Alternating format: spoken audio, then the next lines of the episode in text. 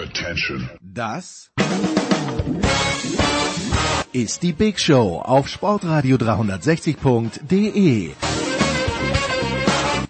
Der feuchtfröhliche Sportwanderzirkus, der jede noch so tiefgelegte Latte problemlos unterläuft.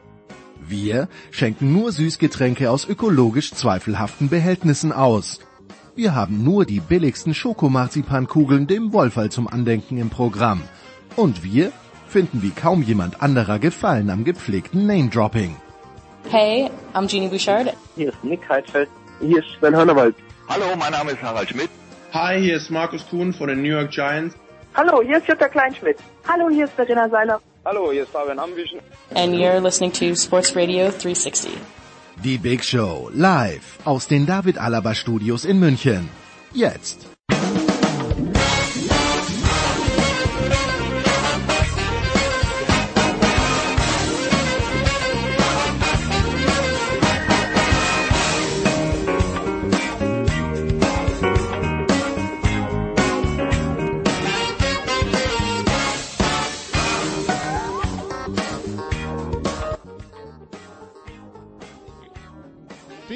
Big Show 445 bei Sportradio 360. Der Producer ist in Österreich und hat das ein oder andere technische Problem. Deshalb helfen die Außenstudios Malta gerne aus. Wir sind in der Big Show. Wir sind beim Fußball. Wir sind äh, ja bei drei Experten in den Leitungen. Zum einen Olli Seidler von Sky. Hallo Olli. Hallo, ich grüße euch. Dann haben wir Andreas Renner von der Sohn in der Leitung. Hallo Andreas. Hallo. Und äh, Frank Pflege darf natürlich auch nicht fehlen. Hallo Frank. Hallo, grüß euch. Ja, Andreas, wir fangen an mit der Champions League. Äh, Vier Spiele auch in dieser Woche wieder in diesen etwas äh, wie ein Kaugummi langgezogenen Achtelfinalprozedere, das uns in über fünf Wochen beschäftigt. Jetzt also verschiedene Spiele, unter anderem der Auftritt von Bayern München beim FC Chelsea 3-0 gewonnen. Äh, klingt souverän, war es auch so. Also äh, in der zweiten Halbzeit war war das so. Ja. Ähm, ich, ich denke, die, die Bayern haben dieses Spiel gut angefangen. Man hat dann aber auch gesehen, es gab eine Phase äh, in der ersten Halbzeit, in der die Partie relativ ausgeglichen war, in der Chelsea ähm, auch in der Lage war, die eigenen Qualitäten ein bisschen einzubringen. Aber äh, der, der Doppelschlag dann in der zweiten Halbzeit, der hat das Ding äh, halt äh, äh frühzeitig beendet. Und äh, da muss man dann natürlich auch sagen, ähm, die, die Bayern haben wirklich gutes äh, Spiel gemacht. Wie gesagt, Chelsea konnte äh, phasenweise passabel mithalten, aber eben nicht über 90 Minuten. Äh, deswegen äh, ein klar verdienter Sieg und ähm, wenn man sich wenn man sich angucken äh, will, was der FC Bayern äh, Stand äh, heute so alles kann, dann muss man sich nur das äh, Tor zum 1-0 anschauen. Das war natürlich sensationell gut äh, rausgespielt und das war dann auch der der Türöffner für diesen klaren Sieg und ja, letzten Endes ist das jetzt dann das eine Achtelfinal-Rückspiel, das hinten runterfällt, weil es eigentlich schon vorbei ist. Zusammen mit Bergamo gegen Valencia vielleicht, wobei ah, aber Valencia hat Heimrecht. Dann, also genau, ja. Äh, Frank, ist das ist das der FC Bayern, der gegnerischen Fans wieder ein bisschen Angst macht? Ach, weiß ich nicht. Ich kann, kann schlecht einschätzen, wie äh, schlecht Chelsea wirklich war. Also das fällt mir ein bisschen schwer, ob Bayern so gut war oder Chelsea so schlecht. Wenn man, äh, es wird ja viel über die Premier League äh, geredet und wie toll die sind. Wenn man sich mal äh, so die, die internationalen Spiele vieler Premier League äh, Clubs in dieser Saison anguckt, dann war das so super prickelnd teilweise auch nicht. Ähm, Liverpool schwebt im Moment so ein bisschen oben drüber. Ähm, aber klar, Bayern hat richtig stark gespielt. Ich finde, sie, sie haben es, äh, und das ist ja auch ganz klug, wenn man äh, zunächst auswärts spielt in England auf der Insel, haben das erstmal kontrolliert äh, angegangen in der ersten Halbzeit. Äh, da ist auch überhaupt nichts angebrannt in der Defensive und haben es dann in der zweiten Halbzeit auch offensiv richtig gut gespielt.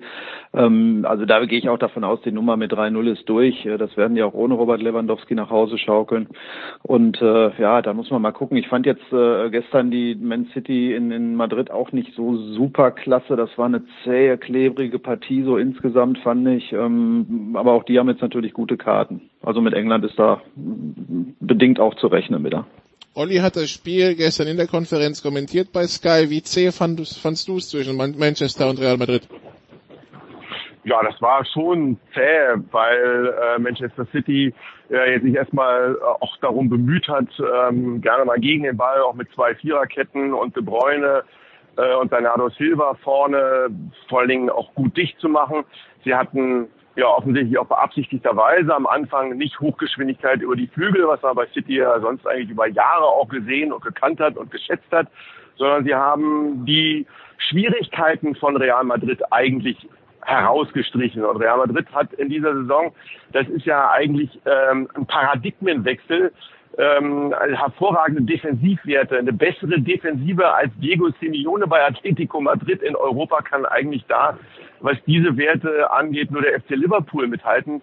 Früher sind das ja immer die Zauberer, die Entfesselungskünstler, die ähm, ganz besonderen fußballerischen Equilibristen gewesen, irgendwie die Real Madrid geprägt haben.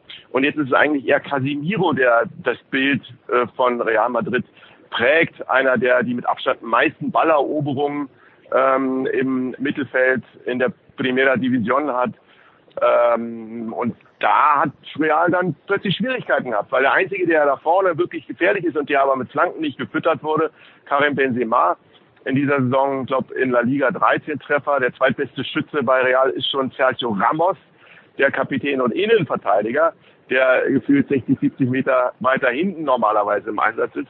Also Real hat in dieser Saison Schwierigkeiten, dauerhaften Druck und Punch nach vorne zu entwickeln. Und das hat City erstmal äh, herausgestrichen. Und danach haben sie auch nach dem einen Fehler, den sie mal gegen den Ball gemacht haben, der, der zum 0-1 geführt hat, äh, an ähm, ja, sie haben dann eigentlich in der zweiten Hälfte schon mehr Fahrt aufgenommen, haben das dann auch weiter durchgezogen und für mich vollkommen verdient gewonnen. Ich fand das ein gutes Spiel von City. Insgesamt erstmal taktisch ja. geprägt und am Ende dann ähm, in der Umsetzung, ich fand das gut. Ja, ich, ich finde jetzt auch, wenn wir jetzt dann bewerten, ähm, ob das jetzt ein attraktiv anzusehendes Spiel war, das ist ja, äh, das ist ja nicht das ja. gleiche wie, wie eine genau. gute Leistung äh, einer genau. Mannschaft, denn ähm, äh, was, äh, was ich in dem Spiel äh, schon auch ein, ein ähm, ähm, bemerkenswertes Element fand, ist, wie beide Mannschaften es eigentlich ganz gut geschafft haben, die Gegner entweder abwechselnd vorne äh, hoch zu pressen oder dann äh, die Anspielstation zuzustellen. Und ich glaube, dadurch ist dieses Spiel auch so in Anführungszeichen defensiv geprägt worden, weil beide Mannschaften eigentlich schon mal ganz gut Fußball spielen mussten, um überhaupt zur Mittellinie zu kommen.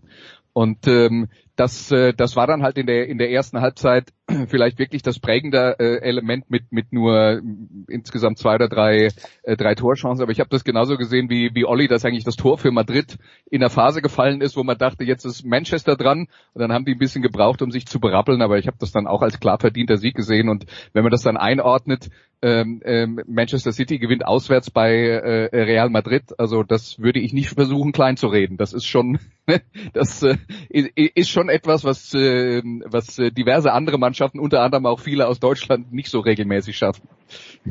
Ich wollte, wenn es geht, weil ihr bei den Bayern ja schon durch gewesen seid, wollte ich nochmal einen Satz dazu sagen, dass äh, zu dem, bei, auch bei den Bayern ich wirklich nach gerade begeistert war, ähm, mit welchem Selbstverständnis die schon wieder ähm, spielen können. Ich hätte nicht gedacht, dass die Münchner jetzt schon wieder so weit sind.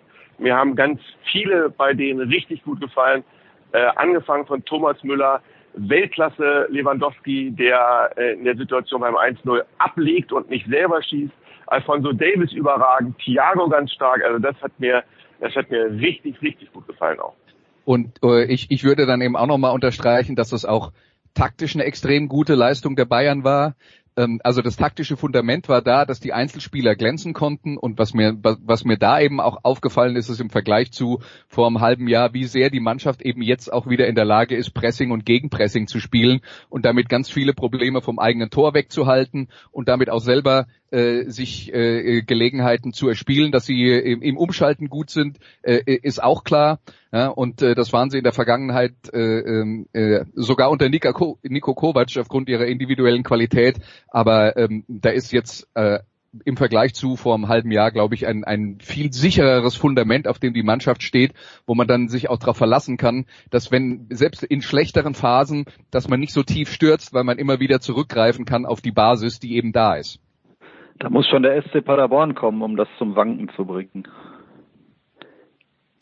Okay. Ah, das ist, äh, finde ich, ich finde so, also diese, diese Spiele vor wichtigen Spielen, ähm, wenn du die dann gewinnst, glaube ich, irgendwie, dann kannst du da einfach äh, mal äh, mit einem weiß ich was dann ist. Also Real Madrid verliert gegen Levante, ähm, Man City gut hat bei Leicester gewonnen, aber ähm, das gibt's, glaube ich, so vor solchen Ja klar, Spielen natürlich.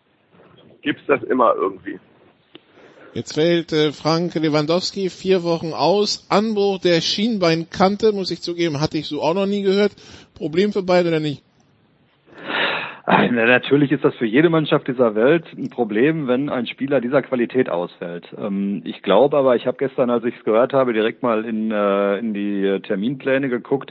Ähm, also wenn es denn überhaupt einen günstigen Zeitpunkt gibt dafür, dann ist der vielleicht gerade jetzt, weil die Spiele, die Bayern in den nächsten vier Wochen hat, sind jetzt nicht so mörderbrutal schwierig. Äh, und dadurch, dass sie gegen Chelsea im Grunde ja durch sind mit der Nummer, glaube ich, werden sie das verkraften können. Äh, Lewandowski schießt ja auch nicht alleine Tore und entwickelt auch nicht alleine Torgefahr bei den Bayern. Da sind mit, mit Müller und Gnabry und äh, ähm, Coman und so schon noch ein paar andere, die das auch können. Ähm, also äh, ja, ein Problem, aber äh, kein unlösbares, glaube ich. Bis Ende März die Termine in Hoffenheim, bei Schalke, in, äh, zu Hause gegen Augsburg, bei Union Berlin, gegen Chelsea das Rückspiel und dann zu Hause gegen Eintracht Frankfurt und dann, da zwei Wochen Pause sind, muss wieder eine, Länder, eine Länderspielpause sein und dann erst kommt das Spiel in Dortmund. Das heißt, das ist tatsächlich erst in sechs Wochen. Bis dahin könnte er wieder fit sein. Dann haben wir noch zwei Spiele im Achtelfinale Hinspiel gesehen.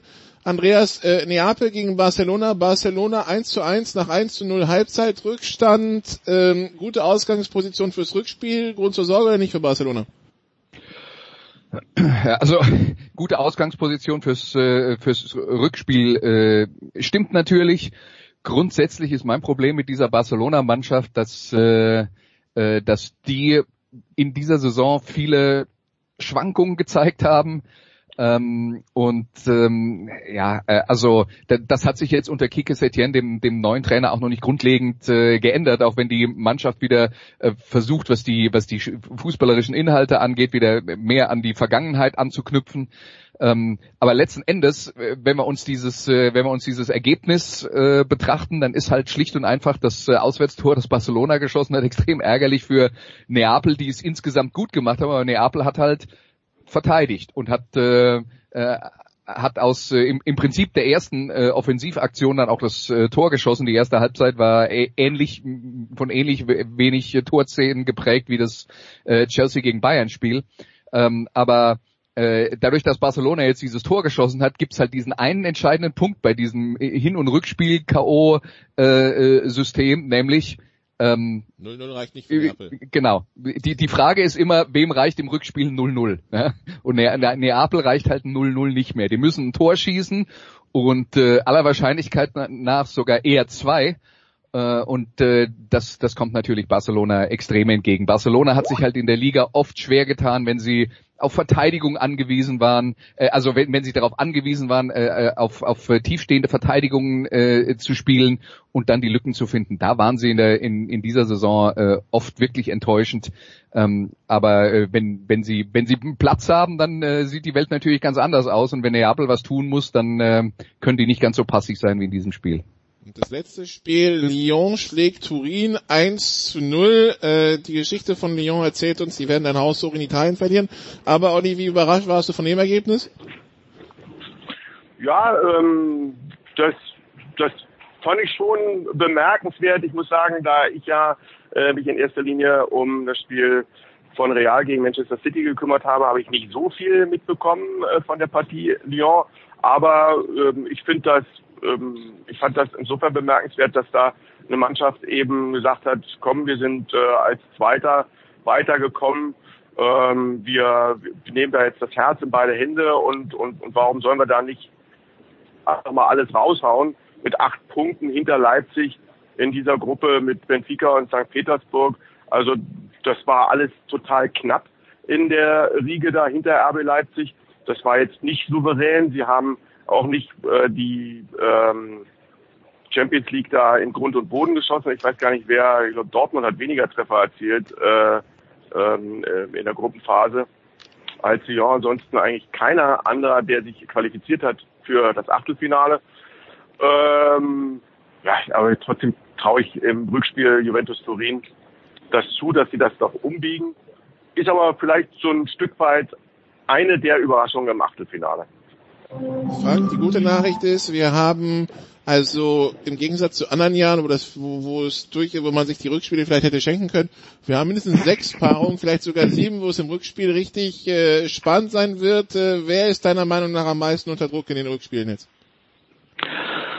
Boah, ja, ich glaube schon äh, äh, Liverpool natürlich, weil die Erwartungshaltung äh, extrem groß ist als äh, Titelverteidiger, als äh, souveräner Spitzenreiter in England. Äh, da ist schon, glaube ich, eine, eine Drucksituation da.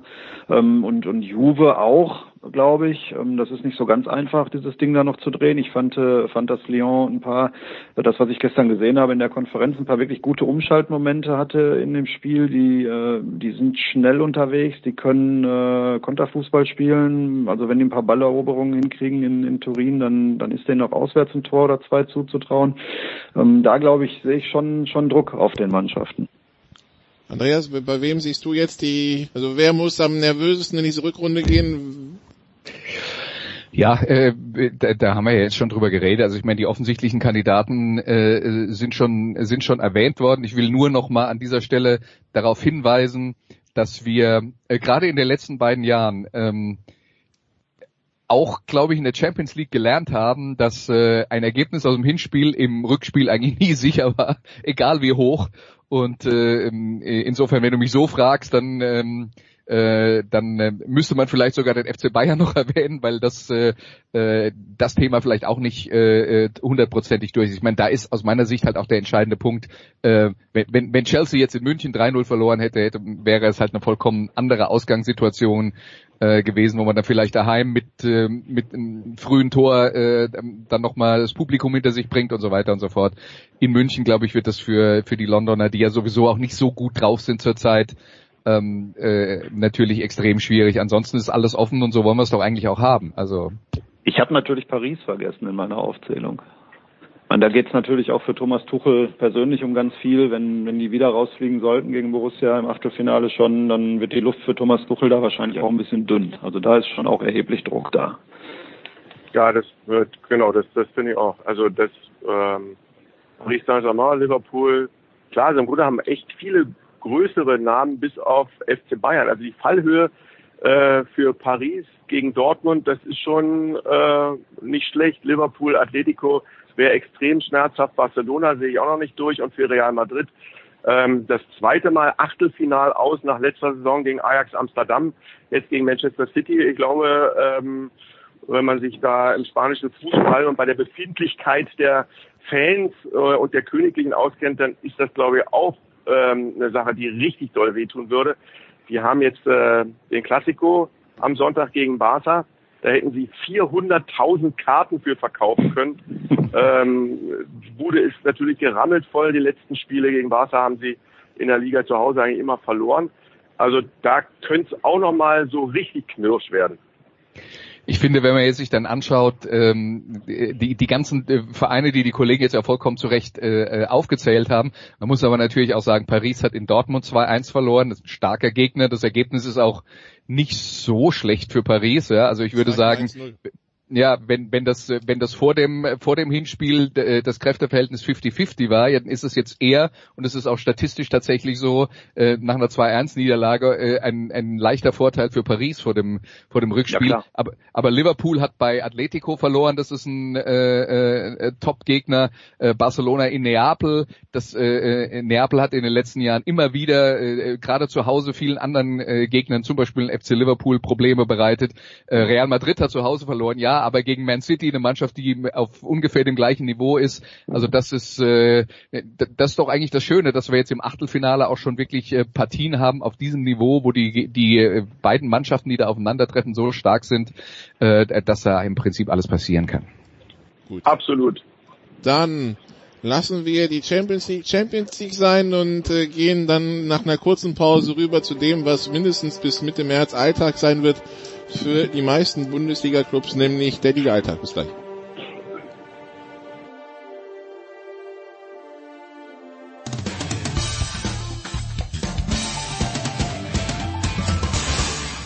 Hier ist Nils Giffey und ihr hört Sportradio 360.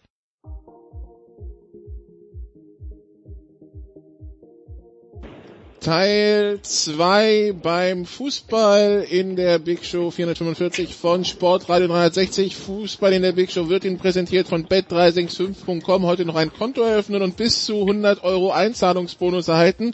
Wir sind angekommen in, in der Bundesliga und äh, wenn man vielleicht von Ruhe und Unruhe spricht, also irgendwie, Andreas, bei Hertha möchte ich gerade nicht sein, weil da kommt ja gar keine Ruhe mehr rein. Ja, das, äh, das Hauptproblem ist halt auch, dass, äh, dass da ja jetzt eigentlich erstmal Fakten geschaffen wurden und die, äh, und die ganze Unruhe kommt jetzt durch die Hintertür rein. Ähm, es ist halt, und ähm, ich glaube, man muss das jetzt mal auf die äh, auf, auf die Basis runterbrechen. Wir, wir haben da einen Verein, der über Jahre hinweg sich in der Fußball-Bundesliga etabliert hat. Wir dürfen nicht vergessen, die Hertha war ja in den letzten zehn Jahren, glaube ich, auch zweimal in der zweiten Liga. Also das ist eigentlich eigentlich ist das ja schon mal ähm, äh, schon mal etwas, was man im Prinzip positiv erreicht hat. Und dann ist halt der Punkt, die, die Vereins, ähm, äh, die, die Leute, die in den letzten zehn Jahren in diesem Verein waren und den mitgeprägt haben, die gehen halt vermutlich ähm, und vielleicht auch nicht äh, äh, vollkommen zu Unrecht davon aus, dass sie eigentlich ganz gute Arbeit gemacht haben, den Verein äh, zu stabilisieren und da hinzuführen, wo er jetzt dann äh, aktuell ist. Und dann kommt aber die Geschichte mit dem Investor. Und der Investor, der ähm, der größere Möglichkeiten einräumt und dann hast du eben die Seite des Investors und die traditionelle Vereinsseite und dann wird das mit irgendwelchen ähm, die, werden Ämter geschaffen und äh, besetzt mit bestimmten Personen und das ist jetzt dann halt in dem Fall Jürgen Klinsmann äh, gewesen und dadurch entsteht halt, egal wer jetzt die handelnden Personen sind, ob die Brez oder Klinsmann äh, heißen oder irgendwie anders, dadurch entsteht halt eine Reibung. Da kommt der eine von außen, der sagt, ich zeige euch jetzt mal, wie das geht, wir machen das jetzt mal alles anders und die, die im Verein waren und sagen, naja, Moment mal, wir haben ja eigentlich über die Jahre hinweg gute Arbeit geleistet, jetzt lasst uns mal auf dem Teppich bleiben. Und diese, dieses, ähm, diese Gemengelage, die ist halt extrem kompliziert. Da sind dann wahrscheinlich äh, auch äh, schlicht und einfach die Kompetenzen nicht klar genug abgesprochen. Und deswegen entstehen dann halt solche äh, Reibungssituationen äh, wie zwischen Klinsmann und Preetz, wo Klinsmann sagt, ich erzähle euch jetzt mal, wie es geht. Und Preetz sagt, ne, wir machen, wir, wir, wir müssen da aber auf die Bremse treten, damit wir nicht hier komplett die Bodenhaftung verlieren. Und vielleicht wäre es ja sogar denkbar, dass sowohl das, was Klinsmann vorhatte, als auch das, was Preetz vorhat, für sich genommen funktioniert, aber es funktioniert halt nicht, wenn der eine in die eine Richtung zieht und der andere in die andere Richtung zieht. Und dass es jetzt dann halt noch darauf hinausläuft, dass dann Klinsmann weg ist und danach dann diese Schlammschlacht entsteht, das ist natürlich äh, zusätzlich bitter, aber aus meiner Sicht halt auch einfach nur ein Symptom des größeren Problems, nämlich dass da äh, unklare Verhältnisse im Verein herrschen und dass da ähm, etwas Neues entstehen sollte auf der Basis von etwas Altem, wo man aber ja ähm, nicht allen irgendwie klar gemacht hat, was denn jetzt nun äh, tatsächlich genau die Ausrichtung ist und wer das Sagen hat. Frank, und ich glaube auch, ja. dass, ähm, ähm, dass, dass ähm, auch durch die Einkäufe, die jetzt getätigt worden, die so ein bisschen dieses äh, Big City Club ähm, äh, Ambiente oder die Idee dessen unterstreichen sollen, ähm, auch noch etwas sein kann, was äh, jetzt in der Endphase, wo es darum geht, dass man als eine komplette Einheit im Abstiegskampf auftritt, dass das auch noch mit Gefahren in sich birgt. Denn ähm, klar, der Christoph äh, äh, Piontek, der ist gekauft worden, aber der hat einen Vertrag für die erste Liga. Und es gibt einige Spieler, ähm, die wissen, dass wenn es einen Abstieg gibt, dann steigt Hertha BSC ab, aber nicht sie. Also ein, ein Boyata oder ein Piontek oder ein Derusun, ein Luke Bacchio, ein Kunja, die werden in der zweiten Liga im Zweifel bei Hertha BSC nicht mehr zu sehen sein. Bei anderen Vereinen, da weißt du, wenn du bei Fortuna Düsseldorf spielst oder bei Mainz 05, äh, im Zweifel auch bei Köln, wenn du absteigst, äh, der Verein absteigt, dann steigst du auch mit ab. Also da bin ich nochmal gespannt, inwieweit sie da in der Lage sind, auch bei Fortuna Düsseldorf, die ich gesehen habe und die zum Beispiel in der ersten Hälfte gegen VfL Wolfsburg einen richtig, richtig guten Fußball gespielt haben, die unter Wulser, finde ich, nochmal fußballerischen Schritt nach vorne gemacht haben, sehe ich noch undeutlich, dass die Hertha da das Ding klar auf seine Seite zieht oder auf ihre Seite zieht, die Hertha. Ja, Frank, die Sache ist ja, sie haben jetzt frisch 0 zu 5 gegen Köln zu Hause verloren. Jetzt durfte sich jeder Spieler mal die ehrliche Einschätzung von Jürgen Klinsmann zu seiner Person durchlesen. Morgen geht's nach Düsseldorf zunächst ein Kellerduell. Das, das, das kann ja nur gut werden, ne? Genau, das kann eigentlich nur besser werden als gegen Köln, das stimmt. Also ich äh, bin zugegebenermaßen ein Stück zu weit von Hertha weg, um mir da ein fundiertes Urteil darüber äh, zu erlauben. Ich glaube aber in der Tat auch, ähm, dass, äh, dass das Kernproblem der Hertha ähm, im Moment ist, dass die gar nicht so wissen, wer sie sind und warum eigentlich. Also da geht's ein bisschen drunter und drüber. Für mich ist es aber aus der Entfernung betrachtet auch äh, ein Musterbeispiel dafür, dass es immer schlecht ist, ähm, wenn ein Investor äh, zu viel Einfluss äh, auch auf sportliche Entscheidungen, auf Personalentscheidungen, auf Transfers ähm, zu nehmen versucht und dazu sehr versucht mitzumischen. Es ist immer schön, wenn jemand mit einem großen Geldkoffer kommt, den da hinstellt und sagt, macht was damit. Ähm, aber das, was da in Berlin jetzt in den letzten Monaten passiert ist, das hat alles irgendwie nicht so eine richtige Struktur. Ich kann mir auch nicht vorstellen, dass das Michael Preetz alles gut gefällt, der es ja vorher jahrelang sehr viel besser gemacht hat. Ja, es war, äh, das ist ja auch gerade schon gesagt worden, äh, die Hertha hat sich, hat sich etabliert, hat sich konsolidiert, konsolidiert in der Bundesliga und äh, jetzt im Moment äh, ist es, äh, hat man den Eindruck, dieser Verein weiß überhaupt gar nicht mehr so richtig, wer er ist und da, äh, daran müssen die, glaube ich, in erster Linie arbeiten. Aber jetzt müssen sie erstmal den Klassenerhalt schaffen. Es ist auch nicht, es wäre nicht der erste Verein, der sich wie Hertha, äh, Frank hat gerade gesagt, konsolidiert, etabliert in der Fußball-Bundesliga äh, oder äh, nicht nur der Fußball-Bundesliga, es, es, betrifft Vereine äh, überall sonst auch und die dann lange im Mittelfeld spielen und dann sagen so, jetzt wollen wir aber doch mal, also Mittelfeld ist jetzt irgendwie langweilig, jetzt lass uns mal richtig. Ja, und dann äh, werden werden ähm, äh, große Veränderungen angestoßen und das kann halt auch manchmal ganz böse äh, nach hinten losgehen und das äh, erfährt die Hertha gerade. Aber ähm, was jetzt das Fußballerische angeht, ich habe jetzt von dem äh, von dem letzten Spiel gegen Köln nur die Zusammenfassung gesehen. Aber das hat schon vollkommen gereicht. Also die haben vier Gegentore durch Konter kassiert. Also ich weiß nicht, ob ich sowas schon mal gesehen habe in einem Spiel. Jemand, der so lächerlich verteidigt gegen den Ball nach äh, Ballverlusten in der Offensive. Das war wirklich unfassbar. Und das spricht halt auch dafür, dass da, ähm, äh, dass, dass das, was äh, rund um den Platz äh, passiert, sie halt auch voll auf die Mannschaft durchschlägt. Und da, ähm, wer auch immer da der Trainer ist, ist halt jetzt der mehr oder weniger glückliche Alexander Nuri, ähm, also kann einem nur leid tun. Kann einem nur leid tun.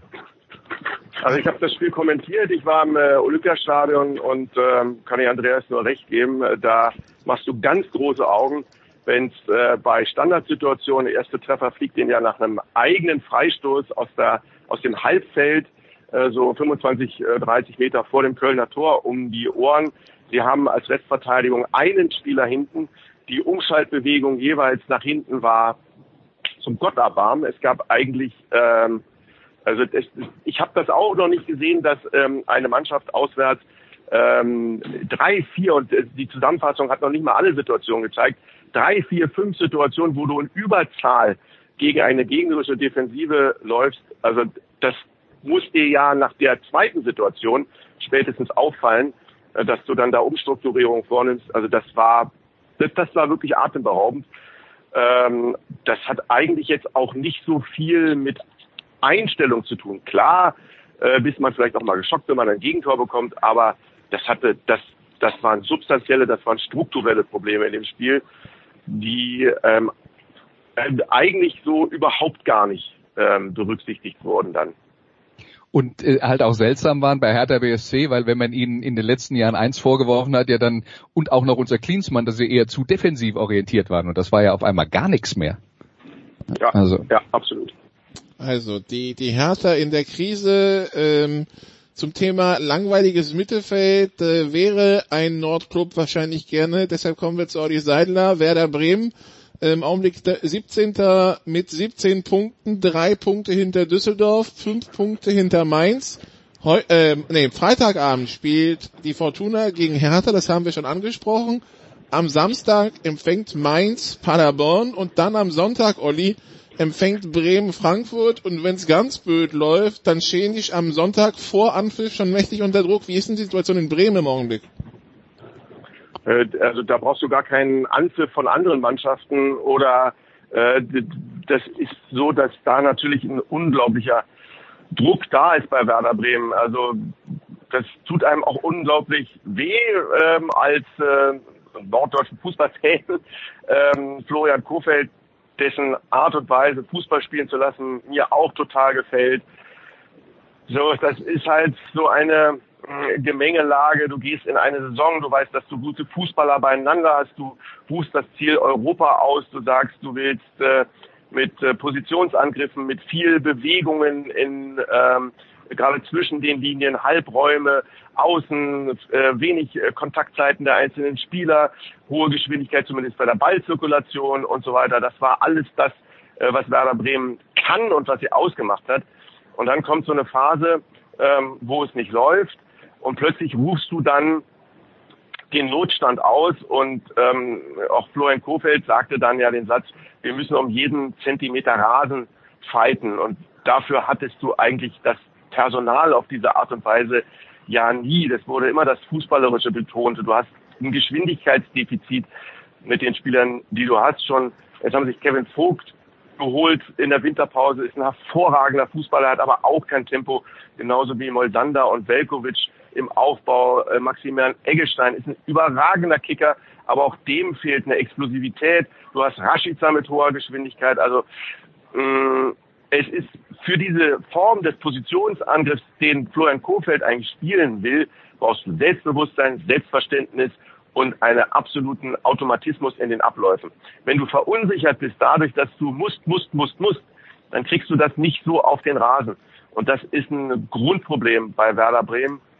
Ich fürchte mal, äh, das könnte in dieser Saison zum Scheitern verurteilt sein.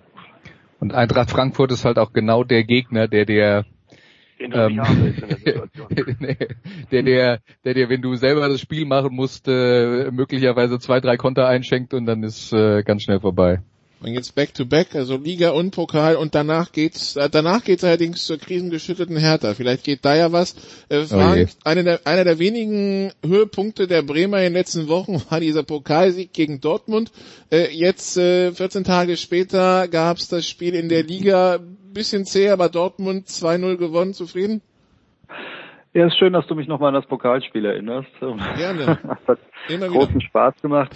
ähm, ja, das Pokalspiel ähm, war ja auch ein Stück weit selbst verschuldet, ehrlich gesagt. Ähm, wenn du mit, äh, mit äh, Erling Haaland und mit äh, Rafael Guerrero in der Startelf zwei Spieler rauslässt, ähm, die im Moment für das Spiel von Borussia Dortmund äh, maximal prägend sind.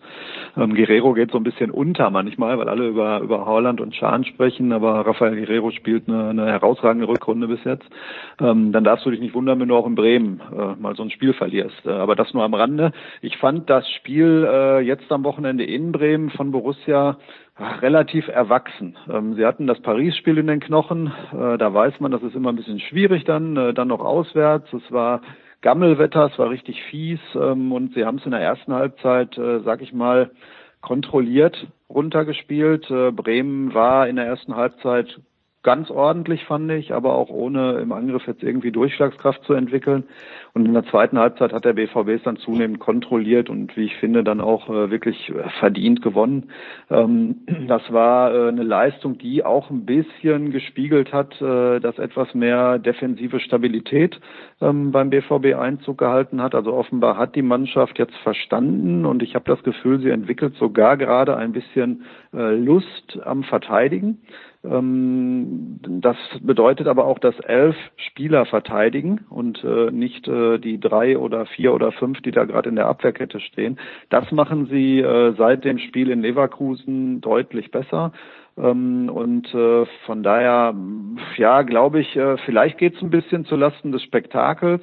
Ähm, aber äh, für die Punktausbeute und für den Erfolg wird es, glaube ich, äh, sinnstiftender sein, diese Spielweise auch weiterzuspielen. Fürs Spektakel hat man vorne dann äh, den großen Norweger, der rührt ja immer irgendwie ein bisschen Trouble an. Wie viel Spektakels erwartest du jetzt am Samstag gegen Freiburg? Ach, weiß nicht, ehrlich gesagt. Ähm, Freiburg liegt dem BVB, ist so, so einer der Lieblingsgegner, wenn man das Hinspiel mal rausnimmt, wo man spät den Ausgleich bekommen hat. Ich glaube, davor hat man irgendwie sechs oder sieben Jahre lang alle Spiele gegen Freiburg gewonnen. Ähm, jetzt sind die Freiburger von der Form der Hinrunde im Moment auch gerade ein Stück entfernt. Ähm, ich würde davon ausgehen, dass der BVB dieses Spiel einfährt. Ob es ein Spektakel wird, weiß ich nicht. Okay, man, muss, man muss ja befürchten, dass der SC Freiburg in, äh, in Dortmund jetzt dann erstmal sich aufs Verteidigen konzentriert und da muss man dann die Lösungen finden und das klappt ja auch nicht immer gleich gut. Das stimmt. Okay, dann haben wir noch zwei Spiele am Wochenende. Zum einen am Samstag Hoffenheim empfängt den FC Bayern München. Andreas, äh, droht da Gefahr für die Bayern? Ähm, das, das Problem, das ich mit dem Spiel habe, ist, äh, ist Hoffenheim, nämlich äh, das ist jetzt eine Mannschaft, bei der ich nicht so richtig einschätzen kann, äh, was mich da Woche für Woche erwartet. Ähm, Hoffenheim hat jetzt mal äh, historisch gesehen im FC Bayern in den letzten Jahren schon des Öfteren mal Probleme bereitet und sie haben ein Heimspiel, also so ein Selbstläufer äh, ist das nicht, wobei äh, ich, wie gesagt, die Leistungsschwankungen von Hoffenheim äh, in dieser Saison schon ziemlich extrem finde und manchmal denke ich, äh, wow, das ist ja äh, das ist ja trotz des, der, der großen Veränderungen im Sommer gleich wieder schon ein extrem hohes Niveau und dann gibt's wieder Spiele, wo man denkt, haben die alles vergessen. Ähm, deswegen äh, tue ich mir da schwer eine Prognose äh, zu, äh, zu stellen äh, beim FC Bayern. Ähm, äh, Frank hat gesagt, naja, es gibt noch andere Spieler, die Tore schießen können, aber äh, ich, ich habe schon den Eindruck, dass eine der Veränderungen beim FC Bayern ähm, nach dem äh, nach den Abgängen von Robben und Ribéry eben auch ist, dass die äh, dass die Münchner mehr von Lewandowski abhängig waren als vorher äh, und wenn wenn es jetzt äh, also da bin ich da mal gespannt, ob die äh, ob die anderen das Tore schießen dann mit einer Selbstverständlichkeit übernehmen oder ob das vielleicht so ein Spiel ist, was wir in der Vergangenheit auch schon äh, ab und zu mal gesehen haben, wo die Bayern ein Chancenverhältnis haben von 10 zu 3 oder 10 zu 4, äh, aber nur ein Tor schießen und dann am Ende äh, Probleme bekommen. Das könnte ich mir auch vorstellen.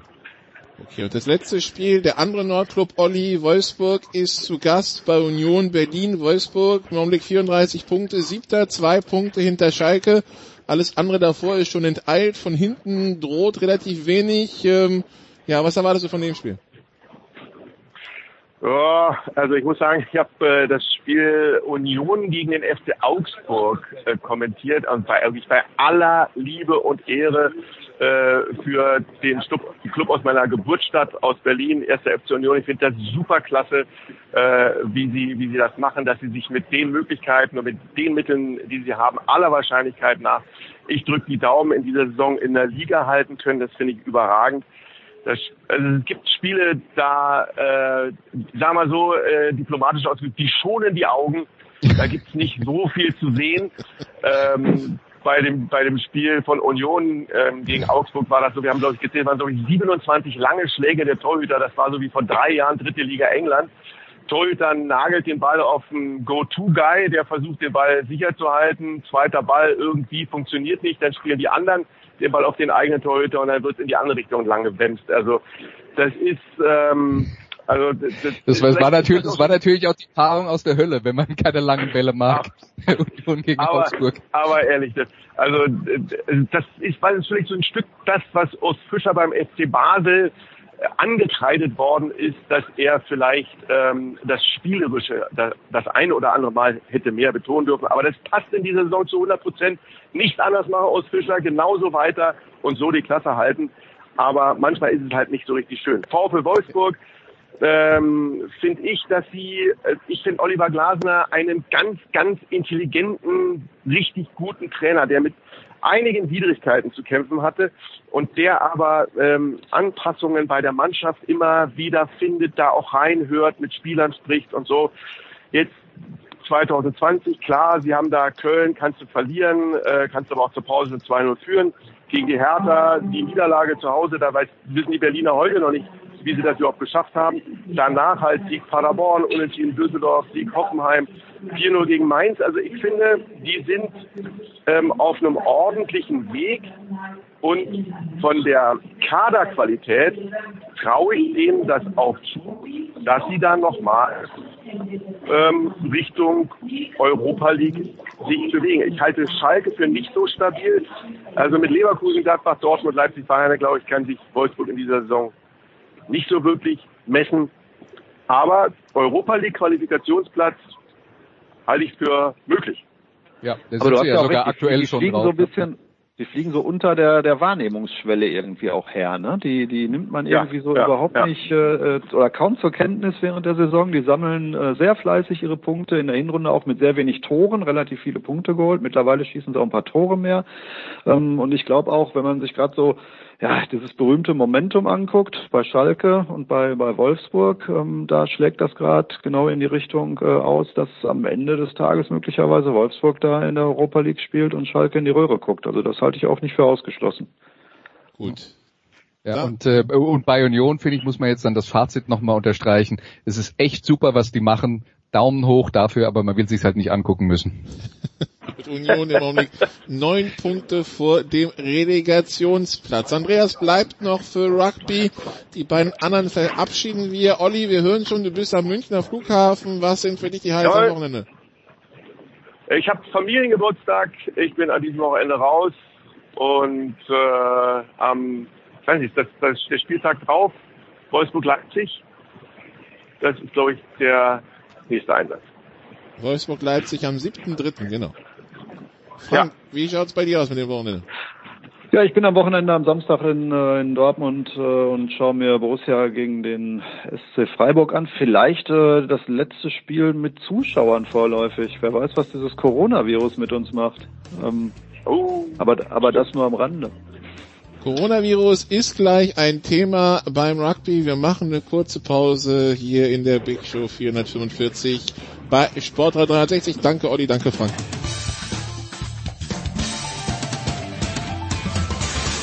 Hallo, hier ist Marcel Gottsch und ihr hört Sportradio 360.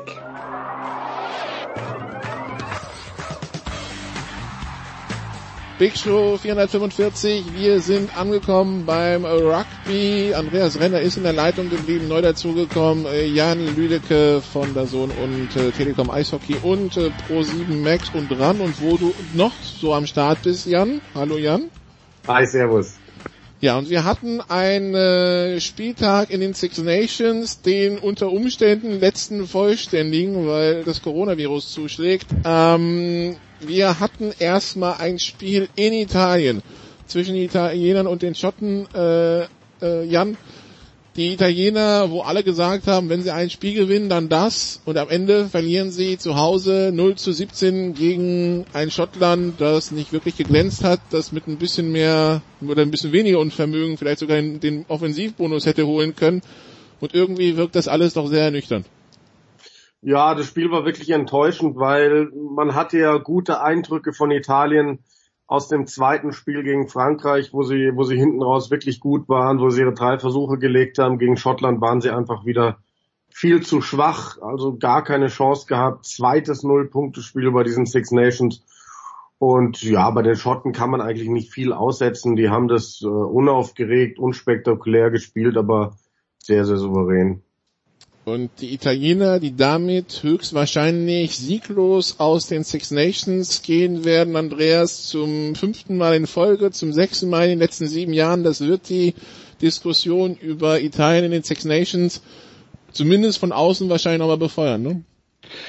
Ja, das Problem ist natürlich nur, ähm, wenn, wenn man sagt, die sind nicht gut genug für die Six Nations, wo steckt man sie dann hin? Weil äh, das Problem ist, das, was dahinter kommt, ist halt äh, deutlich schlechter vielleicht mit der Ausnahme von Georgien, die dann vielleicht zumindest mal ab und an mal noch mit den äh, Italienern einigermaßen mithalten könnten, aber die das äh, nächste Level im europäischen Rugby dafür, dem sind die Italiener halt entwachsen und die äh, hängen halt so zwischen den Stühlen. Und ich weiß nicht, ob es dafür eine vernünftige Lösung gibt, ähm, außer halt äh, zu sagen, okay, die müssen halt weiter arbeiten und man hofft, dass sie sich wieder ein bisschen mehr rankämpfen, weil es gab ja auch schon mal Phasen, wo sie ähm, äh, wo sie zumindest mal ein oder zwei Spiele im Jahr gewonnen haben, aber jetzt ist natürlich seit fünf Jahren das ist natürlich ein Desaster. Jan, wenn ich Italien zehnmal gegen Georgien spielen lasse, fünfmal zu Hause und fünfmal auswärts, wie viele Spiele gewinnt Italien dann? Neun, sieben, fünf, drei? Boah, das ist so nicht zu beantworten. Ähm, ich glaube nicht alle zehn. Ich glaube, dass Georgien gerade mit einer Regelmäßigkeit dieser Spiele auf doch höherem Niveau ähm, sich verbessern würde. Mm, So aus dem Bauch heraus würde ich sagen 7-3 für Italien in zehn Spielen. Ähm, aber was Andreas gerade gesagt hat, das ist halt wirklich ähm, ganz, ganz schwer, weil Italien und Georgien stehen in so einer Grauzone. Die haben eigentlich nur sich selbst als Gegner in, in Europa, auch wenn die Italiener das vielleicht so nicht hören wollen. Aber Georgien ist viel zu gut für die Runde, in der sie jetzt spielen und Italien viel zu schlecht für die Runde, in der die jetzt spielen. Georgia, und das ist ja vielleicht das Positive für diese Tier 2 Nations, äh, die jetzt äh, auch aber Freundschaftsspiele gegen die größeren Mannschaften spielen dürfen, also in den Autumn Internationals zum Beispiel, Georgien spielt dann in Frankreich. Äh, Jan, sind das so die Duelle, die sie brauchen, um dann einfach vielleicht auch nochmal den nächsten Schritt zu gehen? Ja, absolut. Die, die müssen möglichst viele Spieler auf möglichst hohem Niveau spielen. Das Potenzial ist da. Die haben zig Profis in Frankreich, die haben bei der WM ja auch, haben wir gesehen, mit einer ganz jungen Mannschaft spielen können. Das sind Spieler, die sich noch sehr, sehr weiter, sehr, sehr viel weiter entwickeln werden, sind teilweise 18 äh, bis 22 Jahre alt. Ähm, also die brauchen möglichst viel von diesen Spielen, weil sonst geht's nie vorwärts. Also, die, das muss sich besser verteilen. Ähm, dass so ein Team einen Sprung nach vorne machen kann, Andreas, das haben wir jetzt bei den Franzosen gesehen. Die letzten Jahre dann doch eher schwierig. Jetzt setzen sie sich in Cardiff bei den Walisern durch. Äh, Jan wird wahrscheinlich zustimmen, dass das vielleicht die beste erste Halbzeit im ganzen Turnier war. Also Spiele übergreifend, was, was die beiden da geboten haben. Aber die Franzosen nach ja, schwierigen Jahren jetzt drei Spiele, drei Siege, jetzt auch auswärts gewonnen. Das scheint der richtige Weg zu sein. Das scheint der richtige Weg zu sein. Da muss man natürlich auch dazu sagen, dass die Franzosen in den letzten Jahren ähm, äh, sehr unstete Leistungen geboten haben. Das lag ja nicht daran, dass sie nicht grundsätzlich jede Menge Talent hätten. Ja? Also da ist ja, ein, wenn, wenn man das jetzt ver vergleicht mit, mit Italien und man kann große Schritte nach vorne machen, in, in Frankreich ist natürlich, äh, was, was äh, das individuelle Talent angeht und äh, auch was die Tradition des Rugby angeht, äh, herrschen natürlich vollkommen andere äh, Voraussetzungen. Ähm, ich, ich glaube, was man, was man nicht unterschätzen darf, was in England auch immer wieder ähm, äh, also sehr äh, intensiv äh, ähm, äh, diskutiert wird, ist äh, die Verpflichtung von Sean Edwards als äh, Defensivtrainer, der ja in den letzten Jahren in Wales war, ähm, der aus welchem Grund auch immer bei den Engländern äh, nie im Trainerstab landet, sondern immer die Konkurrenten coacht und dort immer als einer der besten äh, der Welt gilt und äh, zumindest in England wird, wird ihm ein sehr großer Anteil äh, daran zugeschrieben, dass die Franzosen so eine neue Seriosität in ihrem Spiel haben und, ähm, und äh, eine bessere defensive Plattform für all das, was sie in der Offensive können, weil das, was sie in der Offensive können, ist jetzt keine Überraschung mehr. Das wissen wir über die Jahre immer noch, aber sie waren halt äh, sie waren halt wankelmütig und öfter mal nicht äh, diszipliniert genug, wenn es darum ging zu verteidigen und das scheint jetzt anders zu sein und das ist dann halt auch die Basis für den neuen Erfolg. Jan, ich möchte generell nicht Ballträger beim Rugby sein, aber weil ich mir jetzt auch schon zwei Spiele im Stadion angeschaut habe und das halt auch nochmal anders wirkt als im TV, ich möchte nicht Ballträger gegen diese französische Verteidigung sein. Ja, ähm, definitiv. Das ist der große Schritt, den sie gemacht haben. Das ist Sean Edwards, der übrigens, also den wollten alle Nationen, aber keine Nation war clever genug, ihm einen viereinhalb Jahresvertrag zu geben, außer den Franzosen.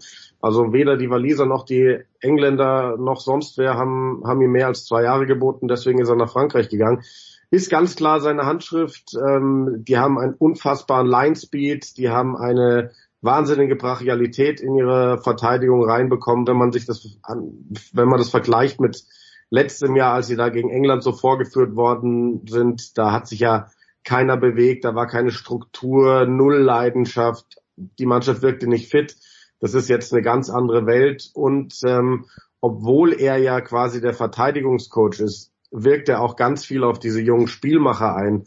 Dupont und Entermack, die da vielleicht gar nicht die Schlüsselrollen haben, aber ich glaube, der hat bei denen im Kopf sehr viel bewegt und die schaffen es, auch wenn sie immer noch in der zweiten Hälfte oft gar nicht so gut spielen, schaffen es mittlerweile neue Wege oder Wege zu finden, Spiele zu gewinnen im Gegensatz zu früher und das macht dieses neue Frankreich aus. Und sie gewinnen auswärts, trotz, glaube ich, zwölf Straftritten gegen sie und 20 Minuten in Unterzahl. Ja, ähm, das, das zeigt auch wieder einfach diese ganze Mentalität, ähm, den Willen. Das ist ja, sie, sie haben ja ganz viele Talente reingebracht. Viele von denen sind zweimal U20-Weltmeister geworden in den letzten zwei Jahren. Die kennen das Gefühl eben nicht, Spiele mit Frankreich zu verlieren. Die kennen nur das Gefühl, diese Spiele zu gewinnen. Und mit solchen Jungs ist sowas dann möglich. Übrigens, wer irgendwann mal so ein Rugby-Erlebnis haben will, so äh, Cardiff ist was ganz Besonderes. Kann ich jedem nur empfehlen. Dann das letzte Spiel am Sonntag zwischen den Engländern und den Iren. Äh, die Engländer, die dringend einen Sieg und einen überzeugenden Sieg brauchten, auch fürs, äh, fürs, fürs eigene Gefühl, nachdem es gegen Schottland nicht wirklich überzeugend war und nachdem es in Paris ja gar nicht lief.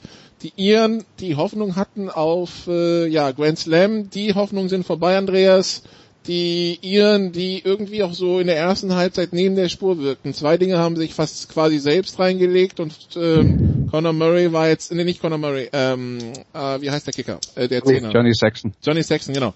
Äh, wirkte auch so ein bisschen neben der Spur, irgendwie, ja, äh, nicht wirklich schön, was er ja dann gemacht hat und verdient verloren. Andreas? Ja, äh, also äh, unterm Strich natürlich ähm, äh, ziemlich enttäuschend, dass man, dass man sich aus zwei, naja, sagen wir mal, äh, relativ einfachen Situationen die äh, Engländer dann zum äh, zum Punkten eingeladen hat. Ähm, wenn man mal ehrlich ist, das war dann halt äh, eine dermaßen große Einladung, äh, dass, äh, dass das halt für die Engländer schon fast die, die halbe Miete war. Da kann man hinterher auch drüber diskutieren, wie großartig haben die eigentlich gespielt angesichts dieser zwei vergleichsweise ähm, äh, billigen Versuche. Ja, aber äh, trotzdem waren die Engländer schon äh, die die bessere Mannschaft. Und äh, bei den Iren muss man halt äh, feststellen, wenn man sich hier vorstellt, vor anderthalb Jahren war das noch die beste Mannschaft der Welt, haben sie Neuseeland zu Hause geschlagen, dann kam das WM-Jahr und äh, angesichts äh, der der Basis, auf der man vorher stand, eine richtig große Enttäuschung. Und es geht jetzt aber eher so weiter ähm, wie im letzten Jahr und die Zeiten, wo man da wirklich die Besten der Welt geschlagen hat, die fühlen sich irgendwie jetzt schon sehr weit weg an. Okay, ja, und Jan irgendwie, also ich meine, Andreas hat es ja schon angesprochen, da waren halt diese zwei Dinge dabei. Ich saß dann auch irgendwann vor, vor dem TV und dachte so, naja, also wenn wir die jetzt abziehen, so, also so viel mehr kam da irgendwie auch nicht, ne? Also. Nee, die, die wirkten so ein bisschen hilflos und planlos ähm, wie wir es eben auch letztes Jahr im WM-Jahr schon häufiger äh, erlebt haben, die hatten nicht die Intensität. Man hatte schon, äh, Simon hat äh, beim Kommentieren gesagt, äh, Simon Jung, der Experte, dass er schon bei der Hymne das Gefühl hatte, dass die Iren nicht richtig da sind. Irgendwie hat ihm da schon die Leidenschaft gefehlt und die wirkten irgendwie so ein bisschen, als würden sie so, so einen Sonntagsausflug nach London machen und hätten nur Bock, ein bisschen zu zocken. Da war überhaupt kein Zug drin, keine Idee haben auch wirklich überhaupt nicht darauf reagiert, wie die Engländer mit ihrem Linespeed verteidigt haben. Also das, nachdem sie da Wales so überragend geschlagen hatten, war das ein Schritt in die komplett falsche Richtung. Die Iren, die in zwei Wochen normalerweise Italien zu Gast hätten, das wurde jetzt wegen des Coronavirus verschoben. Ist das verschoben, Jan, oder ist das dann gestrichen, weil wann wollen die das nachholen? Ähm, es ist verschoben, so der offizielle Wortlaut. Das hat es vor ein paar Jahren schon mal gegeben dass ein Spiel wegen dieser Maul- und Klauenseuche damals äh, verschoben wurde. Das wurde dann im äh, Oktober, glaube ich, nachgeholt, so vor den Autumn Internationals. Ähm, aber was jetzt einen neuen Termin angeht, gibt's noch keine News. Das wäre natürlich schade für Irland. Die Iren, die am letzten Spieltag dann in Frankreich spielen. Die Engländer müssten zum Beispiel noch nach Italien. Da steht dann auch wahrscheinlich unter Umständen auf der Kippe und irgendwie Jan, das heißt, wenn Sergio Parisi spielen wollte, das, also das, sein, sein WM-Abschied wurde ihm versaut durch einen Taifun, sein Italien-Abschied unter Umständen durch, der, durch den Virus, der hat auch irgendwie Pech, ne? Ja, gut, aber da muss man momentan sagen, also ich glaube, Sergio Parise hätte momentan wirklich gar keine Berechtigung, in dieser italienischen Mannschaft zu spielen. Die dritte Reihe ist das Prunkstück, die macht gute Arbeit und ich glaube, dass er vom Leistungsvermögen stand jetzt ähm, da nicht hingehören würde. Okay.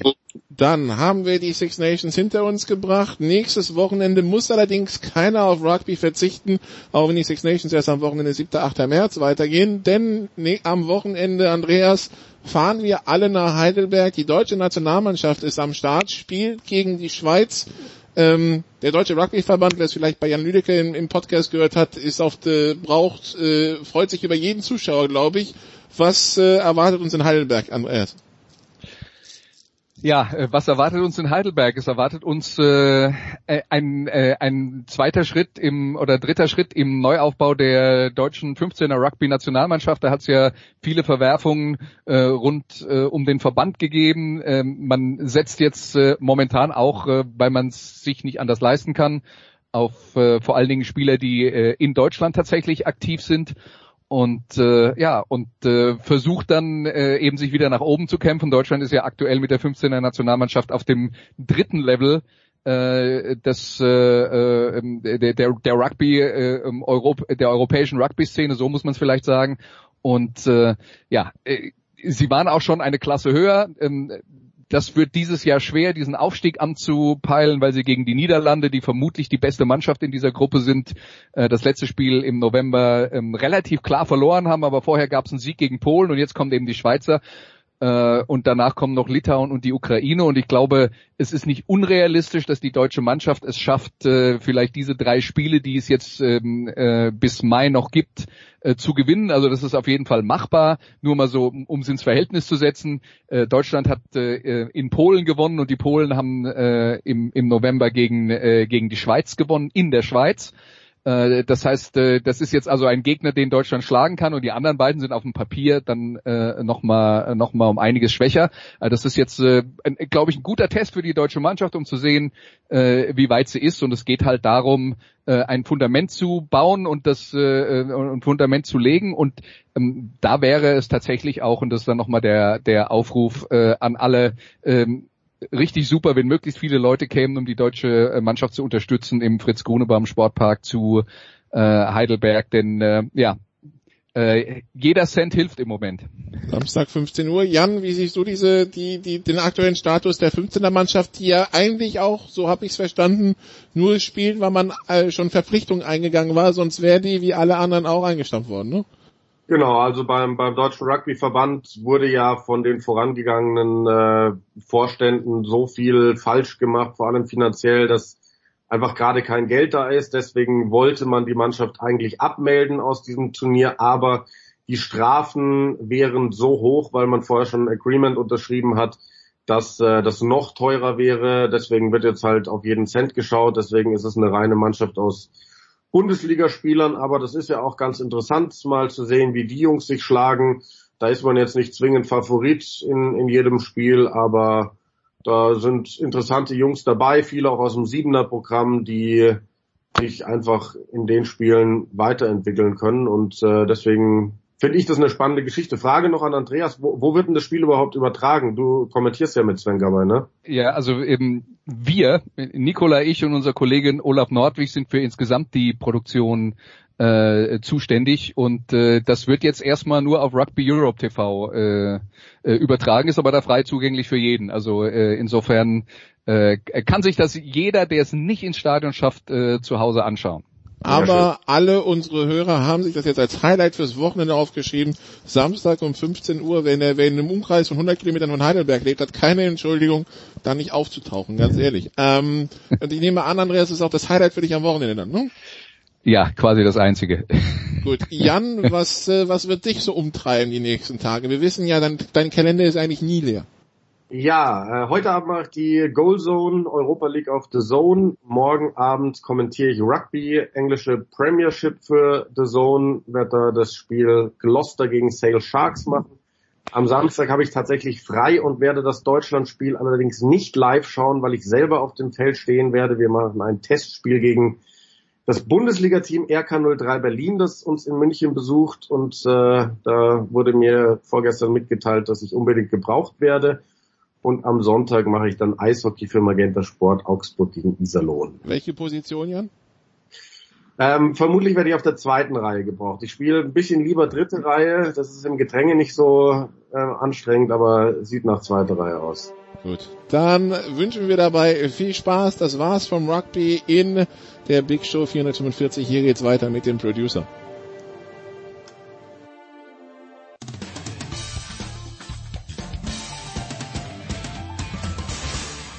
Hallo, ich bin Julia Görges und ihr hört Sportradio 360.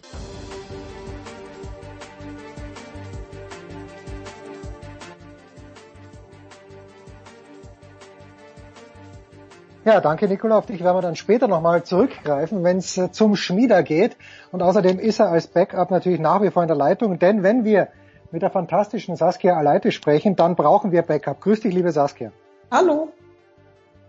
Zehn Tage Antholz. Was vermisst du am meisten nach dieser, und es war glaube ich immer schönes Wetter, habe ich einen Tag übersehen, ich glaube ihr hattet immer Kaiserwetter, wie wir sagen. Du hast einen Tag übersehen, der letzte Tag. Äh, da hat es sogar geregnet, ja. Man glaubt es kaum. ja, nee. Was ich vermisse, äh, ja, da ich jetzt wieder in Berlin ja. bin, Sonnenschein, sicherlich. Und äh, ja, ah, aber ansonsten ist es auch ganz gut, wieder daheim zu sein. Selbstverständlich. Home is where the heart is. Aber die Deutschen sind mit dir abgereist ohne Goldmedaille. Das gab ein paar herausragende Ergebnisse. Ich habe die deutsche Biathlon-Frauenstaffel sogar in die Power Rankings mit aufgenommen, wo ja äh, Caroline Horchler schwach begonnen hat und Denise Herrmann am Ende auch nicht so gut getroffen hat. Hattest du den Eindruck, dass man im deutschen Lager alles in allem zufrieden war? Ja, ich glaube, genau so kann man das ausdrücken, wenn man jetzt äh, ja auch die Verantwortlichen im DSV befragt hat, wie denn ihr WM-Fazit ausfällt, dann äh, war das eigentlich genau so. Ja, wir sind zufrieden, aber es war jetzt natürlich nicht die Euphorie und der Überschwang, den man vielleicht noch aus vergangenen Jahren kannte. Also auch im letzten Jahr hat ja Denise Herrmann Gold gewonnen in Östersund. Ähm, also einen WM-Titel hat man halt jetzt halt nicht. Äh, das hat man so zur Kenntnis genommen, sage ich mal. Trotzdem gibt's halt die ein oder andere Erscheinung, mit denen man zufrieden ist, mit der ja, Silbermedaille von Vanessa Hinz zum Beispiel. Ähm, genau, aber gerade wenn wir jetzt dann vielleicht auch irgendwann auf die Männer zu sprechen kommen, ähm, tun sich da auch Schwachstellen auf, die man jetzt vielleicht so vor der WM nicht, äh, ja, nicht erahnt hätte. Wir wollen sofort auf die Männer zu sprechen kommen, denn ich habe mit Saskia am Sonntag ganz kurz hin und her gesimst und da war gerade der dritte Mann der Staffel auf dem Weg. Und ich schreibe an Saskia sinngemäß Gold für Deutschland? Fragezeichen. Und Saskia schreibt in einer Anwandlung von, ja, eine prophetische Anwandlung war es zurück, Moment, Benedikt Doll hat noch nicht geschossen. Und der Doll hat es dann auch vermasselt, jetzt ist es der dritte Platz geworden, nach, hinter den großen Favoriten Frankreich und Norwegen. Eigentlich muss man ja zufrieden sein mit dem dritten Platz, aber da wäre, äh, ohne deine prophetische Gabe, ohne dass diese eingetroffen wäre, natürlich wäre eigentlich Gold drin gewesen. Muss man sich da ein bisschen ärgern. Ja, auf jeden Fall. Also wenn man jetzt vorher gesagt hätte, okay, Deutschland holt Bronze in diesem Männerrennen, dann wäre man total zufrieden gewesen, weil dafür auch sehr viele andere Nationen in Frage kommen. Ähm, allerdings dann halt nach Rennverlauf, du liegst irgendwie drei, drei Athleten lang vorne und der Schlussläufer vermasselt dann mit äh, Schießanlagen am, am, ja, am Schießstand, die nicht konkurrenzfähig sind sozusagen. Ähm, das ist auf jeden Fall ärgerlich. Also man muss auch sagen, dass da vielleicht auch so ein bisschen die, die Taktik des Bundestrainers nicht ganz aufgegangen ist, dass man Doll als Schlussläufer nimmt. Klar, der wird halt immer als Schlussläufer eingesetzt, weil er gut laufen kann, aber wenn du als Schlussläufer halt auch nicht gut schießen kannst, ist halt bisschen die Frage, ob der dann unbedingt der Letzte sein muss. Ähm, ja, also Benedikt Doll ist die ganze Zeit eigentlich in Antolz nicht mit dem Schießstand klargekommen. Es hat sich abgezeichnet und ähm, ja, zufrieden, es ist, es ist immer eine Ansichtssache. Wie gesagt, vom Rennverlauf her ist es sicherlich ärgerlich auf jeden Fall. Medaille ist trotzdem Medaille. Also ja. Ja, also am Ende hat aber wieder einer gejubelt, dem ich eine Krise angedichtet habe, dem ich ganz, ganz schwache, wenn nicht sogar fehlende Weltcup-Ergebnisse angedichtet hatte, weil er eine Babypause gemacht hat. Für den kleinen Gustav, Gustav nämlich, Johannes Tinius Bö hat noch den Massenstart gewonnen, hat das auf sehr souveräne Art und Weise gemacht. Ähm, wenn du jetzt äh, das, das goldene Sternchen verteilen müsstest, eher an Bö oder eher an irgendeinen Franzosen, die ja äh, auch die Staffel gewonnen haben? Ja, das ist eine gute Frage. Also ich, ich würde es vielleicht sogar einfach äh, auf, auf beide Seiten verteilen, auf die französische Seite, ähm, weil du dich halt auch erstmal wie ein Martin Foucault äh, so zurückkämpfen musst. Ne? Der ist ja letztes Jahr in Östersund ohne Medaille geblieben, was für ihn auf jeden Fall ein krasser Einschnitt äh, war und hat sich jetzt hier trotzdem der Herausforderung nochmal gestellt und ähm, ist zurückgekommen und hat zwei Einzelmedaillen gewonnen. Ähm, und ja, gut, Bö, das ist immer so ein bisschen Jammern auf, auf, auf hohem Niveau. Also wir hatten ja auch ganz, ganz am Anfang der WM schon mal über ihn gesprochen. Ähm, da hat er irgendwie fünf, fünf von sieben Rennen zu Saisonstart äh, für sich entschieden. Und äh, wenn du dann jetzt halt hier beim letzten Tag der Biathlon-WM mit deiner ersten Goldmedaille in einem Einzelrennen rausgehst, ähm, kannst natürlich sagen, das ist nicht das, was man jetzt von Saison, Saisonbeginn von ihm erwartet hätte. Aber ja, wie gesagt, ja, man auf hohem Niveau. Ich, ich finde, das ist sehr ausgeglichen, eigentlich ja eine sehr spannende Entwicklung. Jetzt, dass es tatsächlich so gekommen ist, dass man ihn und Foucault wieder oder auch ein paar andere Franzosen, halt, dass man da wieder so ein zwei oder mehr Kampf sozusagen hat und nicht mehr Johannes Timus Bö, der ist, der vorneweg rennt und alles in Grund und Boden schießt und läuft. Ja, und weil wir gerade bei den NorwegerInnen sind, der Tyrell Eckhoff ist schon als Favoritin da hingekommen, fand ich. In vielen, weil sie auch als Führende im Weltcup angereist ist nach Antholz, aber dann plötzlich eine Frau, von der ich natürlich davor noch nie was gehört habe. Du hast sie mir wahrscheinlich schon dreimal ans Herz gelegt, dass ich auf sie aufpassen muss. Marte Ölsbü Reuseland, wenn ich sie denn richtig ausgesprochen habe, gewinnt Rennen auf Rennen. Äh, sieben Rennen in elf Tagen schreibst du in der Süddeutschen Zeitung, sieben Medaillen für die Frau Reuseland. Äh, hat die einfach, ich weiß gar nicht, wo ich irgendwie einen Vergleich finden könnte, vielleicht vom Basketball, wo da eine Mannschaft dann für zehn Minuten lang oder für fünf Minuten lang, wo einfach jeder Ball in den Korb fällt. Hat äh, Frau Reuseland so einen Lauf bekommen und es ist ja einfach alles geglückt in Antholz. Ja, man kann das tatsächlich halt genauso gegenüberschneiden. Also Tire Eckhoff ist ja als äh, Weltcup-Führende nach Antholz gereist. Ähm, Reuseland, äh, müsste ich jetzt lügen, auf jeden Fall auch unter den Top 5, glaube ich sogar. Ähm, Eckhoff hat sich hat irgendwie selber gesagt, dass er sich sehr viel Druck selber gemacht hat und das hat man dann auch am Schießstand gesehen, dass da echt gar nicht zusammen äh, lief und bei ihr sich eher so eine Negativspirale entwickelt hat, während halt bei Reuseland alles ähm, ja Rennen für Rennen äh, sozusagen immer aufbaute auf dem Erfolg von gestern und äh, sie hat auch selber erzählt, dass ihre ganze Saisonausrichtung im Prinzip auf diese WM in Antholz ähm, ja zugeschnitten war, weil sie letztes Jahr in Östersund gemerkt hat, dass sie eigentlich nicht mehr richtig viel Kraft hatte dann in den Einzelrennen und ähm, es ihr gar nicht gut ging und sie irgendwie gemerkt hat, dass, dass sie so eine WM anders äh, vorbereiten und auch angehen muss, wenn sie da halt erfolgreich sein will. Und sie hat dann auch im Dezember ähm, drei Rennen ausgelassen, glaube ich. Und äh, ja, da so ein bisschen die Grundlage gelegt, dass es ihr dann sozusagen jetzt, dass sie jetzt halt topfit war, während Eckhoff irgendwie in dem, im letzten Weltcup vor der WM noch eine Bronchitis hatte und damit vielleicht auch noch so ein bisschen zu kämpfen hatte. Und ja, also Reuseland als WM-Vorbereiterin sozusagen dann als, ja, bei ihr hat sich dann alles, alles ausgezahlt, dass sie da eben ihren Fokus drauf gelegt hat. Tja, das ist natürlich eine ganz, ganz fantastische Bilanz, aber der Österreicher als solcher, wir haben ihn letzte Woche ja schon gefeiert. Äh, der Stefan Steinacher, unser lieber Freund, ist auch ein lieber Freund von Landi, der eigentlich seine Karriere schon beenden wollte, dann mit einer Bronzemedaille. Äh, jetzt weiß ich nicht, kannst du mir ungefähr erzählen, weil ich habe es gehört, beim Landerninger war es laut, bei den Deutschen war es sehr, sehr laut am Skistand, bei den Russen war es erstaunlicherweise sehr leise, nicht erstaunlicherweise, bei den Italienern auch laut. Wer hatte denn, wenn man so auf die Tribünen schaut, äh, wer, wer hat denn da die meiste Unterstützung gehabt. Ja, also es war schon eine Heim-WM für die Deutschen, muss man sagen. Das war einfach da bei denen am lautesten. Klar, du hattest für Italien, wenn es gut lief sozusagen, beim ersten Schießen oder so äh, noch eine Unterstützung. Ähm, ja, danach äh, verteilte sich dann der oder lief das dann so ein bisschen aus. Ähm, Österreich, ja, ehrlich gesagt jetzt gar nicht, hatte ich jetzt nicht so, habe ich nicht so rausgehört, dass da die große Community vor Ort war. Ähm, ansonsten, klar, die skandinavischen Länder haben immer irgendwie einen Pulk an, an Fans mit dabei. Aber tatsächlich bei den, bei den Deutschen war es einfach am lautesten. Bei den Russen hat man auch gemerkt, dass diese ganze, ähm, ja, Doping-Aufregung, die dann da auch in der Luft lag, schon mit dem Sprintsieg von Luinov und dann später mit der Razzia, die hat sich auf jeden Fall aus, ausgewirkt. Es, die Zuschauer waren jetzt nicht, deshalb hat jetzt nicht jeder gepfiffen oder geboot, aber man hat schon Töne vernommen, die man sonst jetzt so in einem Biathlon-Stadion nicht äh, hört. Jetzt äh, hat Siege Heinrich auf Eurosport, äh, du weißt ja mittlerweile ist Siege einer der ganz großen Dopingjäger, möchte ich fast sagen, im internationalen Sport, hat aber schon angemerkt, dass er eine Razzia am Wettkampftag um, ich glaube, 6.30 Uhr in der Früh war es, nicht angemessen findet. Ist das auch so der Tenor gewesen unter den Athleten und unter den Trainern?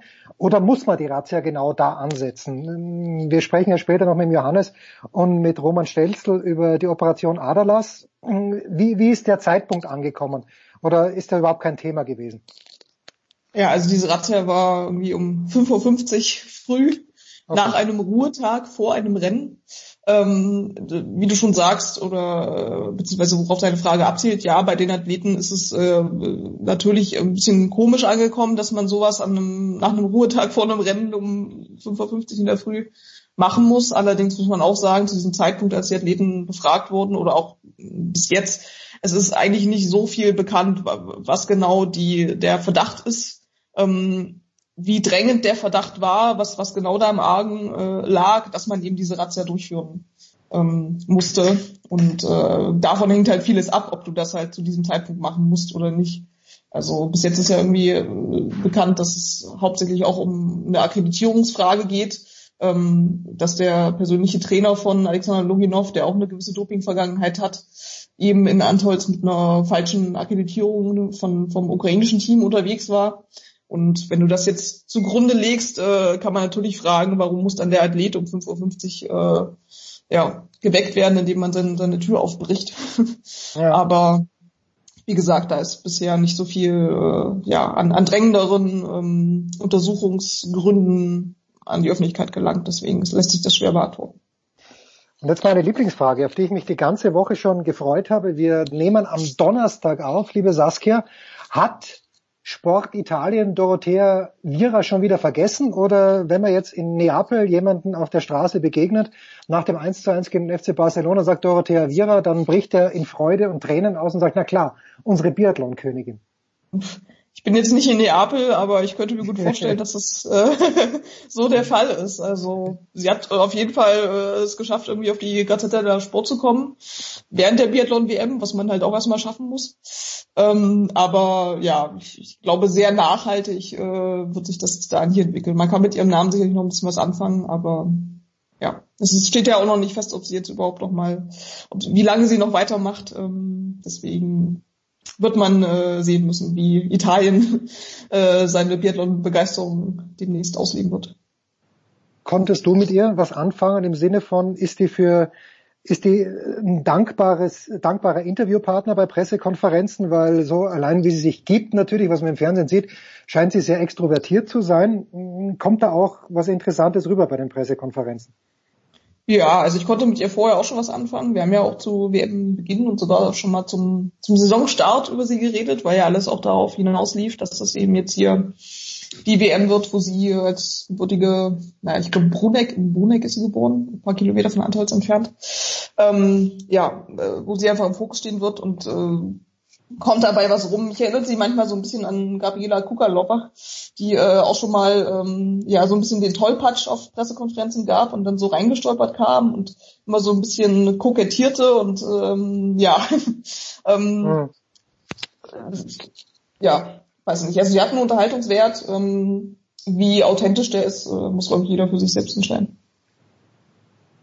Ja, das ist die ganz große Frage. Die zweite große Frage äh, bezieht sich natürlich auf Rasenballsport Leipzig. Nein, nein, in dieser Woche nicht. Nein, die Frage ist einfach, du bist jetzt zurück in Berlin, du hast durchgeackert in Antholz äh, neben dem großen Volker Kreisel. Natürlich auch für die Süddeutsche Zeitung. Was kommt, was kann überhaupt noch was kommen, liebe Saskia? Ja, was kommt? Das ist eine gute Frage. Das ist jetzt Corona kommt ja erstmal nur noch und dann. Das, das wäre meine nächste Frage gewesen. Ich ja. lese, das ist ja, äh, und ich glaube, Thomas Kistner hat den Artikel geschrieben in der Süddeutschen und hat, der hat einen sehr engen Draht oder kurzen Draht zu Dick Pound.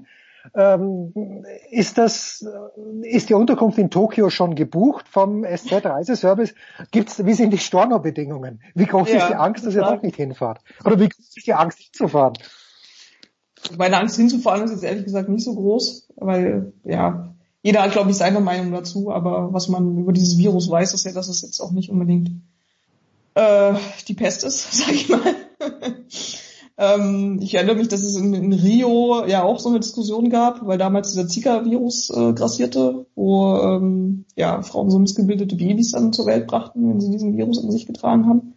Ist jetzt natürlich ein bisschen die andere Sachlage wegen der globalen Ausbreitung, aber äh, ja, wie man jetzt, äh, Stand jetzt gibt es ja noch keine Bedrohungslage für Olympia. Es wird sich irgendwie in den nächsten drei Monaten entscheiden, so wie ich das gelesen habe. Und dann wird man sehen, äh, ob ich einfach vier Wochen Urlaub mache oder privat nach Tokio fahre oder weiß ich nicht. Ja, dann kannst du sicherlich bei Thomas Hahn unterkommen und ja. äh, über Land und Leute ganz viel lernen. Das Einzige, was ich gelesen habe, und das betrifft mich natürlich persönlich, denn ich wollte, wie schon bei den letzten 46 Olympischen Spielen auch in diesem Jahr wieder am Fackellauf teilnehmen. Der soll verkürzt werden und ich fürchte, das wird genau meine Strecke betreffen. Saskia, bezaubernd wie immer. Vielen, vielen Dank für deine Zeit. Wir machen eine kurze Pause in der Big Show 445 und schauen wir mal, wo es uns dann hinträgt.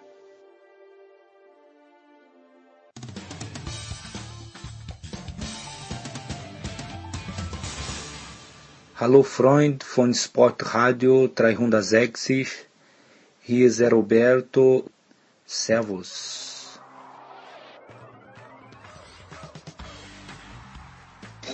Herrschaften, weiter geht's in der Big Show 445 und er ist wieder da, obwohl er verschnupft ist. Das weiß ich sehr zu schätzen, dass du trotzdem mindestens drei Stunden Zeit für uns hast. Der fantastische Markus Götz von Sky. Guten Morgen, lieber Götzi. Meine Güte. Ich bin immer so gerührt, wie du mich anmoderierst. Guten Morgen.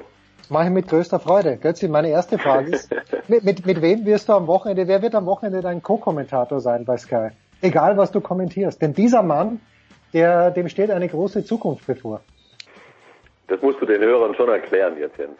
Ja, ich erkläre es auch gerne, weil äh, Kretsche kommentiert seit Jahren mit dir, du hast ihn groß rausgebracht, jetzt ist er endlich was geworden bei den Füchsen und Martin Schwalb mit dir am vergangenen Sonntag kommentiert, ist der neue Trainer der Rhein-Neckar-Löwen.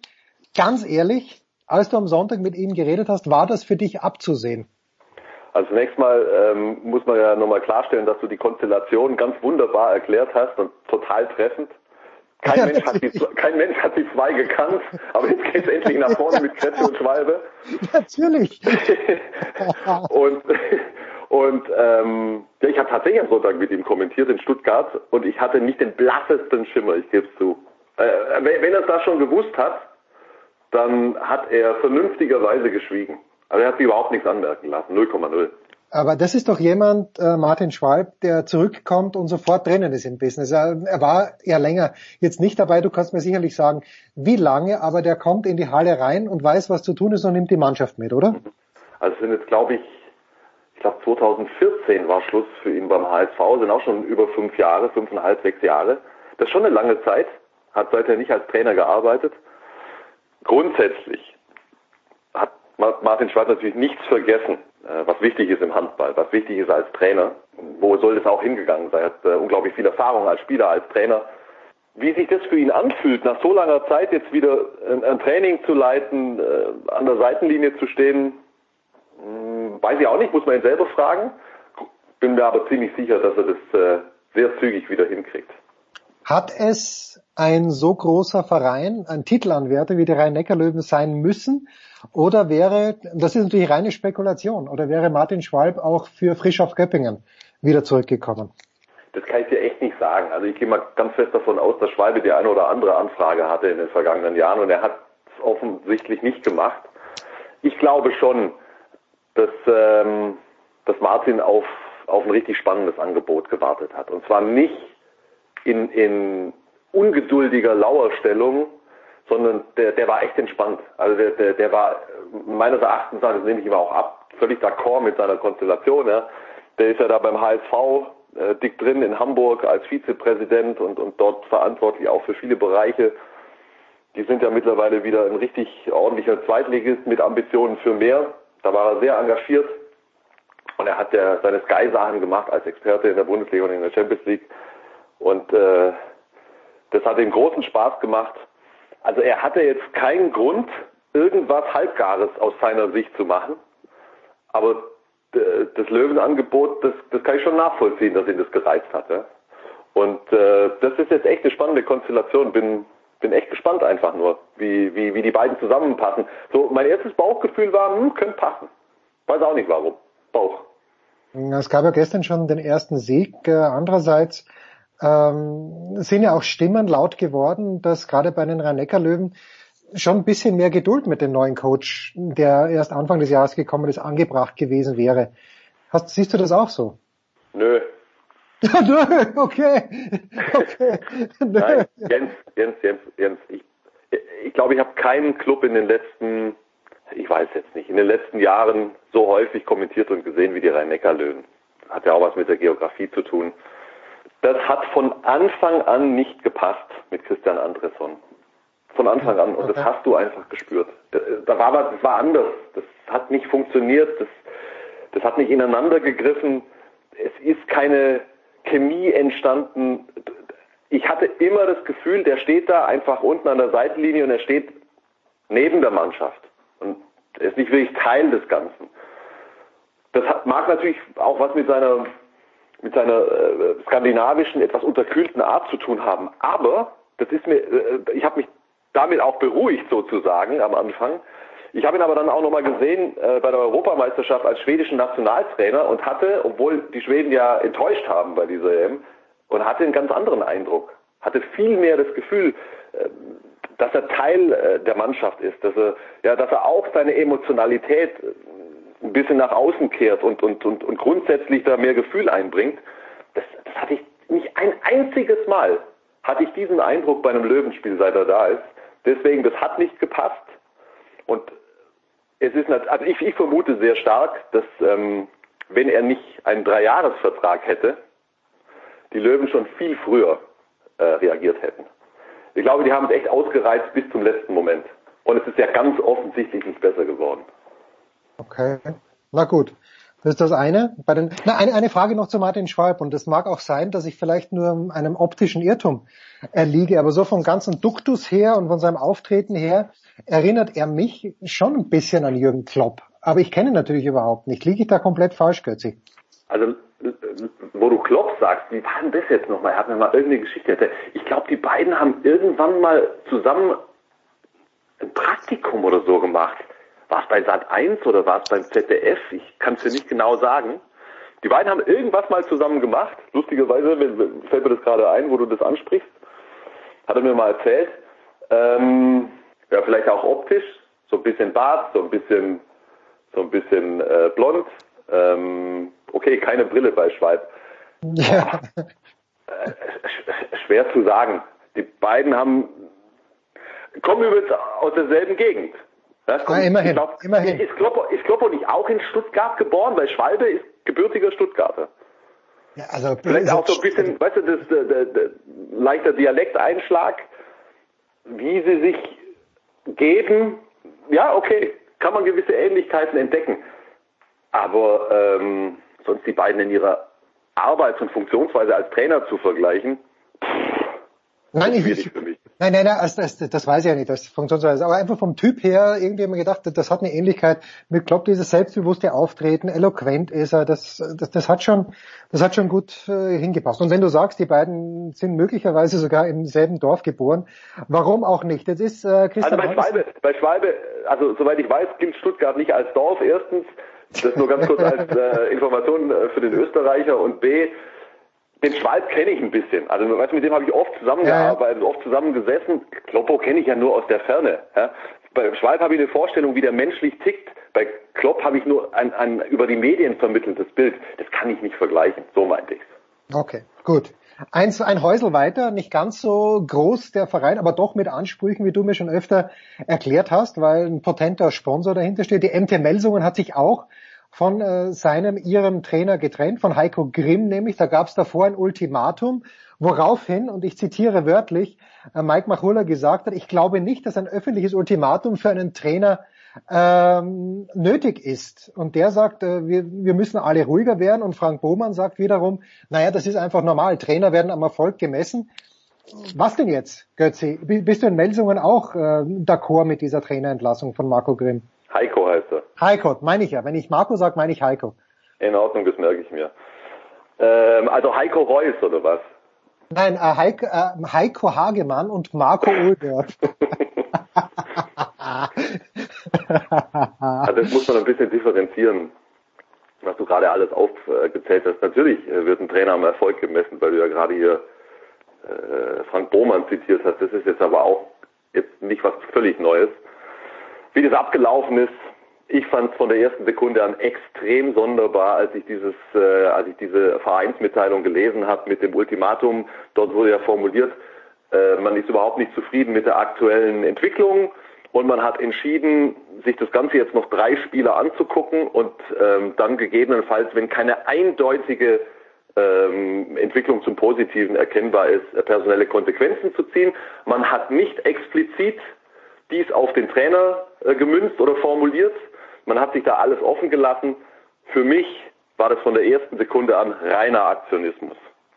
Mein Eindruck war, die Vereinsführung der MT Melsung äh, sah sich gezwungen, in irgendeiner Art und Weise nach außen zu demonstrieren, dass man A handlungsfähig ist und auch handlungsbereit. Aber was, was, was, was soll das? Ja? Da hieß es drei Spiele und dann wird er aber nach dem ersten Spiel schon entlassen. Also das, ist, das, das belegt ja, dass das, dass das äh, Mumpitz war, das, das so zu machen. Dass Heiko Grimm stark in der Kritik stand, das ist schon länger klar gewesen. Also diesen Verein MC Melsung, den muss man erstmal durchschauen. Da wird seit äh, vielen Jahren unwahrscheinlich viel Geld reingepumpt. Und da bin ich nicht der Einzige, der äh, ganz klar der Meinung ist, dass, dass da äh, wesentlich mehr hätte rumkommen müssen. Äh, das haben sie auch in dieser Saison nicht hingekriegt. Wie sehr das sozusagen in den Verantwortungsbereich von Heiko Grimm fällt, ist von außen sehr schwer zu beurteilen. Tatsache ist, sie haben nicht entsprechend performt in dieser Saison. Tatsache ist aber auch, dass das ja seit Jahren so geht. Und da scheint mir dann doch was Grundsätzliches im Argen zu liegen. Also das ist schon ein bisschen seltsam abgelaufen. Aber das, und jetzt kommen wir wieder auf die Kernfrage zurück, Heiko Grimm freigestellt worden ist, das kann ich zumindest aufgrund der Ergebnisse zumindest nachvollziehen. Das heißt aber nicht, dass ich der Meinung bin, dass er der allein oder Hauptschuldige ist an der Situation. Aber diese Geschichte, ich meine, die kennen wir schon auch aus dem Fußball, wo am Sonntagabend das, äh, es noch heißt, der Vorstand steht hinter dem Trainer und Montag in der Früh kommt dann über ein SED die Nachricht raus, äh, der und der Trainer wurde entlassen. Also ja, ob er jetzt drei Spiele bekommt oder nicht. Ähm, die ja, letzte. Deswegen, deswegen, äh, deswegen, ich weiß nicht, hast du, das war Mike Machulla, glaube ich, der gesagt hat, das braucht einfach ja, nicht so ein Ultimatum. Ja, ja. Was, was da intern besprochen wird, wie, das ist genau der Punkt. Ist, was, warum macht man das? Das ist doch, es geht doch nur darum, irgendwas nach außen zu signalisieren. Aber das ist doch, das ist doch, das verstehe ich auch nicht. Da bin ich in der Tat komplett bei Machulla. Wenn, wenn, was weiß ich, der Geschäftsführer, in dem Fall Axel Gerken, zur Mannschaft, zum Trainer sagt, Leute, wir sind jetzt an einem Punkt, wo es so nicht weitergeht. In den nächsten drei Spielen muss dies und jenes passieren. Sonst passiert dies oder jenes. Dann kann man das ja machen. Aber mit so einem öffentlichen ähm, Manuskript, Pamphlet, das kam mir von der ersten Sekunde an äußerst seltsam vor. Okay. Die letzte Geschichte, wenn ich es richtig gesehen habe, und äh, zum Glück habe ich dich als Korrektiv da, in Wetzlar geht's auch rund, oder? Aber dort ähm, hat man jetzt irgendwie, ich habe es nicht ganz verstanden. Äh, der, der Trainer, man weiß, dass der Trainer 2021 gehen wird und behält ihn trotzdem, äh, Kai Wandschneider. Ich, ich kenne mich nicht aus, Götzi. Kai Wandschneider arbeitet seit vielen Jahren in, Mel äh, in, in Welsung, sei schon in Wetzlar. Oh, vielleicht war das jetzt gerade ein freudscher Versprecher, äh, der irgendwann mal ja, zur Realität das werden wir, ja. beobachten. Ne? Also Kai, Kai Wannsteiner arbeitet seit ähm, vielen Jahren in Wetzlar und tut es außerordentlich erfolgreich. Die Wetzlarer sind zwar die unangefochtenen deutschen Meister ähm, im Understatement, denn wann immer du äh, Wetzlar-Spiele kommentierst und mit den äh, Verantwortlichen Kai Wannschneider, den ich übrigens sehr schätze, und Björn Seid, den ich auch gern mag, sprichst, werden sie nicht müde zu betonen, dass sie einen der kleinsten Etats der Liga haben. Ähm, das wird mittlerweile in der Szene schon auch ein Stück weit belächelt. Ja, sie ähm, haben einen sehr überschaubaren äh, finanziellen Spielraum, aber der ist nicht so dramatisch klein, wie die Wetzlarer es ähm, die Leute gerne glauben machen würden. Trotzdem, wenn das Kriterium ist, ein Trainer ist ein guter, wenn er aus den gegebenen Möglichkeiten das Optimum rausholt, dann ist Kai Wandschneider ohne Frage ein Supertrainer. Denn genau das ist ihm gelungen, Jahr für Jahr in Wetzlar unter nicht ganz einfachen Bedingungen. So. Jetzt weiß ich nicht ganz genau, wie alt Kai Wandschneider ist, aber so roundabout 60 würde ich sagen, vielleicht sogar schon drüber. Und die in Wetzlar haben offenbar entschieden, okay, wenn sein Vertrag ausläuft 2021, dann wollen wir mal was Neues machen. Das ist legitim, würde ich sagen. Ich sage ja, nicht, dass ich es auch so mache. Spricht doch nichts dagegen. Ich, ich sage ich sag nicht, dass ich es auch so gemacht hätte. Ich sage aber, dass es legitim ist. Dass übrigens Kai Wandschneiders Vertrag nicht verlängert wird über 2021 hinaus, das war in der Szene schon etwas länger bekannt. Überrascht hat, glaube ich, die meisten, dass der Verein so früh jetzt schon an die Öffentlichkeit damit gegangen ist. Also fast eineinhalb Jahre vor Ablauf dieses Vertrages. Das kann man jetzt aber auch wieder so und so sehen. Da sich dieses Thema äh, verbreitet hat in der Szene, haben natürlich die Rückfragen äh, der Journalisten und äh, Reporter zugenommen. Also, jetzt, jetzt, hast du die Wahl. Als Verein, als, äh, als noch Trainer, hast du Bock jetzt eineinhalb Jahre jeden Tag die Frage, was ist eigentlich mit Ihrem auslaufenden Vertrag zu beantworten? Oder sorgst du einmal für Klarheit, auch auf die Gefahr hin, dass Leute sagen, warum macht man denn das so früh? Ich, ich, also ich habe, ich sehe natürlich schon, dass das keine ganz unproblematische Situation ist, das jetzt schon nach außen gegeben zu haben. Ich sehe aber auch die andere Seite. Und ähm, eigentlich bin ich bin ich jemand, der der Klarheit und und Offenheit und, und Ehrlichkeit grundsätzlich bevorzugt und deswegen bin ich nicht bereit, die Wetzlare dafür in Sack und Asche zu hauen. Grundsätzlich hoffe ich einfach nur für Kai Wandschneider, dass er endlich mal das Vertrauen von einem größeren deutschen Handballclub bekommt. Er hätte es nämlich total verdient. In Sack und Asche wird uns Götzi hauen, wenn es gleich zu den German Power Rankings geht. Es geht rund in der Handball-Bundesliga, es geht natürlich auch rund im deutschen Sport. Äh, wir freuen uns, Götzi. Kurze Pause. So, Hurra.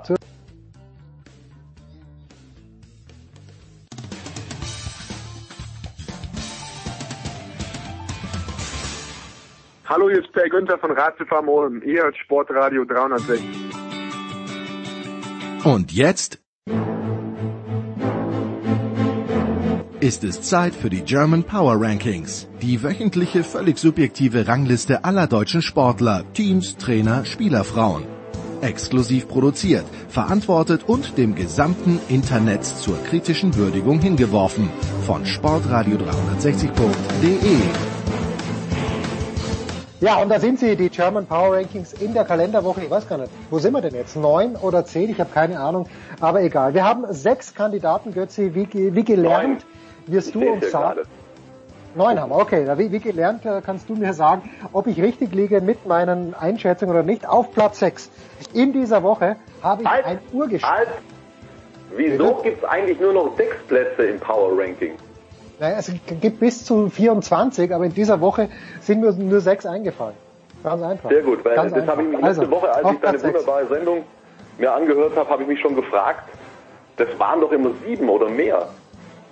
Ja, ja, aber in dieser Woche sind mir nur sechs eingefallen. Auf Platz sechs ein Urgestein des deutschen Eishockeysports. Das ist Uwe Krupp. Uwe Krupp ist zurückgekommen äh, zu den Kölner Haien, hat nach 17 Niederlagen dafür gesorgt. 5 zu 0 gegen Wolfsburg haben sie gewonnen, die Kölner Haie. Jetzt kann man natürlich sagen, niemand verliert 18 Mal in Folge. Und es gibt auch Stimmen, die sagen, nicht einmal den Niederlagenrekord schaffen die Kölner Haie in diesem Jahr. Aber nein, Uwe Krupp für mich auf Platz 6 in dieser Woche. Was sagst du?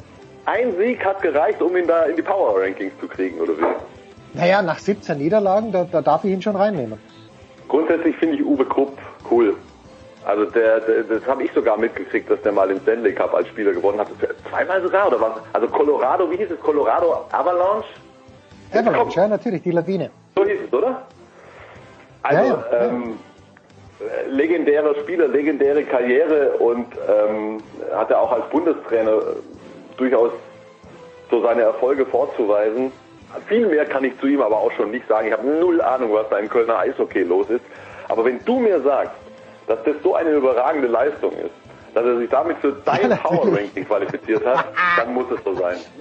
Es muss so sein. Auf Platz 5, Götze, pass auf, in dieser Sport erkennst du dich brillant aus. Auf Platz 5 our very own Warsteiner, der Warsteiner unserer Herzen, Jan-Lennart Struff. Denn Struffi hat beim Turnier in Dubai zunächst Roberto Batista Agut besiegt. In den hat er zuvor in keinem Satz mehr als vier Spiele gemacht und hat dann in Runde 2 im Achtelfinale gegen Nikolaus Basilashvili in 39 Minuten mit 6-1 und 6-0 gewonnen. Jetzt weiß man, der Basilashvili schmeißt manchmal Spieler weg, so war es auch diesmal. Und es kann gut sein, dass Struffi zum Zeitpunkt unserer Ausstrahlung schon rausgeflogen ist gegen Stefanos Tsitsipas. Dennoch auf Platz 5 in dieser Woche. Ja, ja.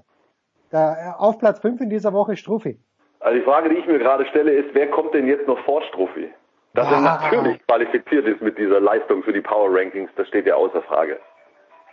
Das ist schön. Ich mein anderes Telefon. Jetzt muss mir mal fünf Sekunden geben, das auszumachen. Ah, so, hier, alles live. Ähm, auf jeden Fall, Strophi muss da rein, überragend. Ja, überhaupt keine Frage. So, auf Platz vier Und das ist einfach eine Lebensleistung, die man anerkennen muss, weil, und man darf es wirklich in dieser Offenheit sagen, eigentlich nichts Besseres nachgekommen ist, aber gestern oder heute 95 Jahre ist er alt geworden, der Präsident, der ehemalige Präsident 1992 bis 2001 des Deutschen Fußballbundes, Egidius Braun. Ich habe ein paar Bilder gesehen vom Egidius. Ich glaube, das ist ein Mann, der, der ein bisschen aus der Zeit gefallen, nicht ein bisschen, sondern sehr aus der Zeit gefallen ist jetzt, aber in Anbetracht seiner Nachfolger für mich eine fantastische Leistung, A, 95 Jahre alt zu werden und B, einfach auch jetzt in der Presse durchaus gefeiert zu werden. Auf Platz 4 in dieser Woche Egidius Braun, einfach weil er 95 geworden ist. Egidius Braun. Also, dass du mir das heute präsentierst, nicht schlecht, hätte ich oder? tatsächlich nicht für möglich gehalten. Ich habe Egidius Braun, und das ist das Einzige, was ich dazu sagen kann, als Pater Braun in Erinnerung, wie er ja ähm, leicht ironisch genannt wurde, aufgrund seiner väterlichen, priesterlichen Art. Also was ich durchaus glaube, dass das ein ehrlicher Kerl war. Und nach allem, was, was zwischenzeitlich passiert ist, ähm, qualifiziert ihn das alleine schon A für dein Power Ranking und B für die Lobeshymnen, die du gerade äh, skizziert hast. Naja, Lobeshymnen übertreiben wir mal nicht. Wie gesagt, ich glaube äh, nicht, dass er jetzt als Präsident noch in die Zeit passen würde. Aber okay, auf Platz drei. Nein, aber du, du, du weißt, was ich meinte gerade. Ja, ja, ja, ja, das meine ich. Das meine ich. Äh, weiß ich, was du meinst. Auf Platz drei die Biathlon-Staffel der deutschen Frauen, Götzi. Denn am vergangenen Samstag war es, haben Caroline Horchler, Vanessa Hinz, äh, Franziska Preuß und Denise Herrmann trotz, und ich habe mal zusammengezählt, vier, vier Strafrunden noch die Silbermedaille geholt in der Staffel. Die Horchler hat ganz schlecht begonnen. Äh, Hinz und Preuß dann läuferisch und mit, mit dem Gewehr überragend und Hermann dann äh, läuferisch überragend beim Schießen nicht so sehr. Für mich also ich bin kein ganz großer Biathlon-Freund, aber das war, habe ich mir gerne angeschaut. Auf Platz drei dieser Woche die Frauenstaffeln im Biathlon. Kein Power-Ranking ohne Biathlon, Skispringen und Ski Alpin. Also eine ganz fantastische Leistung, die du da gerade äh, vorgetragen hast. Ich kann dir natürlich äh, nur zustimmen. Das ist richtig. Die fantastische Leistung liegt bei mir und nicht bei den Biathlon-Mädels. Ja, auf Platz zwei, ja, auf Platz zwei in dieser Woche ist jener Mann, der es nicht geschafft hat, in der Nacht von Mittwoch auf Donnerstag den 100. Scorerpunkt in der NHL zu scoren, aber es ging bei 0 zu 3 für die Edmonton Oilers in Las Vegas, aber egal. Er ist auf dem Weg dazu, Leon vielleicht sogar MVP der Liga zu werden. Natürlich. Ja. Muss dabei sein. Ja, danke Götzi, da Haken dran. Und auf Platz 1, was soll ich dir sagen? Aber entweder ist die englische Liga mit Ausnahme von Liverpool einfach nur schwach oder der glorreiche FC Bayern München war einfach gut am Dienstagabend komplett souverän, mit Ausnahme vielleicht von ein, zwei interessanten Ansätzen, die Manuel Neuer gepflegt hat. Auf Platz eins in dieser Woche, da kenne ich nichts, der FC Bayern München. Auf Platz eins. Ja, komm, ein bisschen mehr Begeisterung bitte. Das war schon stark, fand ich. Ja, war ein gutes Spiel, hast recht. Also ich Danke, Götzi. Okay, Götzi. du, du, du, spürst, du hörst meine Begeisterung und meine Liebe zum FC Bayern. Du, du, du spürst das, oder? Der Enthusiasmus ist absolut da, auf Seite vom Nein, ich respektiere ja, die ja, Leistung, aber du weißt doch ganz genau, dass ich kein Bayern-Fan bin. Punkt. Ja, ich auch nicht. Was soll ich dir sagen? Und umso größer schätze ich meine Leistung ein, dass ich die Bayern auf Platz 1 gesetzt habe. Götzi, Jawohl, dir, bravo. zum einen, dir zum einen gute Besserung und zum Rausschmeißer die Frage, wo werden wir dich am Wochenende hören? Ähm, lass mich kurz konzentrieren. Ist heute auch schon Wochenende? Ja. Also ich ziehe mir heute den Knaller Erlangen gegen Eulen Ludwigshafen rein. Also natürlich, natürlich äh, nicht privat, sondern beruflich. Das muss man natürlich auch erstmal überstehen. Äh, am Samstag äh, Champions League, Kielce gegen Kiel. Es geht um nichts. Die Kieler sind ja schon Gruppensieger, letzter Gruppenspieltag. Und am Sonntag, was ist es? Göppingen gegen Flensburg. Das ist nicht uninteressant. Der fantastische Markus Götz. Götze, danke dir. Big Show 445. Kurze Pause, dann machen wir weiter.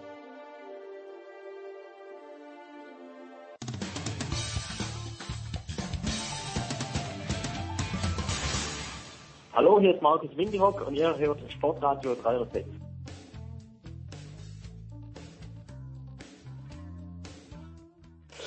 Es geht weiter in der Big Show 445 mit Two of Our Very Favorites. Das ist zum einen von der Tiroler Tageszeitung Roman Stelzel. Roman, ich grüße dich. Servus.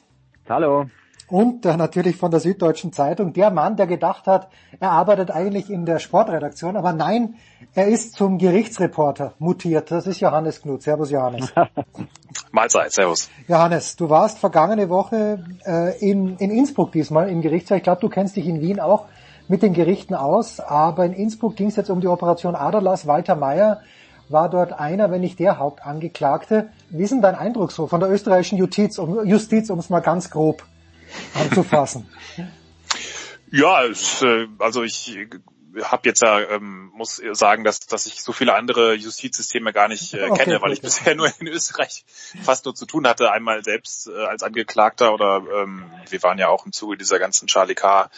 Äh, MeToo-Recherchen ähm, auch angeklagt in Wien vor dem Landesgericht. Ähm, und jetzt halt in den Prozessen äh, rund um die Adalas-Affäre, wobei da ja auch die Deutschen in München ähm, äh, um, um den äh, Mark Schmidt ja auch wohl dem, im Laufe des Jahres irgendwann jetzt mal losrollen werden.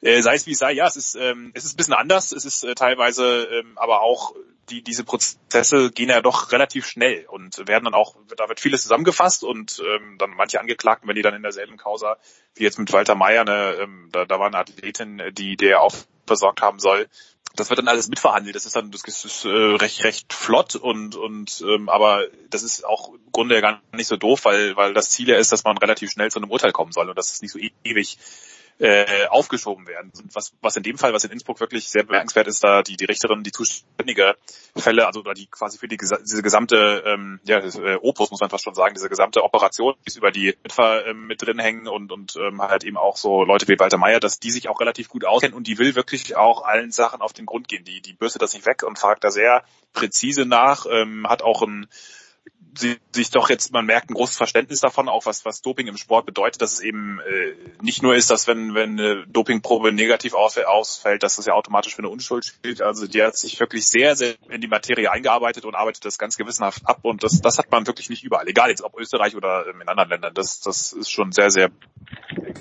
ja, Roman. Ähm, Walter Mayer, der seit Jahren eigentlich nichts mehr im österreichischen Sport zu tun haben dürfte, und sollte und müsste und dennoch taucht er immer wieder auf. Warum? Ich kenne ihn nicht persönlich, er scheint ein einnehmender Charakter zu sein, aber irgendwann müsste er die Letzten kapiert haben, aber irgendwie dünkt mich, egal wo irgendwas mit Doping in Österreich äh, zugange ist, ist der Meier dabei. Warum ist das so, Roman? Ähm, ja, ich glaube, es ist generell ein bisschen ein Problem, dass der Sport überall hat, vor allem auch in Österreich, dass, dass die Leute, wenn es draußen sind, nicht wirklich draußen sind. Gell. Das ist ja auch das, das, was man, was man, so die Radler natürlich auch vorgeworfen hat, man die Langläufer auch immer wieder in der Sparte, dass, dass dann doch immer wieder, immer wieder jemand auftaucht, ist, der eigentlich nichts damit zu tun haben sollte. Mal Walter Meyer, ich glaube, das ist jetzt, äh, was da, die, die Marathonläuferin, die da die der, der Johannes jetzt angesprochen hat. Ich war selber jetzt nicht beim Prozess, ich habe es mir jetzt äh, nur aus zweiter Hand erzählen lassen und mir die ganzen Sachen durchgelesen.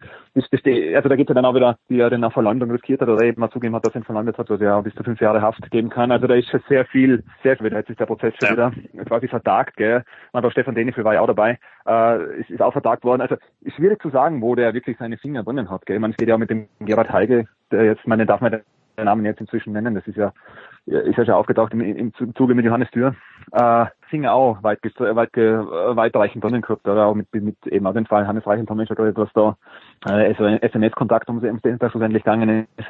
Äh, schwierig zu sagen, äh, wenn dann an, an, an ich erinnere mich an Markus Gandler, gell, ich weiß jetzt auch, ob es wirklich der, der Markus war, aber was dann auch gesagt hat, wir wissen nicht genau, was die, die, die unsere Athleten tun. Gell. Im, Falle Johannes Dürr war dabei, äh, ich glaube EOF 2 gesessen ist mit Hajo Seppel zusammen und der Hajo Seppel dann auch direkt angegriffen hat, sie müssen da was quasi wissen, oder? Man, ist der Vorwürfe, die jetzt am Montag auf Servus TV wieder erholt hat, im Zuge dessen des Ganzen. Also, und die sagen dann auch, wir wissen da de facto die Athleten, wenn sie sich selber einen Beiner holen, ist es ihre eigene Geschichte. Also, äh, dass der Walter Meier da theoretisch, ich, ich weiß jetzt auch gar nicht, wo der wirklich involviert ist und was der sonst schon macht, muss ich ganz ehrlich sagen. Ich mit, mit dem, mit der Person jetzt nicht viel zum tun, aber wenn der jetzt persönlich vor irgendjemand als Personal Trainer angestellt wird und mit dem ÖSV nichts zu tun hat, was er nicht hat, dann ist natürlich äh, das jedem offen, gell? Das ist äh, also wenn sich jetzt auch, sagen wir mal, der, der beste Langläufer Österreichs aktuelle und, und der, der, sein Vorgesetzter damit auch, äh, auch rechtfertigen kann, dass er sagt, okay, das ist, was er dann da im Privaten macht oder was seine Athleten im Privaten machen.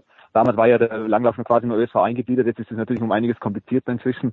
Äh, wenn ich es also damals zur derjenigen Zeit so sagen kann, dann ist natürlich, dann ist überall möglich, dass die, dass die teure Finger im Spiel haben. Und man hat gehabt, gell, also damals die, äh, die, die, die Langlaufverfolge waren halt da, gell. Das ist, und, und da war natürlich auch viel viel mit und viel unter Walter Meier, was da immer, wie auch immer das rechtlich ausschaut oder was da passiert ist, ist natürlich wahrscheinlich, was man, nichts genaues weiß man nicht, oder? Also von daher äh, ist, ist schwierig zu sagen, oder? Äh, wie das genau ablaufen ist. Aber schlussendlich, um das, um das einfach festzuhalten, ich glaube, dass da irgendwie persönlichen Gefühle, also wenn die Trainer und selber sagen und, und die Vorgesetzten selber sagen, unmittelbar Vorgesetzten muss man ja sagen, die wissen, was die, was die mit persönlichen Trainern treiben und so, das ist dann doch ihre eigene Aussage, dann ist natürlich möglich, dass die überall das Ding im Spiel haben. Punkt um. Ja, und was ich bei Walter Meyer sehr interessant finde, ist, dass er, es wird ja gar nicht bestritten vor Gericht, dass er gar nichts gemacht hat. Er hat ja in den Vernehmungen zugegeben, dass er ihm weiter geholfen hat beim Blutdoping. Er spielt mhm. nur seine Rolle oder er sagt, es ist eine relativ, ich habe nur einmal Blut abgezapft und dann dem Harald Wurm, der ja auch noch angeklagt ist, jetzt demnächst, äh, dem habe ich mal Blutbeutel besorgt. Das ist natürlich auch ein bisschen die Frage, wenn er jetzt irgendwelche Blutbeutel besorgt, äh, warum soll der die Blutbeutel besorgen und dann äh, und er selbst das Equipment hat, warum soll er dann damit gar nichts zu tun haben? Aber das ist das ist ihm jetzt genau die Frage, die unklar ist. Es, es wurde allerdings nirgendwo abgestritten, dass er ähm, oder zumindest bisher in den Vernehmungen und auch in den Verhandlungen nicht, dass er damit drin hing. Und das ist ja das eigentlich Interessante, dass der, dass einerseits er ohne diesen Sport irgendwie nicht äh, ähm, kann aber auch der Sport ohne ihn nicht kann. Weil in, in dem Fall bei Dürr und Heigl war es ja so, dass die auf ihn zugekommen sind und der Heigl gesagt hat, jetzt haben wir was, mhm. jetzt können wir da hingehen.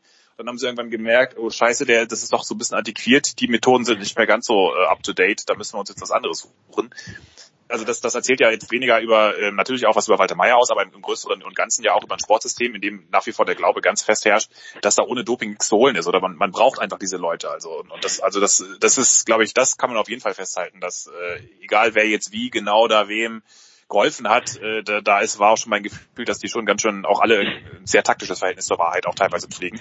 Und ähm, gut, was den ÖSV angeht, es ist natürlich so, der es wurde schon 2013, 2014 wurde sich, äh, wurden diese Warnungen in den Wind geschossen. Und äh, klar, man kann äh, man kann natürlich jetzt nicht immer darauf zurückziehen und sagen, wir haben die gefragt, wir wissen nichts Genaues, aber also das halte ich für ein bisschen zu einfach, wenn dann die äh, Leute sagen, naja, die machen ihr eigenes Ding. Man sieht ja die Leistungssprünge, man sieht gewisse Tendenzen im Training. Das kann auch einem Rennsportchef theoretisch auffallen. Und ähm, ob das so war, weiß ich nicht, aber äh, streiten es ab. Aber ähm, das ist schon, äh, das ist schon sehr interessant. Und ähm, aber ich, ich finde halt wie gesagt auch gar nicht mal von der Person.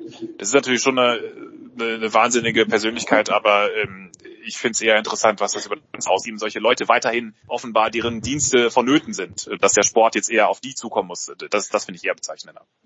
Naja, aber ich finde es jetzt gar nicht so langlaufspezifisch. Also man, natürlich ist es jetzt im Langlauf ein Riesenthema, aber es ist ja überall. Es, deswegen habe ja, ich es am Anfang erwähnt. Es ist ja Sport, es ist ja eigentlich ein Sportsystem. An den Biathlon jetzt mit dem Loginov ist natürlich auch wieder aufkeimend, aber natürlich ist so der ganze Apparat, der, der ändert sich ja nicht. Man muss mal ehrlich sagen. Natürlich werden die Absolut. Probleme öfters aufgezeigt, auch im Radsport. Man, es ist natürlich, äh, ich habe leider den, den Namen ist mir entfallen, aber ich meine, es gibt ja genug äh, ehemalige Manager oder ehemalige oder dann als Manager wieder arbeiten, gell? Man, hm. Vielleicht hat Johannes jetzt den Namen noch äh, schneller parat, aber es gibt auf jeden Fall genug, gell? Also, Welchen Namen? Und das ist eben das.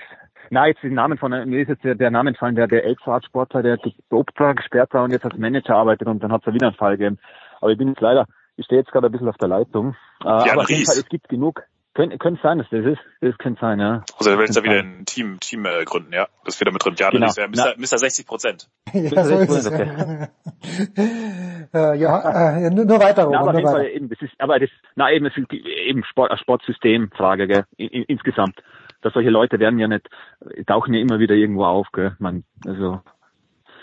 Absolut. Bin ich ganz, bin ganz beim Johannes eben, weil du es am Anfang angesprochen und eben, ich würde es auch eben äh, eben global herunterbrechen. Man im Langlauf ist natürlich einfach äh, jetzt bei uns einfach gang und gäbe. Jetzt sieht man natürlich 5.30 Uhr die Razzia im Biathlon wieder. Man Biathlon hat sich auch, und auf dem Biathlon haben sich natürlich auch Folie eingeschossen. Gell. Wo man auch hinterfragen darf, warum um halb sechs Uhr morgen einer von einem Bewerb beim Login oder bei den Russen eine Razzia durchführen muss. Gell. Aber ist, ist wahrscheinlich wie in Seefeld. Man will halt so, so Exempel statuieren. Gell. Man will halt sagen, wir, wir sind da und wir sind anwesend und, und wir schauen euch immer auf die Finger, gell? Ja, und in also, Seefeld hat sich ja gezeigt, dass, in Seefeld, nein, nein, in Seefeld war es natürlich auch ein bisschen in flagrante natürlich, da war ein bisschen, da ist halt wirklich, dann haben sie ihn auch wirklich gesehen, also dann haben sie einen Hauke oder dann auch wirklich mit, mit dem Blutbeutel erwischt, glaube ich, weil es ja nicht, das ist eine andere Geschichte natürlich, aber. Das, aber das, das ist, das sind ja jetzt auch alles Auswirkungen dieser Operation, dass sie sagen, okay, es wird offenbar die Athleten ähm, machen es nicht mehr nur in der Vorbereitung, weil sie wissen, da wird mittlerweile auch ein bisschen engmaschiger kontrolliert und sie machen es teilweise bis kurz vorm Wettkampf, was man schon dachte, das bringt eigentlich nichts. Aber Seefeld hat es gezeigt, bei der Tour de France, bei mhm. der letzten haben sie auch teilweise bis kurz vor dem Start haben sie plötzlich mhm. äh, so Überraschungsaktionen oder Dopingtests durchgeführt, äh, wo man ja dachte, immer Wettkampf, das ist viel zu spät, aber ähm, ja, es ist, es ist halt ein ständiges Katz-und-Maus-Spiel. Johannes, wie glaubwürdig ist Johannes Dürr überhaupt noch? Nachdem er ja dann noch einmal, nachdem er bei Hajo Seppelt Abbiete geleistet hat, aber noch einmal rückfällig geworden ist, äh, jetzt A für dich und B vor allen Dingen auch für die Richterin, die er dann beurteilen muss, wie dieser Fall ausgeht. Ja, es ist ein zweischneidiges Schwert, sowohl er als auch sein Trainer. Ähm, sie, sie haben natürlich, ähm, man muss erst mal sagen, ohne diese, ohne die Aussagen von Johannes Dörr, auch die ersten schon bei der Staatsanwaltschaft, der hat ja quasi zwei Beichten ähm, äh, hinterlegt. Einmal bei Seppel, Schrägstrich dann kurz darauf bei der Staatsanwaltschaft und dann nochmal nachgeschoben, äh, als, als dann klar wurde, dass er selbst da viel tiefer mit drin hing, als es zunächst klar war. Ähm, das ist natürlich, ist natürlich eine, ein krasser Umstand, aber erstmal ohne diese erste Aussage wäre, hätten, würden wir das alles überhaupt nicht wissen. Also er hat äh, letztlich ja auch die Ermittler auf sich, auf seine mhm. eigene Fährte geführt. Und das ist natürlich, äh, muss man sich schon fragen, äh, wie, wie kommt natürlich sowas zustande? Er hat sich da sicherlich auch irgendwo, wenn man in diesem System gefangen ist, das ist, glaube ich, von uns außen schwer zu beurteilen, wie, wie jemand dazu Entscheidungen kommt, die ja auch irgendwie nicht mehr rational sind. Das ist ja auch irrational ähm, in diesem System. Ähm, aber das ist natürlich das hat ihn natürlich jetzt seine, seine Glaubwürdigkeit nicht wirklich zu, äh, war jetzt nicht wahnsinnig förderlich, aber er hat sich natürlich auch dann durch diese weiteren Geständnisse massiv auch selbst belastet. Also er hat sich, äh, er hat im Grunde eigentlich keine Motivation.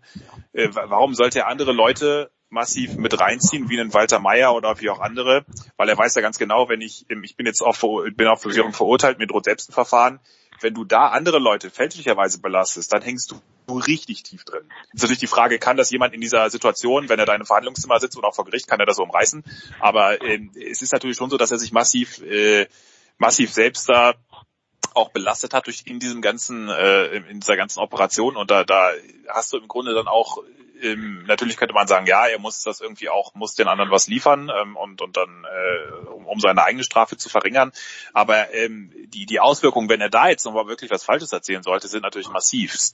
Und ähm, andererseits fand ich es dann auch wiederum, da stehen natürlich auch in diesen, auch in deinem Verfahren stehen da ja so, so Widersprüche im Raum, wo du dir sagst, also das, das, das kann jetzt irgendwie eigentlich, das passt nicht zusammen. Wenn der, der Gerald Heigel sagt, naja, wir waren einmal beim Walter Mayer beim Blutdoping, da war der Mayer nicht da, aber da hat sich der Dürr selbst die Nadel gesetzt und dann sagt der Dürr, nee, nee, ich kann mir gar keine Nadel setzen und das war einmal der Meier dabei.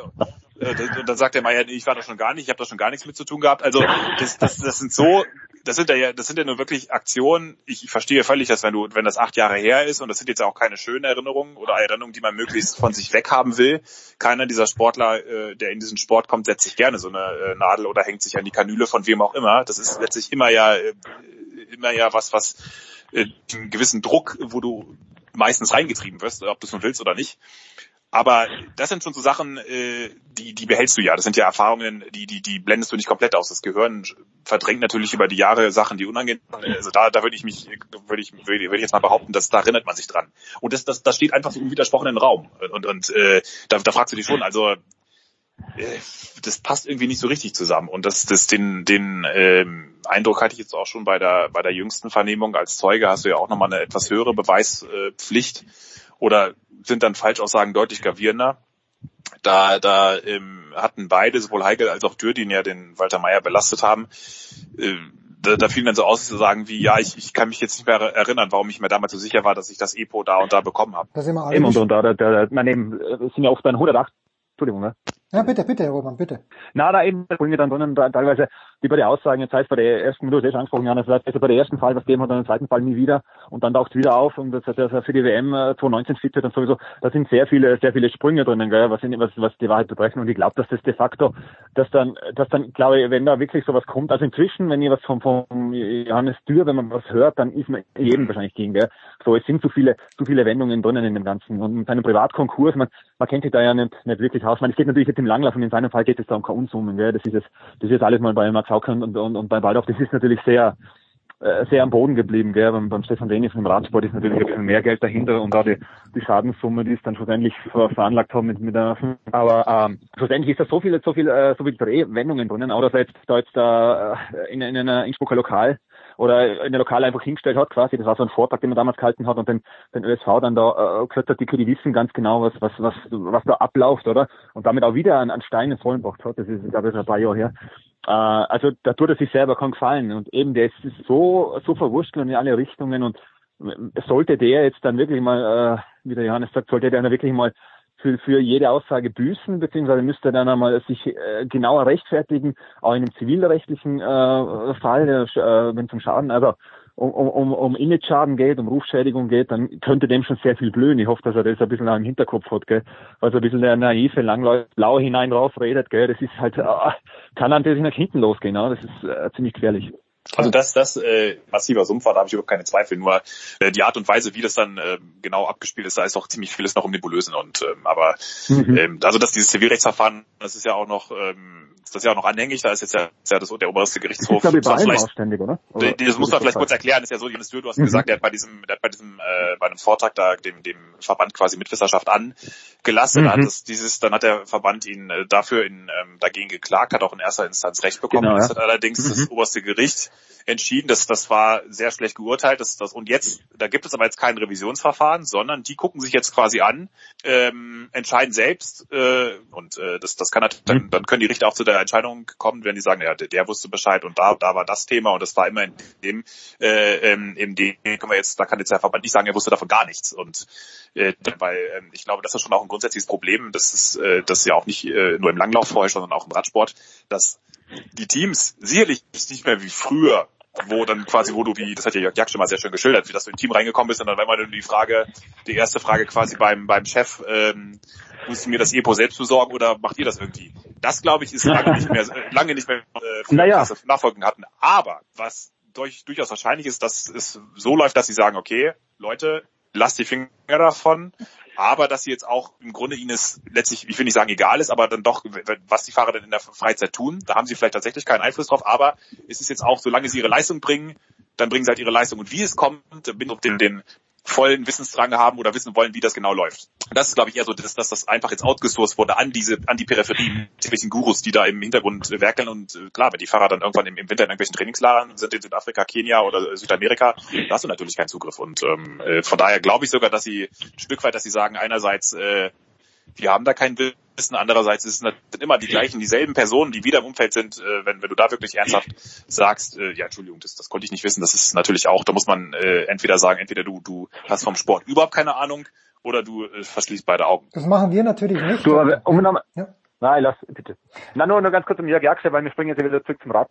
Ist nicht mehr so, weil man natürlich, wenn jetzt das Stefan Dennis, das ist jetzt glaube ich zwei, drei Wochen her, eben mhm. genau so Geschichten erzählt, du kommst in ein Team ein, ich meine, es ist gang und gäbe, dass man da quasi, dass jeder top ist, weil sonst kann ich nicht mithalten. Also so seine Aussage, oder? Das ist einfach, er hat das Gefühl gehabt, da muss man so, das ist, macht jeder so. Und da sprechen wir von, ja, das war seine Knieverletzung, wo er da ein Jahr lang äh, oder acht Monate lang nicht fahren hat können, das war glaube ich 2016, 2017, ja, sowas um den Dreh herum. Also äh, man, es ist jetzt nicht, also, und wenn, natürlich mir als Außenstehende hockt keiner von uns, von Journalisten hockt in einem Team drinnen, gell, und keiner ist, ist so dick drinnen, dass einem alles erzählt, und wenn man dann alles erzählt bekommt und dann das verwenden würde, dann hat das habe ich nie gesagt, oder oder das ist eine Verleumdung, oder? Also, wir, haben, was wir sitzen natürlich außen drin und wir müssen natürlich auch, auch was der Stefan gesagt hat, der ist vor, der, vor dem Gericht gesessen und hat so gesagt, also mal durch, mit dem Finger durch die Reihen gefahren und gesagt, man, ihr habt alle keine Ahnung, mit dem Sport läuft, oder? Man, da wäre, aber es stimmt natürlich, es stimmt, wir wissen es ja nicht wirklich genau, gell? Und er war ja seine Behauptung, oder, dass da quasi die einzige Chance, dass er mithalten kann, ist, dass er tobt, weil das dann quasi eh Race, gell, jetzt salopp formuliert natürlich. Also, man, wenn es so sein sollte, dann muss man sein, gell?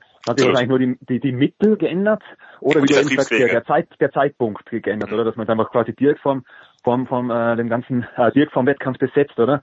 Und man ist ja Katz- und Maus-Spiel, das hat er richtig gesagt. Man, es ist, man probiert was, man jagt und, und die anderen versuchen sie wieder zu verstecken, oder? Und also schwer zu sagen. Und Durchblick behält, glaube ich, ganz wenige. So, ja, Punkt. Die, ja, die einzigen, die den Durchblick haben, sind wir. Roman Stelzl, Johannes Knut und äh, meine Wenigkeit, denn wir wissen, im alpinen Skisport, da gibt's kein Doping, da bringt Doping genauso wenig wie im Fußball und deshalb sprechen wir in dieser Woche nicht über den alpinen Skisport. Danke Johannes, danke Roman, bis demnächst, kurze Pause, Big Show 445.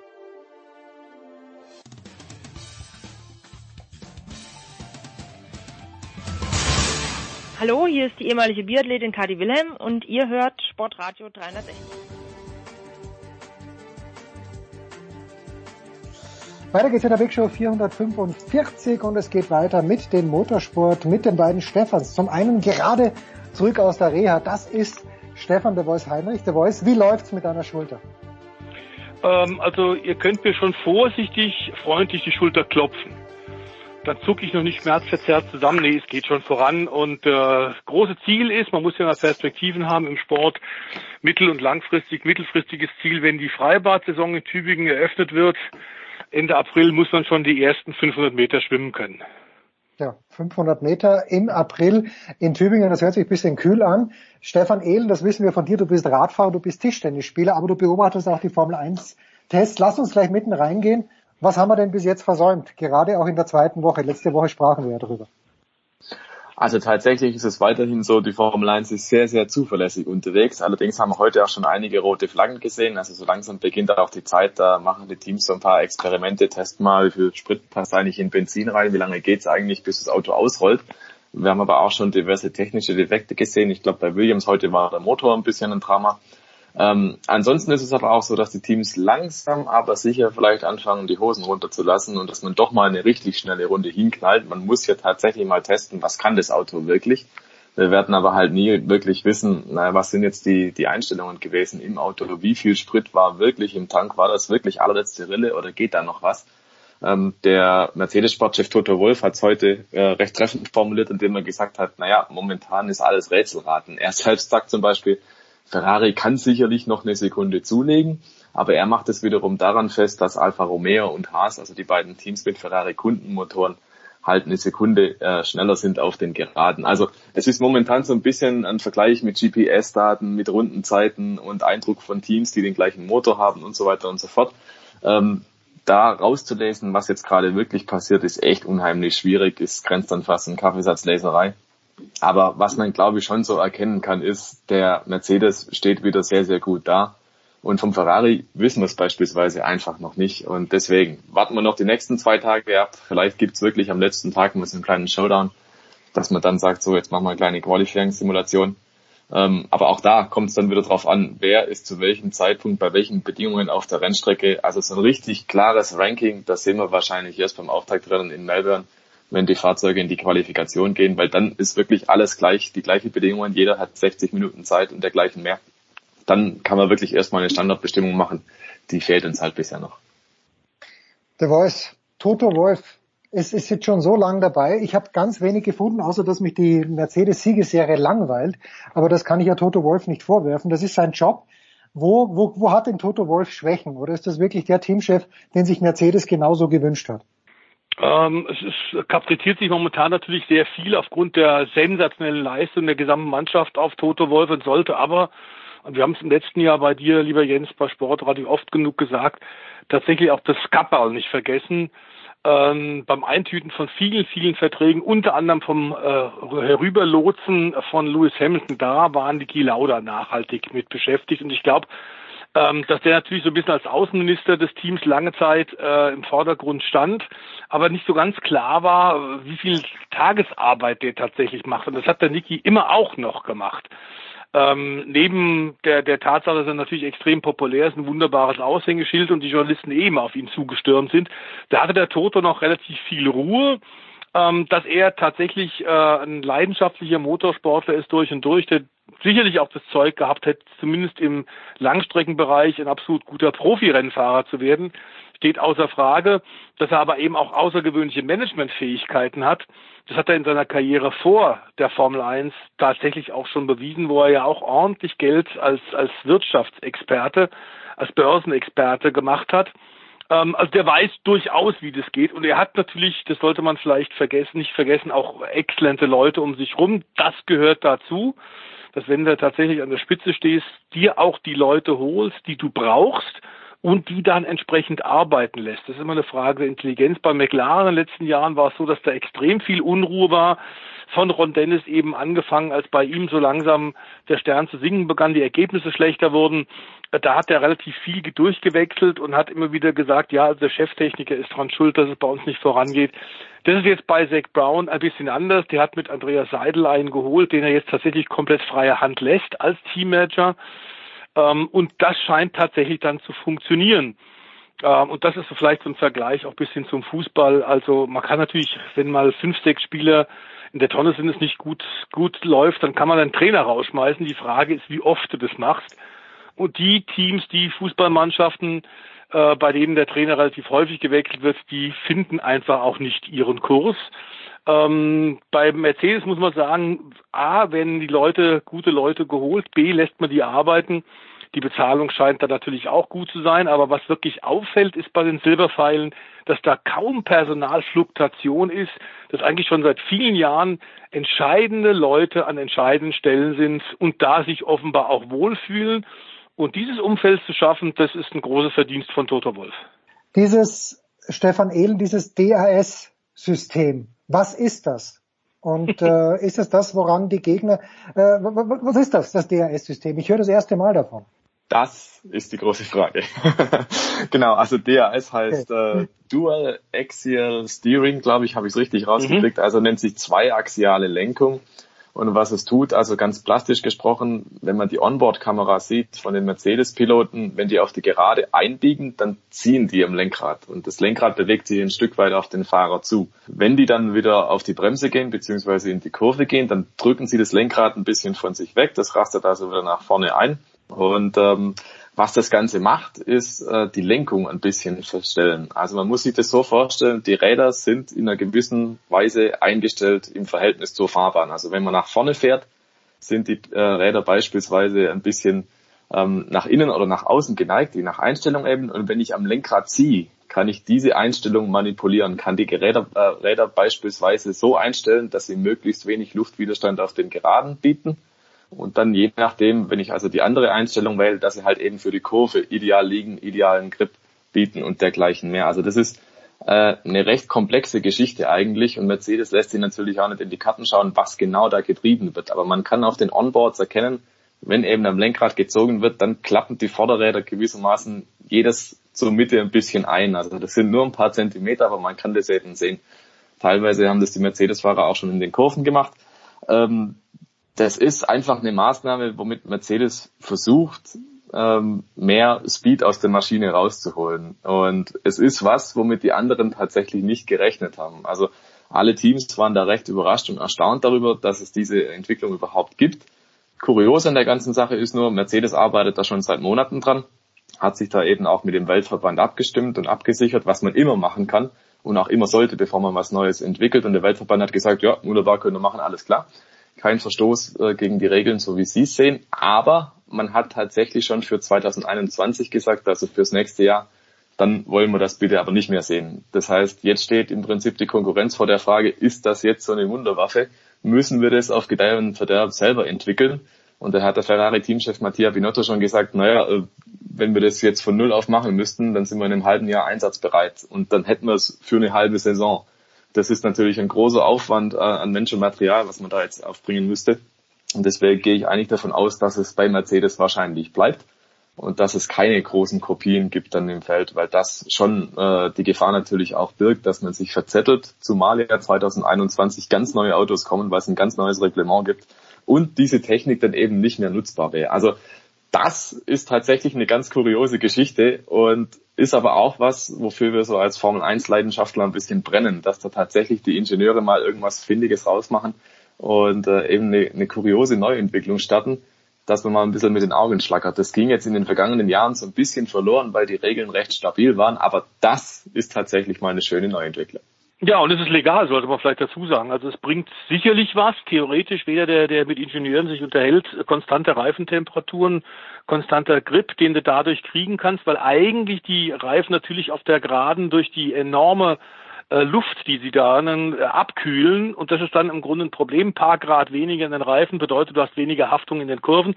Das wirst du mit einem funktionierenden, intelligenten äh, das System, ein innovatives System also verändern können. Das ist eine geniale Idee. Und im Grunde sagt der Weltverband, okay, für 2021 ist es dann, erfordert es eine irre äh, Entwicklung, das ist sehr, sehr kostenintensiv.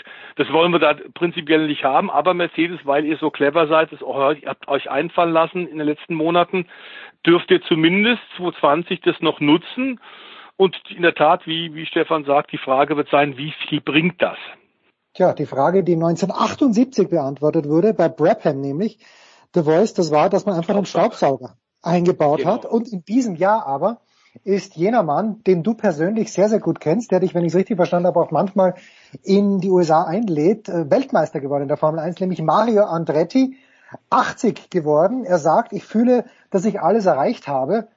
Du fühlst natürlich mit ihm The Voice. Was hat er denn nicht erreicht, Mario Andretti? Also er ist noch nicht ganz 80. Er wird am Freitag 80, ähm, am 28. Aber äh, oh. ich glaube, dass tatsächlich diese Bilanz ist, ist völlig, völlig richtig. In der Ehrentag nur zwei Tage herum oder nur ist egal. Wir wollen ihn tatsächlich hochleben, denn wir sollten sagen, ich glaube, das Hauptanliegen ist, wo er am meisten auch sich drüber freut, dass er tatsächlich in einer extrem gefährlichen Zeit des Motorsports, wo wir jedes Jahr vier, fünf, sechs, sieben Tote hatten, nicht nur in der Formel 1, auch im Langstreckensport. Und Langstrecke ist er auch gefahren, ähm, da hat er überlebt. Er hat zwar auch ein paar schwere Unfälle gehabt, aber sich nie so nachhaltig verletzt, dass er nicht wieder reparabel äh, gewesen wäre, dass der tatsächlich äh, jetzt mit äh, fast 80 äh, noch äh, in den äh, Formel 1 äh, Fahrerlagern rumlaufen kann. Da ist er immer mit dabei, wird auch nach Monza von Ferrari immer eingeladen. Einer der größten Siege hat er tatsächlich ja gefeiert in seiner langen Karriere, als er mal vor den jubelnden Tifosi für Ferrari in Monza gewonnen hat. Er hat Indy 500 gewonnen. Er hat 24 Stunden Rennen von Daytona gewonnen. Er hat das 500 Meilen Rennen von Daytona in den Stockcars im NASCAR Sport gewonnen. Ähm, also das ist schon unglaublich, äh, dass er tatsächlich am Ende ähm, so gut bei rausgekommen ist und nach wie vor äh, ein, ein extrem populärer äh, Fahrer ist. Also es gibt bei meinen Indycar-Rennen, äh, ist es wirklich aufgefallen, ähm, da muss er mehr Autogramme geben als die meisten der aktiven Piloten. Weil er tatsächlich natürlich eine Legende ist, äh, ähnlich wie Dan Gurney, den wir vor einigen Monaten ja äh, bei dir, lieber Jens, hier auf Sportradio gefeiert haben. Ähm, Mario muss, muss man sagen, äh, hat vier Indica-Titel geholt und natürlich auch die Formel 1 Weltmeisterschaft, hat aber eben auch viele Freunde verloren. Wir dürfen nur an Ronnie Patterson erinnern, sein, wenn du so willst, zweiter Mann bei Lotus in seinem Meisterschaftsjahr und da war klar abgesprochen, in diesem Jahr 78 hilft der Schwede, der ultraschnelle Ronnie Pettersen, Mario Andretti Weltmeister zu werden. Im nächsten Jahr war klar abgesprochen, wird es umgekehrt sein. Und Mario sagt, das hätte ich selbstverständlich auch gemacht. Dazu hat er dann auch ganz kuriose äh, Rennen gewonnen, wie Pikes Peak. Sind wir ja auch bei dir, Jens war Sportradio schon darauf eingegangen, Pikes Peak Bergrennen hat er in der Gesamtwertung gewonnen. Also das war ein, ist ein absoluter Allrounder und ähm, immer noch, sollte man sagen, der letzte US Formel 1 Rennfahrer, der einen Grand Prix gewonnen hat, nämlich in Sandford 1978. Also so lange fahren die Vereinigten Staaten nun schon hinterher, um wieder einen Grand Prix Sieg zu holen. Ähm, er hat so viele, viele Leute, war er eng befreundet ähm, und hat die überlebt, wie auch Jochen Rindt, mit dem er viele Rennen zusammen auch gefahren ist, aber eben auch gegeneinander. Und ich glaube, schön ist auch die Erinnerung, dass er sagt, eine der allerschönsten Rennstrecken, auf denen ich jemals gefahren bin, war der alte Österreichring. Ja, natürlich, mit dem heller Licht S, wie es hieß, mit ja. dem Hügel gleich zu Beginn, mit der alljährlichen Startkollision, damit das Rennen dann eine Stunde später wieder gestartet werden konnte. So viel zur Formel 1. Eine Frage habe ich noch an den Stefan Edel und der Voice kann natürlich auch mit reinspringen und zwar vergangene Woche, wir haben es nicht angesprochen, aber ich habe gelesen, dass Audi nun auch überlege, vielleicht aus der DTM auszusteigen, dass Gerhard Berger natürlich dagegen ankämpfe. Stefan Ehlen, inwieweit ist, entspricht das der Wahrheit? Und wenn es denn so wäre, dann kann die DTM zusperren, oder?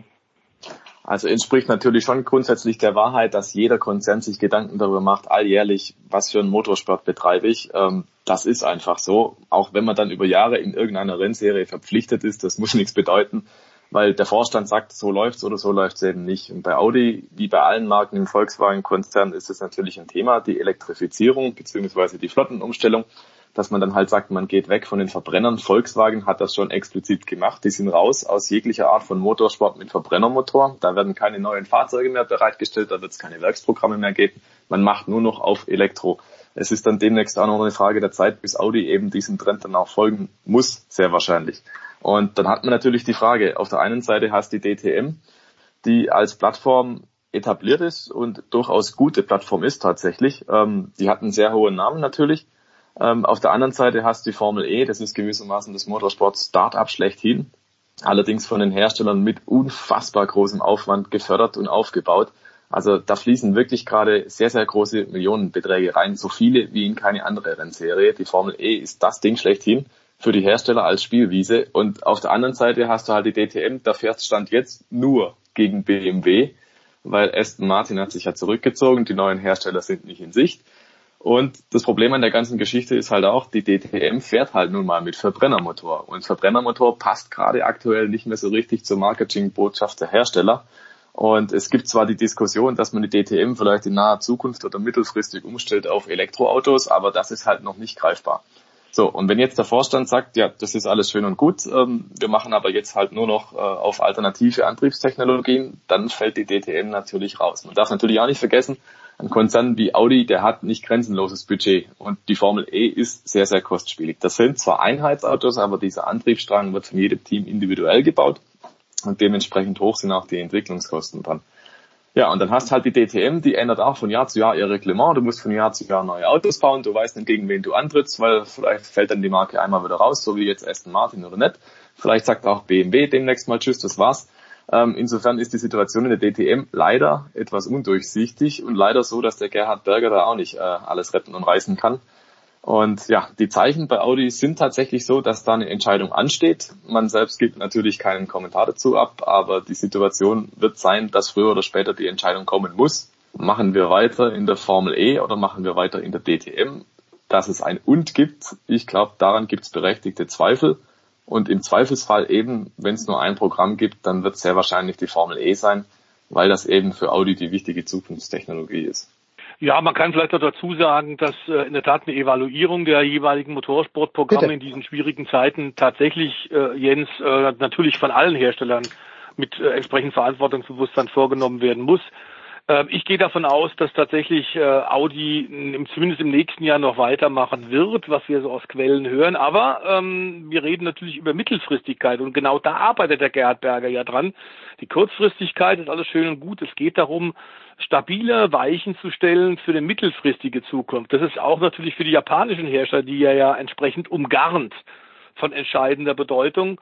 Ähm, eine der Fragen, die der Gerhard da in, in Japan bei Honda, bei Toyota äh, und Nissan beantworten muss, ist, ja, in zwei, drei Jahren sollten wir also uns annähern und sollten wir Autos nach Europa schicken. Gegen wen fahren wir denn dann da noch? Wer ist denn da noch da? Und das ist momentan, glaube ich, so ein bisschen die Krux in äh, dem Motorsport, bei dem ja insgesamt momentan große Umwälzungen sind. Man sieht's in vielen der Tourenwagenrennserien ähm, auch Nesca äh, hat seit langer, langer Zeit äh, wirklich Probleme, zwar nicht existenzielle Probleme, aber wirkliche Probleme. Seit knapp zehn Jahren gehen da die Zuschauerzahlen zurück. Man muss sich da auch Dinge äh, wirklich überlegen. Auch das Playoff-System ist so ein bisschen ausgereizt. Also es ist ein Rückgang, äh, zwar kein Grund zu jammern, aber ähm, die Verantwortlichen bei Nesca äh, wissen, dass da schon ein bisschen Alarmstimmung hinter den Kulissen ist. In der australischen äh, V8, die wir immer wieder ja, oder die Supercar Championship, die wir entsprechend loben, weil die einfach für vernünftiges Geld packenden Motorsport bietet und eben nicht auf Nudeltöpfen, Ovalen, sondern auf richtig regulären Rennstrecken bei Stadt Grand Prix oder eben auch in Bathurst, äh, Surface Paradise, ähnliche Rennstrecken. Auch die haben ein Riesenproblem momentan, weil nämlich General Motors, der US-Konzern, gesagt hat, die Tochterfirma, die wir in Down Under auf dem fünften Kontinent haben, Holden, die seit über 100 Jahren in Australien Autos baut, die ziehen wir zurück. Es wird keine Holden mehr geben und damit auch fällt die finanzielle Unterstützung vieler Teams in der australischen V8 oder Supercar Championship tatsächlich weg. Vor fünf Jahren, ich habe gerade mal vorhin noch nachgeguckt, vor fünf Jahren hatten wir fünf Hersteller in der australischen Meisterschaft, die ja auch in Neuseeland fährt und auch schon Abstecher gemacht hat nach Asien ähm, hatten wir fünf Hersteller, wenn auch das Erebus Mercedes-Team so ein Semi-Einsatz war. Da hat AMG nur so ein bisschen geholfen. Das war kein reiner Werkseinsatz von Mercedes. Aber inzwischen haben wir nur noch zwei und jetzt hat der zweite eben auch gesagt, Holden, wir werden offiziell ab dem nächsten Jahr nicht mehr mit dabei sein. Das heißt auch, die eigentlich sehr gut funktionierende, weil das Preis-Leistungs-Verhältnis dort hervorragend ist und das, die hervorragend besuchten Rennen dort auch die haben wirklich Schwierigkeiten, in diesen Zeiten des Umbruchs tatsächlich einen Weg zu finden. Hybrid ist für den traditionellen Australier kein so ganz großes Thema. Ähm, aber auch die stehen also momentan vor großen Aufgaben, großen Herausforderungen, wie viele Teile des klassischen Motorsports eben auch. Ja, große Herausforderungen. Wenn die jemand bewältigen kann, dann selbstverständlich nur Sportradio 360 gemeinsam mit Stefan der Voice Heinrich und mit Stefan Ehlen. Danke ihr beiden, kurze Pause in der Big Show 445.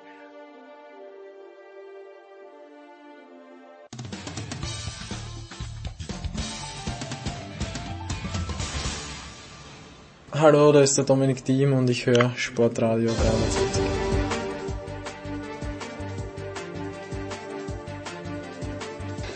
Und es geht weiter in der Big Show 445. Wir haben länger nichts mehr von ihm gehört und warum? Weil um diese Zeit des Jahres äh, der fantastische Heiko Olderb sich immer aufmacht nach Lake Placid, so auch in der vergangenen Woche. Heiko, ich habe deine Bilder gesehen auf Facebook, auf Instagram. Ganz ehrlich, mir ist es so warm ums Herz geworden. Vor allem dieses eine Bild, da, es war eine Abendstimmung, die Leute haben Eishockey gespielt. Es, es, ist es so großartig oder bist du einfach nur ein großartiger Fotograf? Nee, das war ja ein Video. Da müsste ich ein Video, ein großartiger VJ sein. Das, äh, was du ansprichst, das waren die Videos.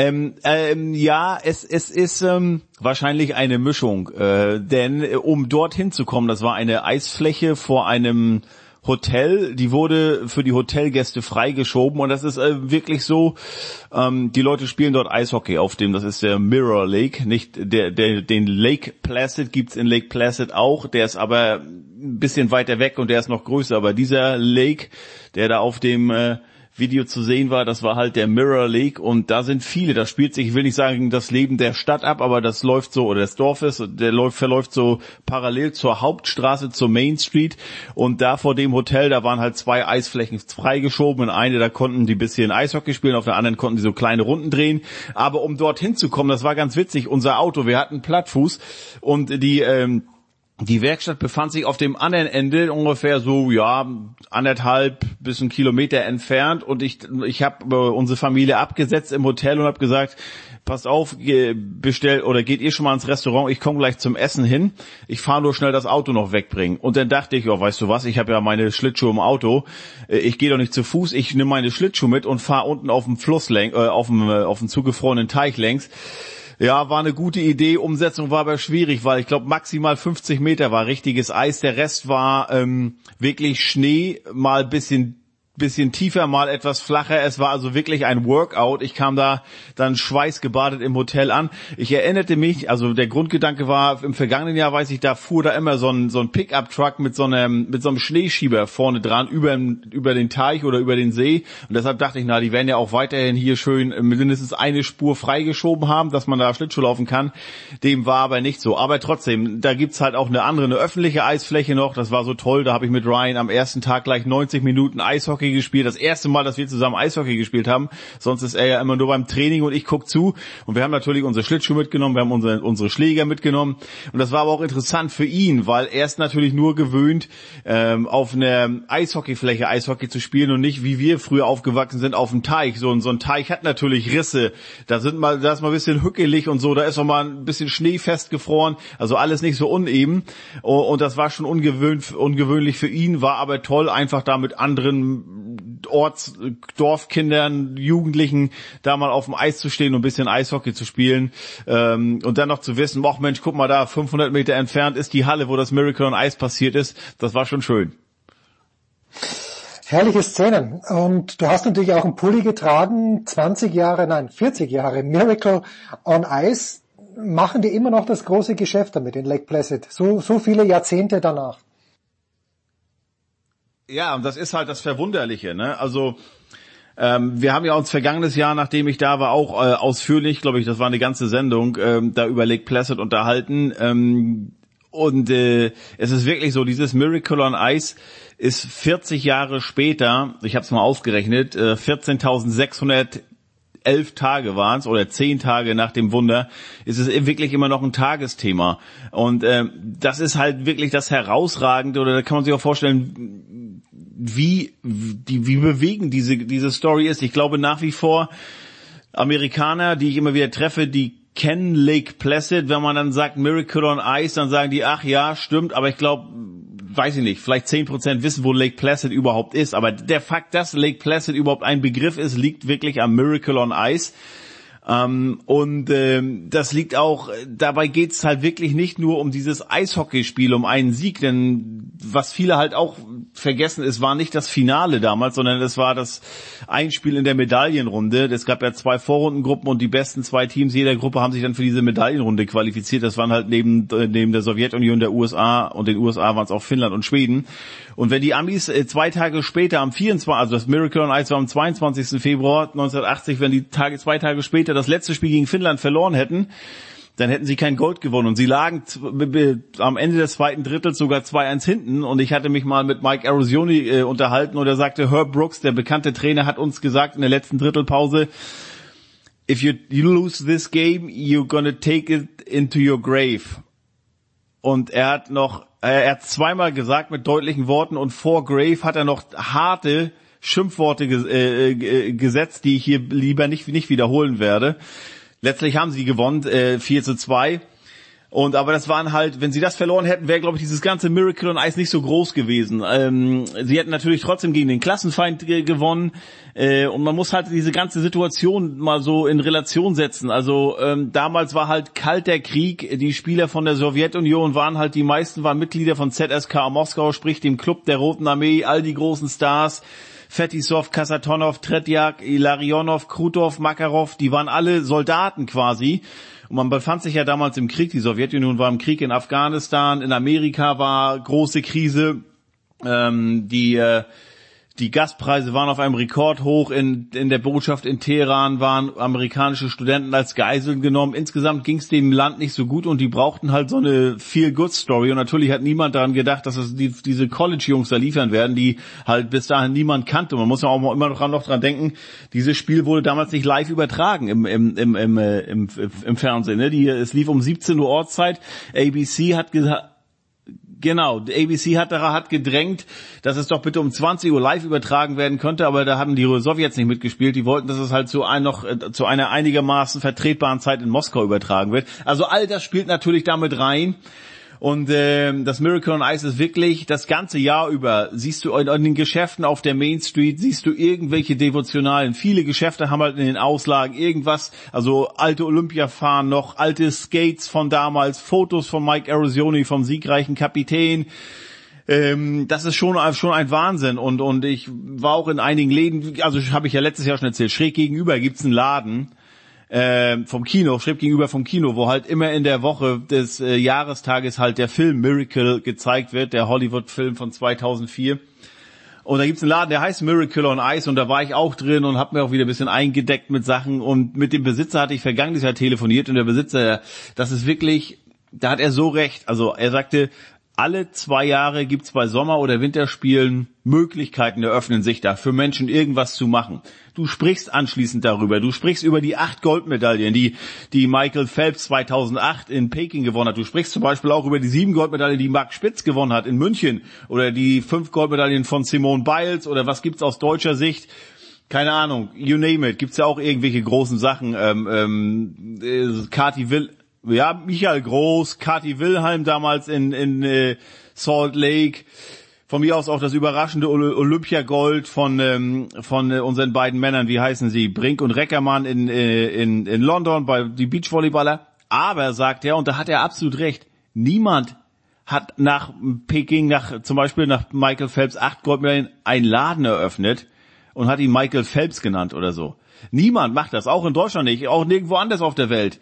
In Lake Placid sagt er, habe ich einen Laden, der heißt Miracle on Ice 40 Jahre später und der läuft. Das boomt. Ne? Und ähm, also das ist halt das äh, wirklich Verrückte an dieser Geschichte und diese Geschichte wird sich ewig, kann man ewig noch weiter erzählen. Was vielleicht, was ich auf Inter im Internet, in sozialen Medien jetzt gelesen habe, vielleicht ein kleiner Tritt in die Eier, muss man wirklich sagen, von diesen ganzen Patrioten ist, von diesen, diese, diese Geschichte lieben und auch noch leben. Und mir geht's auch so ein bisschen, ist, ich weiß nicht, wie weit es in Deutschland rübergekommen ist, die Jungs haben ja, die Mannschaft, 14 waren es, glaube ich, haben ja dieses Jahr vor, äh, zum 35. Jahrestag, da wurde, äh, war der, äh, äh, da wurde noch in Lake Placid gefeiert. Da sind die alle zusammengekommen da.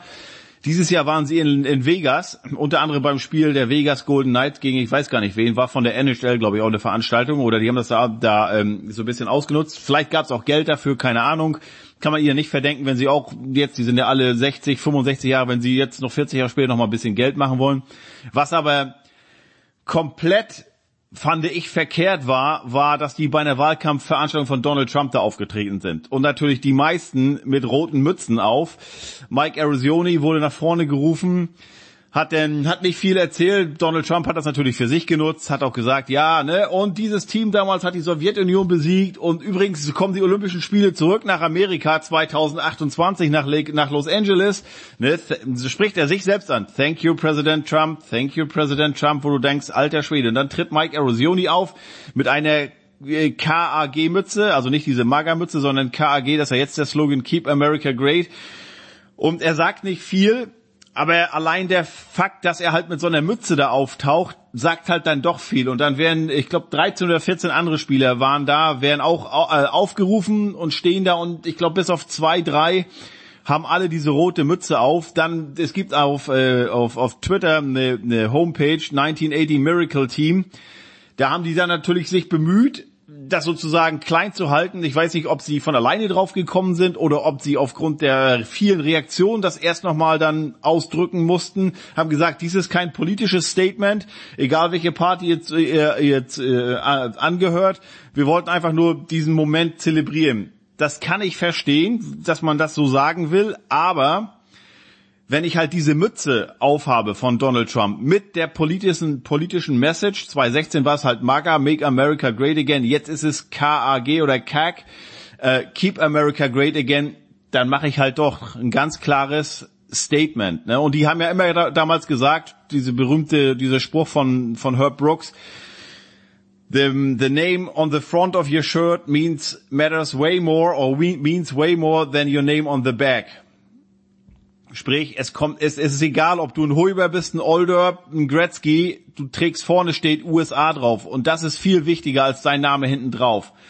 Und natürlich kann ich mich da hinstellen mit dem USA-Jersey von 1980 und sagen, okay, das ist wichtig und nicht mein Name da hinten drauf steht. Aber wenn ich dann zugleich dieses rote Cappy auf habe, diese rote Mütze, dann kann ich nicht sagen, also es geht hier nicht um politisches Statement.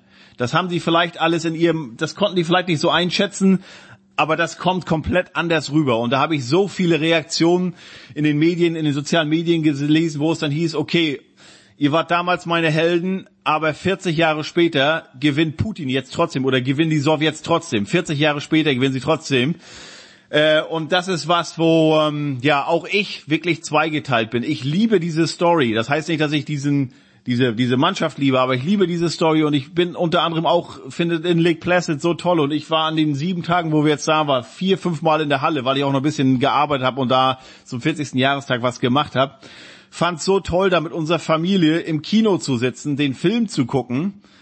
Aber als ich das gesehen habe, habe ich gedacht, boah, Wahnsinn. Weil ich war vor drei Jahren zum letzten Mal bei Mike Erosioni im Büro, hier in Boston, der ist an der Boston University, für die er auch damals gespielt hat ist hier im Athletic De Department noch tätig. Und damals, 2017, habe ich schon gesagt, als wir uns über das Miracle zum 37. Jahrestag unterhalten haben, da habe ich Ihnen ja gesagt, äh, angesprochen auf die Situation damals, habe gesagt, es ist, glaube ich, auch, man kann sagen, auch heutzutage, das war ja dann im ersten Jahr der Trump-Präsidentschaft, ähm, ist das Land gespalten. Bräuchte es vielleicht, vielleicht irgendwie sowas wieder äh, ne, um das Land zu vereinen. Und da hat er ganz klar gesagt, auch habe ich ihn auch darauf an, angesprochen, er hat 2016, nee, Entschuldigung, 2012 auf der Republican Convention hat er gesprochen, weil er äh, äh, äh, Mitt Romney mag. Er sagt, ich habe ihn damals kennengelernt, als der Gouverneur von Massachusetts war. Ich mochte ihn und ich bin ihm auch dankbar als Olympionike, dass er 2002 die äh, Winterspiele in Salt Lake gerettet hat. Wir erinnern uns, da war ja ein großer Skandal damals. Und da hieß es schon, okay, sollten die äh, jetzt woanders ausgetragen werden. Und Mitt Romney hat das aufgeklärt damals. Ähm, und ähm, dann dadurch hat unter anderem das Miracle Team 1980, ähm, die waren ja 2002 dann diejenigen, die die olympische, Flamme, olympische Flamme entzündet haben. Ne? Und ähm, es war ja auch nur wenige Monate nach 9-11 damals. Und deshalb sagt er, dadurch habe ich mit Romney kennengelernt, habe ihn schätzen gelernt und äh, habe dann auch äh, der bin seiner Einladung nachgekommen und habe auf dieser Republican Convention äh, gesprochen. Ich bin aber kein Politiker, hat er damals ganz klar gesagt. Und jetzt schlägst du dich dann doch halt ziemlich klar auf eine Seite, was okay ist ne, wenn du sagst, okay, ich finde das gut, ist, ist ganz klar, aber du kannst halt nicht sagen, also hier geht's um keine politische Botschaft. Und vielleicht muss man ehrlich sagen, wir reden hier über alte weiße Männer. Vielleicht sind sie unabhängig davon, so oder so, ob sie jetzt sich jetzt diese Mütze aufsetzen oder nicht, sind sie halt einfach mehr Republikaner. keine Ahnung, aber halt der das Idealbild, sag ich mal. Also wenn wir jetzt heraus, wenn wir jetzt herauskommen würden, dass unsere 54er Weltmeister, dass von denen viele wirklich knallharte, überzeugte Nazis gewesen wären. Fritz Walter hat ja zum Beispiel für Deutschland gekämpft im Zweiten Weltkrieg, ist ja auch in Gefangenschaft geraten. Aber wenn der zum Beispiel Wachmann im, im, in einem Konzentrationslager gewesen wäre, aus voller Überzeugung, das würde, glaube ich, auch das Bild der 54er Weltmeister äh, zerstören für viele. Und ich glaube, so ähnlich, nun kann man natürlich nicht ein Konzentrationslager äh, mit Donald Trump vergleichen, um Gottes Willen, aber ich glaube, alle, die mithören, wissen oder verstehen, was ich meine. Also, das ist äh, ja, völlig richtig. Ähm, Aber jetzt ja. erstmal die Frage, also kam das in Deutschland überhaupt an oder habt ihr, äh, wurde das da gar nicht diskutiert? Weil also in den sozialen Medien wurde es hier viel diskutiert. Überhaupt nicht. Also ganz ah, okay. ehrlich, ich, ich erfahre von dir davon. Und äh, ich habe aber heute, und jetzt kommen wir zum Sport, zum Aktuellen, und da bin ich ja wieder bei dir an der richtigen Adresse, ich habe heute so en passant erfahren, dass Dominik Cahun, der alte Münchner, der eigentlich eine gute Saison spielt, nach allem, was ich weiß, in Chicago nach Buffalo getradet wurde. Warum? Gute Frage. Das fragt, also das fragen, frage ich mich auch. Ich war total überrascht, weil ähm, der Junge hat damals nicht nur in Chicago in seiner ersten NHL-Saison super gespielt, sondern der hat auch in äh, in Pittsburgh jetzt gut gespielt. Ähm, und äh, der hat gut gespielt und kostet ja nicht viel Geld. Ähm, aber äh, die haben, vielleicht sagt es etwas, dass das Buffalo oder das Pittsburgh im Gegenzug zwei Spieler, ähm, unter anderem Connor Sherry, mit dem sie auch den Cup schon gewonnen haben, äh, äh, ge geholt haben. Aber ähm, das war das war echt eine Überraschung. Finde ich auch schade für ihn, weil du machst alles, du bringst deine Leistung, du spielst gut und ähm, äh, wirst trotzdem abgegeben. Also äh, das ist ein bisschen bisschen schade. Ich guck gerade mal nach. Er ist nächstes Jahr ein Free Agent, nächste Saison ein Free Agent. Darum geht's. Also jetzt wäre er ähm, äh, also sprich sein Vertrag läuft am Ende der Saison aus. Vielleicht haben die gedacht, okay, wir haben ohnehin nicht das Geld in Pittsburgh, weil er nächstes Jahr garantiert mehr verdient als jetzt. Sein, sein Einstiegsgehalt, sein Cap Hit ist 925.000. Ähm, und ähm, nächstes Jahr würde er äh, mehr verdienen und äh, dann können wir ihn uns sowieso, uns sowieso nicht leisten, da geben wir ihn jetzt ab. Also er hat in 50 Spielen 27 Punkte gehabt, 10 Tore, 17, 17 Assists. Ähm, und dann geben wir ihn lieber jetzt ab und kriegen im Gegenzug noch was, als wenn er am Saisonende geht und wir bekommen gar nichts für ihn. Aber er ist natürlich, ähm, ich finde es schade, weil von allen Deutschen, die hier spielen, war er meiner Meinung nach derjenige, der die größten Chancen hatte, um die Meisterschaft mitzuspielen. Sicherlich äh, äh, Colorado, Torwart Philipp Gruber hat auch, hat, hat auch gute Chancen, aber Pittsburgh ist wirklich ein Titel, absoluter Titelanwärter. Und es ist schade. Und dadurch hat Kahun jetzt in seinem zweiten Saison, in seiner zweiten NHL-Saison schon seinen dritten Verein. Mal sehen, was er jetzt in Buffalo, was da wird. Ähm, die haben noch leichte Chancen, die Playoffs zu erreichen mit Ralf Krüger, einen deutsch sprechenden Coach, aber das ist, glaube ich, egal. Und dann muss man mal sehen. Äh, äh, kann, kann sein, dass der dann am, am Saisonende, dass er jetzt halt nur dort ist, sein Vertrag ausläuft und er nächste Saison ganz woanders über, äh, unterschreibt. Hoffentlich dann für richtig Geld, das sei ihm auch zu gönnen. Aber ja, ich war genauso überrascht äh, wie du. Tja, und äh, du merkst schon, wie, wie, mein, wie gefährlich mein Halbwissen ist. Denn natürlich hast du mir gesagt, dass Dominik Cahun nach Pittsburgh gewechselt ist. Ich hatte ihn immer noch in Chicago verankert. Ganz schnell noch, Heiko, die Diskussion, ob Leon Dreiseitel MVP werden könnte. Ist das eine, die von deutschen Eishockey-Experten geführt wird oder hört man sowas auch in den USA? Ne, eher in Kanada. Ne? Also die Leute sprechen hier halt auch darüber. Es ist noch zu früh, weil wir haben noch, ähm, Edmund hat 19 Spiele noch und die haben, sind, also deren primärer Fokus liegt darauf, die Playoffs zu erreichen. Alles andere ist Zusatz. Ähm, den großen Test würde ich, sage ich mal, sagen, den hat er äh, bestanden, denn vor bis also jetzt ist Conor McDavid ist zurück, der hat jetzt ähm, zwei Spiele, der war, war hatte eine eine Oberschenkelverletzung, und der hat ist sechs Spiele ausgefallen und da hieß es dann, okay, müssen wir gucken. Äh, jetzt wird sich zeigen, ob Leon Dreiseitel halt das Team tragen kann, ob er die Last ähm, auf seinen Schultern verteilen kann. Und es geht nicht nur um, um Conor McDavid, James Neal fällt aus, Zach Cassian wurde gesperrt.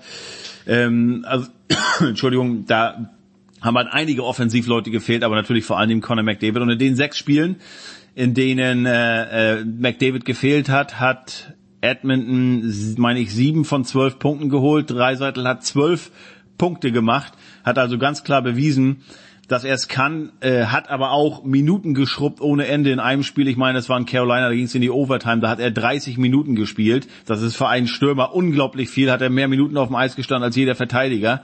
Er ist nach wie vor äh, oder aktuell der Stürmer, der NHL-Stürmer mit den meisten Minuten. Das sagt natürlich viel aus. Zum einen, dass er die Minuten schrubben muss, aber auch, dass der Trainer ihm absolut vertraut und sagt, komm Junge, geh noch mal raus, dass er in ganz vielen Situationen, nicht nur in, also nicht nur bei, bei 5 gegen 5 aus dem Eis steht, sondern auch in Überzahl sowieso, aber auch in Unterzahl.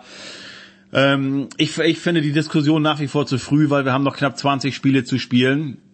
Und äh, aber klar ist, in diesen sechs Spielen, wo Conor McDavid nicht da war, hat drei Seiten sich abgesetzt, auch im Race um die Hart Trophy. Das ist die Trophy des äh, äh, bestens, also des Topscorer. Im Moment hat er 99 Punkte.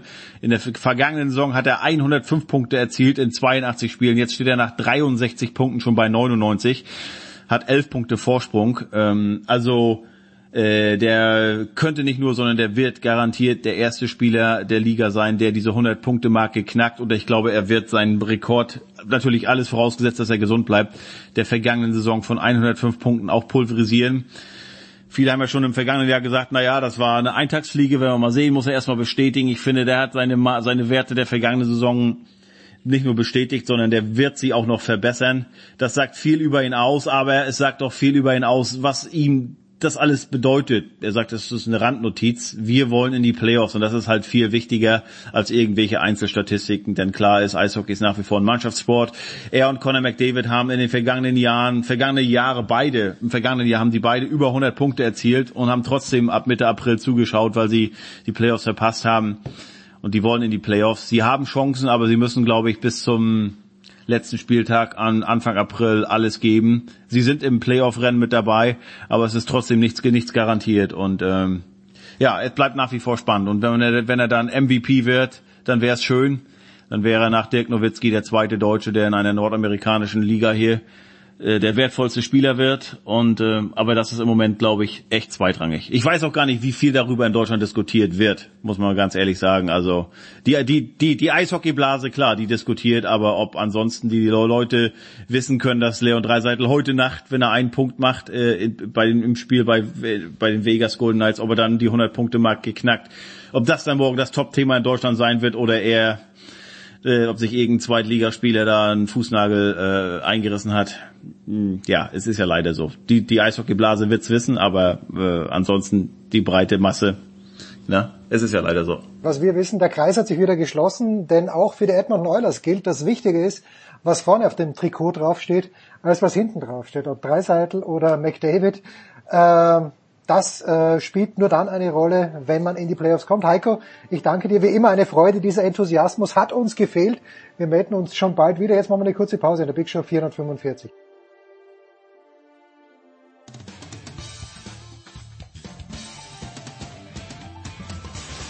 Hallo, hier ist Marc Girardelli und ihr hört Sportradio 360.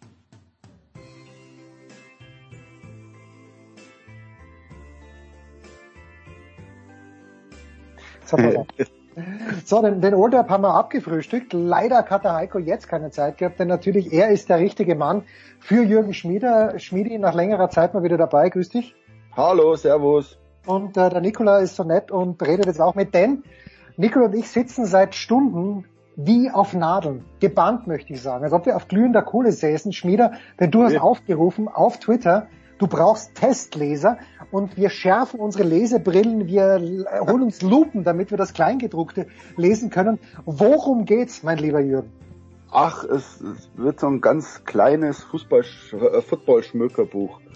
Die haben mich gefragt, ob man nicht mal irgendwas machen sollte, so, ein, so, so eine Art Sport, das Buch mit, mit lustigen Fakten. Wo, wo kommt Football her? Wo geht der hin? Äh, was hat das mit Politik zu tun? Und keine Ahnung. Und, und die haben mich gefragt, so ein kleines kleines Buch zu machen und, und man macht sich ja da immer Sorgen, ähm, dass dann Fehler drin sind. Und vor allem macht man sich Sorgen, dass es dann zu, also zu sehr für die, für die Insider geschrieben ist. Deswegen brauche ich A, Experten wie euch, die, die schauen, sind da Böcke drin und, und liest sich das trotzdem lustig. Und ich brauche aber auch Ahnungslose. Ähm, die, die einfach mal lesen und sagen, boah, da bist du aber jetzt ganz schön, ganz schön insiderisch, erklär mir doch lieber mal, was, was A, B und C ist. Ähm, und das ist immer ganz gut, äh, wenn man, wenn man so beide Seiten dann Feedback kriegt und dann schreibt man 80 Prozent nochmal um. Und in der Phase bin ich jetzt gerade. Nikola, das ist ja bei uns genau richtig, der Jürgen, weil ich habe äh, absolut marginales Halbwissen, bin aber trotzdem irgendwie interessiert und du bist ganz dick drin in der Materie. Ich glaube, äh, die, äh, die, die Liste, die der Jürgen da aufgeführt hat, ist optimal im Internet, Nikola.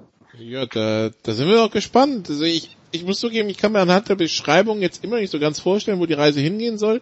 Aber was der Jürgen schreibt, hat ja meistens Hand und Fuß und das liest man ja gerne. Von daher bin ich da ganz zuversichtlich, dass am Ende auch was rauskommt, was, äh, was man sich auch durchlesen kann. Also ich, ich glaube da an den Jürgen. Ist schon einer. An, an Football in LA glaube ich jetzt vielleicht nicht so, aber an Jürgen in LA daran glaube ich. Warte mal ab. Warte mal ab. Warte mal ab. Äh, Jürgen, ist das so ein bisschen auch wie die Gebrauchsanweisung für Tennis, weil du natürlich, das war das Großartige, fand ich, bei der Gebrauchsanweisung für Tennis, da sprachst du natürlich aus eigener Erfahrung. ja, so, so ein bisschen soll es werden, aber weniger, weniger ich, also weniger so selber erzählen, weil ich habe ja nie Football gespielt, ich habe ja nie äh, äh, Football trainiert oder so. Ich bin natürlich relativ nah dran gewesen in, in Michigan und, und bin jetzt hier in, in LA. Es wohnt zufällig der Quarterback-Coach der Rams, wohnt bei uns in der Straße. Sean McVay wohnt zwei Straßen weiter. Ähm, und der, der das neue Stadion der Rams baut, wohnt zwei Häuser weiter. Also die Rams sind so ein bisschen bei uns, bei uns mit drin. Deswegen sind wir da ein bisschen nah dran als, als Familie. Wir haben mit dem Quarterback-Coach der Rams Silvester gefeiert. Ähm, aber ich, ich habe den Sport nie selber gespielt. Also kann ich das nicht beschreiben. Und es soll mehr mehr sein, warum fasziniert diese Sportart die Amerikaner und mittlerweile auch die Deutschen? Was bedeutet das gesellschaftlich? Was bedeutet das politisch? Ähm, wo, äh, ein Kapitel zum Beispiel, woher kommen eigentlich die, die Vereinsnamen? Ähm, was, was manchmal ziemlich lustig ist, weil, weil man denkt, so ein Vereinsname, ja klar, das leuchtet ein, bis irgendwie die, die Lions Lions heißen oder keine Ahnung.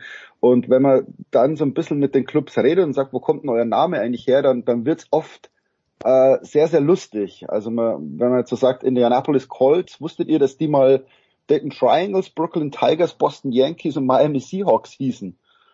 Und schon zweimal bevor sie die Baltimore Colts wurden, schon mal Baltimore Colts hießen, aber zweimal pleite gingen.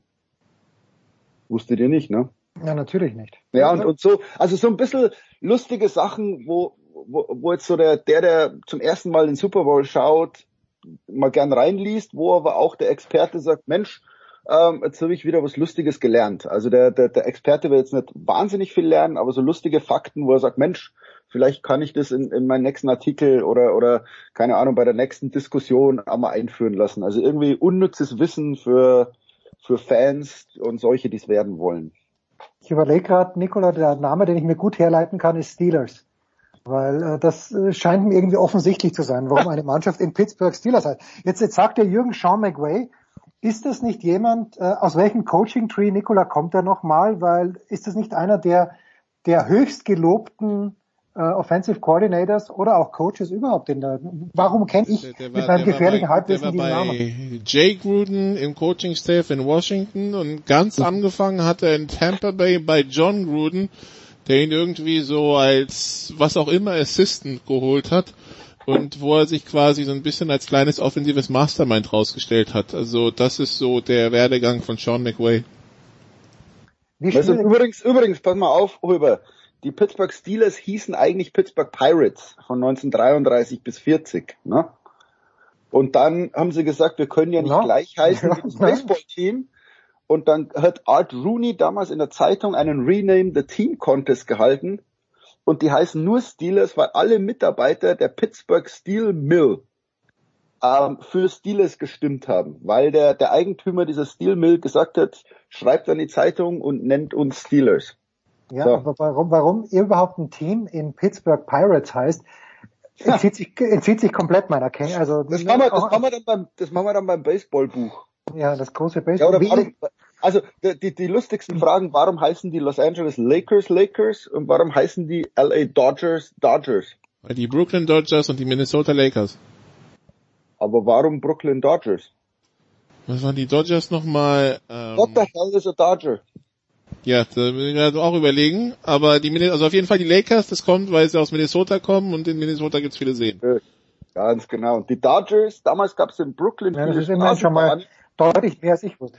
Und damals gab es in Brooklyn äh, äh, tausende Straßenbahnen und ein Dodger war der, der flink zwischen den Straßenbahnen äh, durchgehen konnte und überlebte. Weil in einem Jahr gab es irgendwie 105 Todesfälle. Also war ein Dodger ein ziemlich schneller Ducker. Und weil sowas schnell sein und eine Base erreichen und äh, allen ausweichen beim Baseball auch hilft, haben die gesagt, naja, ihr heißt jetzt Dodgers. Ohne Scheiß. Stark. Ihr lernt es nur hier in der Big Show von Sportradio 360. Wie schwierig, Jürgen, echt, wie schwierig ist es denn für dich? Also wenn ich äh, irgendeinen guten Tennisspieler treffen würde, lass mich sagen, ich feiere Silvester mit Roger Federer, ich wäre sehr versucht, mit ihm über Tennis zu reden. Kannst du dich zurückhalten, wenn du Sean McVay mit ihm Silvester feierst, dass du mit ihm über Football redest? Ähm, man, man hält sich da relativ zurück. Also es war jetzt da nur der, der Quarterback-Coach und, und das Lustige war, ich habe dann äh, Silvester meine Geschichte erzählt, wie ich beinahe Placekicker in, in Michigan wurde, ähm, wo, wo die irgendwie vier Field Goals in einem Spiel verpasst haben und der Trainer bei der, Football, äh, bei der Fußballmannschaft angerufen hat und, und hier dann vier Leute zum Training gingen. Die Geschichte habe ich erzählt und es sagt der, äh, der, der Quarterback-Coach der Rams sagt, ja, den Anruf habe ich damals gemacht, weil ich war damals Special Teams Coach in Michigan. Ähm, und, und so klein ist die Welt und, und damit bist du natürlich mit dem sofort im Gespräch, dann spricht man über Football kurz, aber ähm, man, man merkt, also mir geht's mit, mit Schauspielern, Sportlern, Hollywood-Stars, ab dem Zeitpunkt, wo die nicht im Stadion sind, wollen die da nicht drüber reden und, und meine Regel ist, wenn die nicht anfangen drüber zu reden, rede ich auch nicht drüber. Also dann, dann geht's um Kinder, dann geht's um, wie ist Silvester, was macht ihr so? Wenn der dann selber anfängt und sagt, oh, okay, jetzt reden wir über Football, dann, dann setze ich mich natürlich dazu, aber ich werde das Gespräch nicht initiieren in, in einem privaten Umfeld. Das ist so meine, meine private Regel irgendwie. So nah war Michigan in dem National Championship dran und Jürgen Schmied an drei Super Bowl Ringen, ja. Bei diesem Anruf. Ja, wir, ich bin, ich, also auf, wir wurden ja auf dem Weg zum, zum Footballtraining gestoppt und es hieß, nein, die haben jetzt einen Transfer und wir können heimgehen. Und dann haben wir aber trotzdem versucht, äh, dieses Ei zu kicken und, und ähm, ich habe festgestellt, wie groß der Unterschied ist zwischen einem Fußball und einem Football. Also ich hätte ungefähr die Präzision von einer Schrotflinte. Ich habe aus 30 Yards nix getroffen. Null. Und, und deshalb haben wir hier den Frust in der, in der German Football League von sämtlichen amerikanischen Trainern, die sagen, es kann doch nicht sein, mit dem Deutschen Fußballbund haben wir irgendwie acht Millionen Leute, die einen Ball kicken, dass ich hier keinen vernünftigen Kicker finde. Aber, wie der Schmieder schon sagt, du trittst halt komplett anders in diesen Ball und im Grunde genommen kannst du die acht Millionen nehmen und alle anderen nehmen, weil den musst du es neu beibringen. Also alles, was ja. die jemals gelernt haben, in einen Fußball zu treten, müssen sie ja nicht vergessen, um in einen Football zu treten. Das ist ganz genauso. Und der, also man wundert sich ja, dass der Footballtrainer überhaupt auf die Idee kam, äh, bei der Fußballmannschaft anzurufen und zu sagen, schick mal, schick mal die fünf mit dem Eisenfuß irgendwie. Ähm, weil wir alle Probleme, bis auf einen, also einer, äh, Rob Turpin hieß der, der konnte das Ei auch kicken, aber weil er es schon als Kind gemacht hat. Also anscheinend der Ball fliegt ganz anders, man muss den ganz anders treffen. Also vergiss alles, was du über Fußball gelernt hast, wenn du so ein Ei kickst. Jürgen, ich, wenn ich diese Kicker mir anschaue, dann stelle ich manchmal fest, es scheint so, als ob sie mit dem Bein, mit dem sie kicken, das gestreckte Bein, eigentlich sich dieses Bein fast bis über die Schulter hauen. Ja. Wie weit, du bist ja als, du bist ja als Fußballer du, und du warst ja, ich meine, du hast ja den ganzen Körper eingesetzt. Wie nah bist du, wie nah bist du da dran gekommen? Weil du warst ja auch mit dem Kopf stark. Du warst, du warst am Boden, du warst überall stark, Schmied. Oder wie weit, wie, weit, wie hoch bist du mit dem Achsen gekommen? Star stark ist ja richtig. Ich glaube, jeder, jeder, der mich kennt und, oder jeder, der mich einmal gesehen hat, weiß, dass ich nicht zu den beweglichsten Menschen auf diesem Planeten gehöre. Und vielleicht ist genau das, das Problem für mich gewesen. Ich glaube, ich bringe meinen Fuß ungefähr bis zum Bauchnabel. Höher, höher wird's. Okay. also zu Recht, zu Recht kein Footballkicker. Jetzt weiß ich nicht, und diese Frage muss ich dir schon noch stellen, ähm, Jürgen. Ich weiß nicht, wie viele Filme Nikola gesehen hat von den Oscar-Filmen. Wir beide haben ja kurz davor drüber gesprochen. Ich habe jetzt auch nicht alle gesehen, aber ich bin vor kurzem, so traurig ist mein Leben, an einem Mittwochnachmittag, glaube ich, in das äh, Kino Monopol in der Schleißheimer Straße gegangen, sehr, sehr schönes Kino, habe in der Originalversion natürlich gesehen Parasite und bin dann rausgegangen habe mir gedacht, okay, wenn das jetzt wirklich der beste Film des Jahres war, ich habe ihn nicht schlecht gefunden, aber dann war es kein guter Jahrgang. Sorry, wir haben auch drüber gesprochen, Once Upon a Time in Hollywood. Sehr lang, aber irgendwie auch langweilig. Wie hat dir Parasite gefallen? Schmieder im Nachhinein betrachtet, bester Film des Jahres. Ja, äh, für mich ja, für meine Frau auch ja. Ähm, vielleicht auch, weil meine Frau äh, so ein Buch, ich, ich weiß nicht, ob sie das Buch zum Film gelesen hat oder äh, ein anderes mit genau der Thematik und und deshalb fanden wir das schon gut und und ähm, Mai, die, die große Frage ist natürlich, wie, wie gut sind Filme derzeit? Äh, äh erzählen die Geschichten oder gibt's nur Superheldensachen oder halt so ein, so ein Love Letter? Ich glaube, ähm, wenn man jetzt mal weg von der Qualität geht, ich glaube, die, die Academy, die ja letztlich nur aus mittlerweile, glaube ich, 8500 Leuten besteht, äh, wollte nicht, nicht, naja, mehr ist es nicht. Also klar, man kann jetzt sagen, da wählen die größten Filmexperten, aber man kann auch sagen, naja, letztlich ist es die Stimme von 8000 Leuten. Beim Golden Globes ist nur weniger. Also ich glaube, beim Golden Globes wählen keine 100 Leute. Und das sind alles ausländische Journalisten, also außerhalb von Amerika. Also das, das ist manchmal, man muss sich schon wundern, wie, wie Awards zustande kommen, wer, wer da wählt. Und es ist ja immer hochpolitisch. Also die einen haben gesagt, wir müssen jetzt für, für diesen Love Letter an die Filmindustrie stimmen, für Once Upon a Time. Dann haben andere gesagt, na ja, wenn wir dafür stimmen, ähm, ist ja ein Quatsch. Und, und ich glaube, so ist es politisch irgendwie entstanden zu sagen, wir wählen jetzt die, die, die beste Geschichte irgendwie. Also wirst es nicht mit, mit Superhelden, nicht mit irgendwie bombastisch und monströs zu tun hat, sondern wir wählen jetzt hier auch mal den Film, der nicht aus Amerika kommt, äh, einen kleineren, in Anführungszeichen, kleineren, stilleren Film. Äh, ich glaube, so ist es, ist die Wahl entstanden, ohne jetzt die Qualität des Filmes beurteilen zu wollen. Jens, darf Mir hat am besten Fragen an den Jürgen loswerden? Ja, bitte hau rein. Oh. Gut. Dann, A, der Jürgen ist natürlich Vater. Wenn dein Sohn jetzt ankommt und sagt, ich will Football spielen, ja. wie reagierst du da? Ah, er kam schon an. Also die spielen in, in der Schule, spielen die Football und die formen ein, ein Footballteam. Äh, grundsätzlich dafür. Ich, ich will bloß nicht, dass er, dass er Vollkontakt spielt. Also äh, die haben jetzt in der Schule ein Schulteam, die spielen Flag Football, was ich ganz okay finde. Ähm, auf dem Schulhof reißen die sich auch um, wo ich gut finde, dass sie nicht gepadet sind und keinen Helm tragen. Weil das sind Wahnsinnige. Also wer, wer mal einen zehnjährigen Buben gesehen hat, das sind Verrückte. Und ich finde es gut, dass die nicht geschützt sind, weil sie dann vorsichtiger sind. Also diese, diese Debatte Football Rugby, äh, ist an Kindern ganz eindeutig, äh, man sieht es, wie vorsichtig die miteinander umgehen, damit sie sich nicht verletzen. Also die, die Form finde ich jetzt gut. Ähm, er spielt jetzt Hockey, wo es auch ordentlich zugeht, wo man sich auch verletzen kann. Ähm, Mai, also er muss jetzt von meiner, meiner Warte her nicht unbedingt Pop Warner spielen, ähm, aber er darf sich schon mit der Sportart auseinandersetzen. Okay, und die zweite Frage geht an den ehemaligen Fußballer Schmieder. Äh, die FA hat neue Guidelines rausgebracht, dass Kinder unter elf in England, Schottland und Nordirland im Fußballtraining keine Kopfbälle mehr machen sollen. Mhm. Das Ganze hat Gründe natürlich im Bereich der Gehirnerschütterung und des Schutzes ja. des Kopfes. Findest du das gut oder nicht? Finde ich super. Gibt es bei uns auch in der Jugendliga bis zwölf keine Kopfbälle. Und zwar, ähm, die, die Begründung ist, es hat nicht so sehr mit dem Kopfball selber zu tun, sondern was bei dieser Aktion passiert.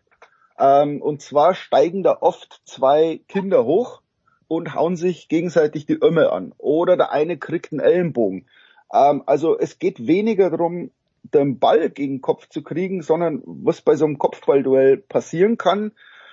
Ähm, ich glaube, es gibt genügend Zeit oder, oder andere Möglichkeiten, Timing zu trainieren, Sprungkraft zu trainieren.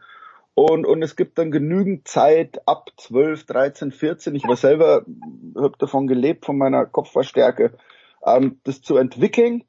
Ähm, und deshalb lieber schütze ich, lieber schütze ich das Hirn von, von unseren Kleinen ähm, und mache das alles ein bisschen später. Da vertraue ich der Wissenschaft, wenn die sagt, schau mal, ab 14 ist es nicht mehr so schlimm, wenn du, wenn du da hochsteigst, bist da ein bisschen koordinierter, äh, wie gesagt, äh, ich habe gerade gesagt, schaue ich mal die Zehnjährigen an, wie die miteinander umgehen. Äh, wenn da ein Ball in der Luft ist, springen die einfach hoch und, und, und boink macht's. Und ich glaube, da ist, wenn da die Wissenschaft sagt, die Gefahr ist zu groß, vertraue ich denen und sag, okay, dann spielen wir halt ohne Kopfball, bis wir 12, 13 sind. So, jetzt habe ich die abschließende Frage an Schmieder. Apropos Kopfball, dein Sohn ist natürlich ein Gott auf dem Snowboard, aber, pass mal auf, Schmieder, dieses eine, dieses eine kurze Video, wo ein Mann durch über einen Waldweg fährt und wo es ihn dann auf den Arsch setzt mit Skiern. Ja. War das der große Jürgen Schmieder oder hast du jemanden anderen gefilmt dabei?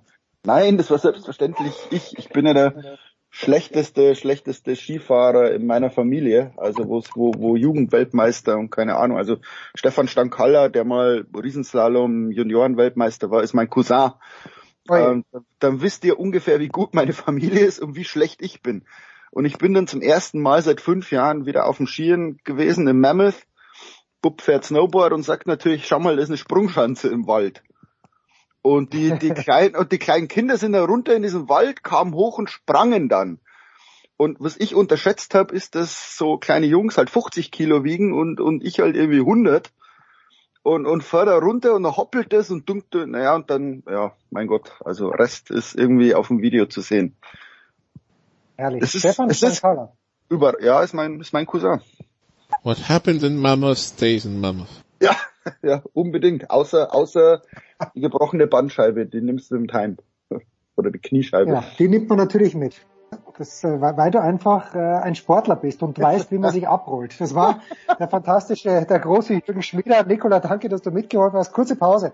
Dann geht's weiter in der Big Show 445.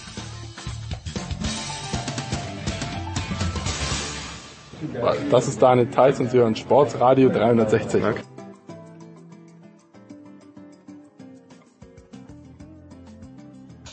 Ja, und auch die NBA wollen wir in der Big Show 445 auf keinen Fall zu kurz kommen lassen und freuen uns sehr, dass Sepp Dumitro von der Five von der Zone wieder ein paar Minuten Zeit für uns hat. Äh, grüß dich, Sepp. Hallo. Äh, mein Sohn zerspragelt sich ja richtig, wenn er äh, auf irgendeinen Zug, auf einen Bandwagon aufspringen möchte in der NBA, aber er ist relativ solide, sitzt da schon auf dem von den Mavericks, aber Sepp, die letzten Jahre haben ihn natürlich auch ein bisschen dazu erzogen, die Golden State Warriors gut zu finden. Und jetzt warten wir alle schon drauf, dass Steph Curry zurückkommt, angeblich 1. März. Ist das schlau? Ist er gesund? Was kannst du uns über diesen, äh, die, dieses Comeback sagen? Ja, scheint gesund zu sein. Wir haben ihn jetzt schon mehrfach ähm, vor den Partien der Warriors auf dem Parkett gesehen, wie er sich warm schießt, ähm, in Steph Curry typischer Manier aus acht, neun, zehn Metern Entfernung. Manchmal vom Logo vom Halbkreis äh, Mittellinie, aber das war ja nur eine Handverletzung und ähm, die verheilen in der Regel so gut, dass dann ein Comeback ohne größere Probleme dann irgendwann auch stattfinden kann. Ähm, die Warriors sich sicherlich mehr Zeit gelassen, als es ähm, in einer, sag ich mal, sportlich brenzligeren Situation ähm, vielleicht der Fall gewesen wäre. Die Warriors spielen um nichts mehr in dieser Saison, aber die Warriors sind auch glaube ich, so professionell. Und äh, das hat Steve Kerr auch bestätigt, der Head Coach, dass man einen gesunden Spieler hier nicht äh, extra aushält, egal ob getankt wird oder nicht. Die Warriors sind fünf Siege momentan hinter dem next schlechtesten, also dem zweitschlechtesten Team der NBA. Das ist bei verbliebenen noch, ja, was haben wir denn ungefähr 20, 20 Partien ungefähr, 25. Ist das schon völlig in Ordnung? Und äh, ich glaube nicht, dass Steph Currys Rückkehr jetzt dieses Team auf einmal zu einem Titelanwärter macht, sondern äh, dass die Warriors weiterhin da unten rumdümpeln werden, werden ein bisschen mehr Spaß machen, werden, glaube ich, auch für die Fans dann so ähm, ja die die Wunden zumindest so ein bisschen zukleben dieser sehr sehr schweren Saison für den äh, mehrfachen Champion und äh, dann wird es im Sommer darum gehen, vielleicht an Nummer eins zu draften und dann mit einem gesunden Steph Curry, mit einem gesunden Clay Thompson, der ja zur nächsten Saison dann zurückkommt, mit Draymond Green, mit Andrew Wiggins, den sie ja zur Trading Deadline geholt haben und dann vielleicht mit dem Number One Pick oder einem der sehr, sehr hohen Picks da oben dann im nächsten Jahr wieder anzugreifen. Vielleicht gibt's einen Trade. Ähm, wie gesagt, die Warriors spielen für die Saison 2021, 2020, 21 und ähm, wenn Curry gesund ist, dann ähm, sind die Warriors nicht ganz so schlecht wie bisher, denn das war absolute Katastrophe. Zwölf Siege, 46 Niederlagen. Ich glaube, das sagt alles, Jens. Yes, Sir. So, jetzt gab's äh, vor ein paar Tagen, ich weiß nicht, die wievielte Veranstaltung war es, oder vielleicht war es die größte Veranstaltung, wo man sich nochmal an Kobe Bryant erinnert hat. Äh, Schmieder, den wir gerade am Rohr hatten, hat, äh, den haben wir gar nicht dazu befragt, der hat in der Süddeutschen drüber geschrieben, aber ich hatte das Sepp immer so in Erinnerung, naja, dass es schon Eitelkeiten gab. Und zwar große Eitelkeiten, die auf der einen Seite bei Shaquille O'Neal, auf der anderen Seite bei Kobe Bryant waren. Wenn man jetzt natürlich diese Reden dann hört und auch das, was Shaq gesagt hat mit seinem Brother die ganze Zeit, ähm, habe ich da was falsch interpretiert in meinem jugendlichen Übermut. Ich dachte immer, die beiden werden auch, obwohl sie im gleichen Team spielten, schon auch Rivalen. Ja, ja, waren sie auch. Und ähm, das ist kein, keine mehr, das ist keine erfundene Story, dass es da Spannung gab und dass ähm, der Lakers Wagen dann irgendwann zu klein wurde für beide. Ähm, Riesen-Egos das musste, glaube ich, irgendwo auch haben ähm, auf, auf dem Niveau und vor allem ähm, in der Zeit, in der die beiden äh, zu den besten Spielern der Welt gezählt haben. Das ist alles nicht mehr ganz so in der NBA heutzutage, wie es vor, vor 20 Jahren, äh, vor 25, vor 30 Jahren äh, abgelaufen ist.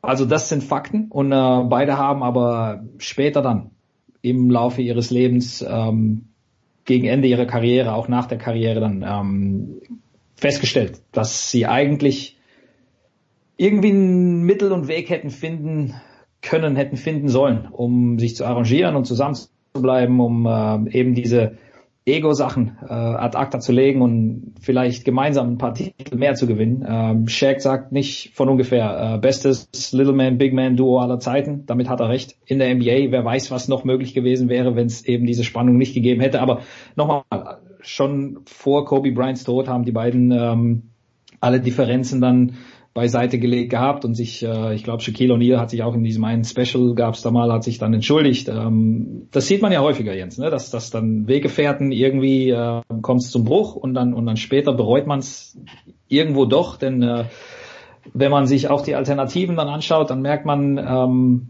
manchmal weiß man eben nur zu schätzen, was man hat, wenn man es nicht mehr hat. Und äh, ich glaube, das war bei beiden der Fall. Sind beide gereift, sind beide ähm, Väter geworden und ich glaube, das hat auch so das Verhältnis der beiden zueinander ähm, auf, auf eine völlig andere Ebene gehoben. Also was Shaq sagt, ist nicht erstunken und erlogen oder einfach nur irgendwie äh, Show.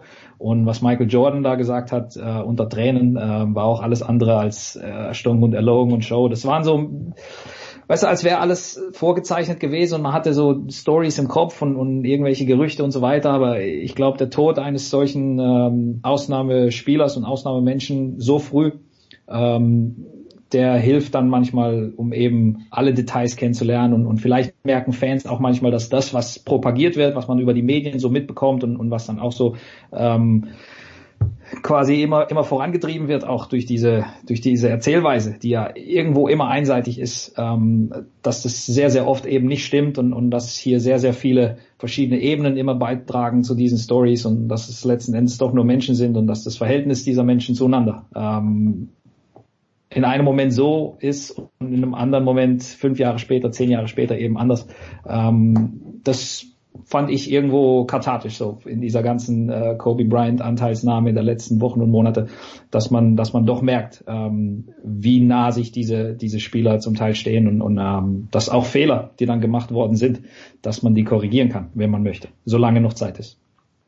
Wenn du sagst, es wäre mehr möglich gewesen, ich weiß, es ist schon sehr lang zurück, aber ich denke da 2004 oder was, wo sie gegen die Pistons im Finale verloren hatten, wo niemand auch nur einen Cent auf die Pistons gesetzt hätte. Das ist wahrscheinlich das, wo Shaq und sich Kobe vielleicht nach seiner Karriere auch noch in den Arsch gebissen haben, dass sie gegen die Pistons damals verloren haben. Ja, absolut. Ja, Karl Malone damals noch, Gary Payton auch dabei und das hat Kobe zum Beispiel auch bereut, ja, dass Karl Malone dann da war und Gary Payton und dass er trotzdem dann eher so auf, auf sein Ding geguckt hat und ähm, die Spannungen von Shaq und Kobe, die, die, die gab es jahrelang und ähm, es gibt eine berühmte Szene, in der ähm, Shaquille O'Neal dann zu Jerry West, dem Manager und, und dem damaligen Besitzer noch äh, Dr. Jerry Boss hingeht und sagt, hey, ähm, ihr müsst eine Entscheidung treffen. Also entweder Kobe oder ich. Und die Lakers sich damals gesagt, äh, Kobe ist jünger, Kobe ist besser.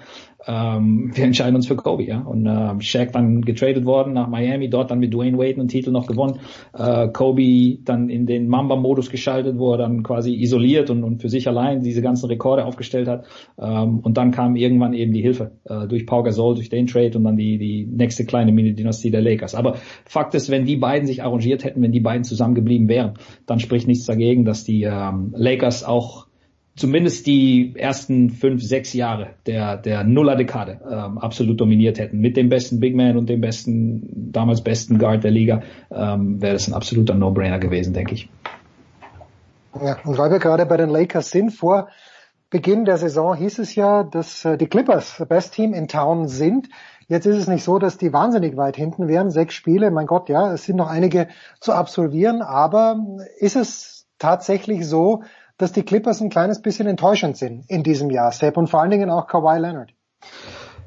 Nee, Jens, ich, ich muss da ähm, ganz klar mit Nein antworten, denn ähm, ein Aspekt, den man, den man sicherlich nur kennt, wenn man, wenn man ein bisschen genauer hingeschaut hat in dieser Saison, ist ähm, ein unumstößlicher Fakt und das ist derjenige, dass die LA Clippers in Bestbesetzung für Doc Rivers erst sechs Spiele gemeinsam absolviert haben. Ähm, sechs Spiele der ähm, 58, diese momentan, ähm, wie gesagt, gespielt haben. Äh, Kawhi Leonard, Load Management in Back-to-Backs nicht eingesetzt, Paul George verletzt, ähm, Patrick Beverly verletzt, also Doc Rivers musste ähm, 29 verschiedene Startformationen ins Getümmel schmeißen. Das ist in jedem zweiten Spiel eine neue Starting Five.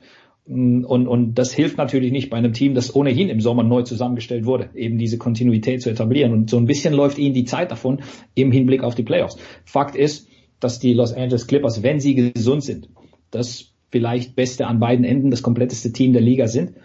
Allerdings kannst du nicht einfach einen Schalter umlegen, denn diesen Schalter, den, den haben, und das hat Doc Rivers gesagt, das sagt nicht ich, Sebastian Dumitru, sondern Doc Rivers, der Coach, sagt, den Schalter können eigentlich nur Teams umlegen, die äh, sich schon kennen, die irgendwas haben, wo sie hinschalten können. Die LA Clippers haben keine Kontinuität, die LA Clippers haben, sind nicht eingespielt, was das anbelangt. Und ähm, sie sind trotzdem, wie du sagst, nur sechs Spiele in Anführungszeichen vom Platz eins im Westen entfernt, weil eben die individuelle Qualität von einem Kawhi Leonard, von einem Paul George, von Lou Williams, Montrezl Harrell, zwei der Favoriten auf die Six Man of the Year Trophäe, ähm, weil die eben so hoch ist, weil die LA Clippers ein sehr, sehr tiefes Team sind, das an beiden Enden dominieren kann.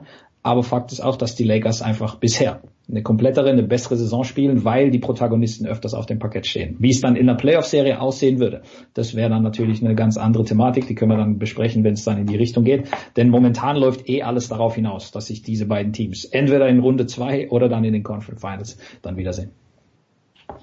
Das ist übrigens die Serie, für die ich vielleicht sogar auch aufstehen würde. Jetzt hat Heiko vorhin gerade gesagt, er hat nicht ganz verstanden, warum Dominik Cahun von den Pittsburgh Penguins nach Buffalo getradet wurde, weil Cahun ja derjenige Deutsche war, der am ehesten eine Chance gehabt hätte, den Stanley Cup in diesem Jahr zu gewinnen. Gibt es realistischerweise einen Deutschen, und mir fallen ja eh nur drei ein, aber realistischerweise einen Deutschen, der in diesem Jahr eine Chance hat, sagen wir mal zumindest in die NBA Finals zu kommen?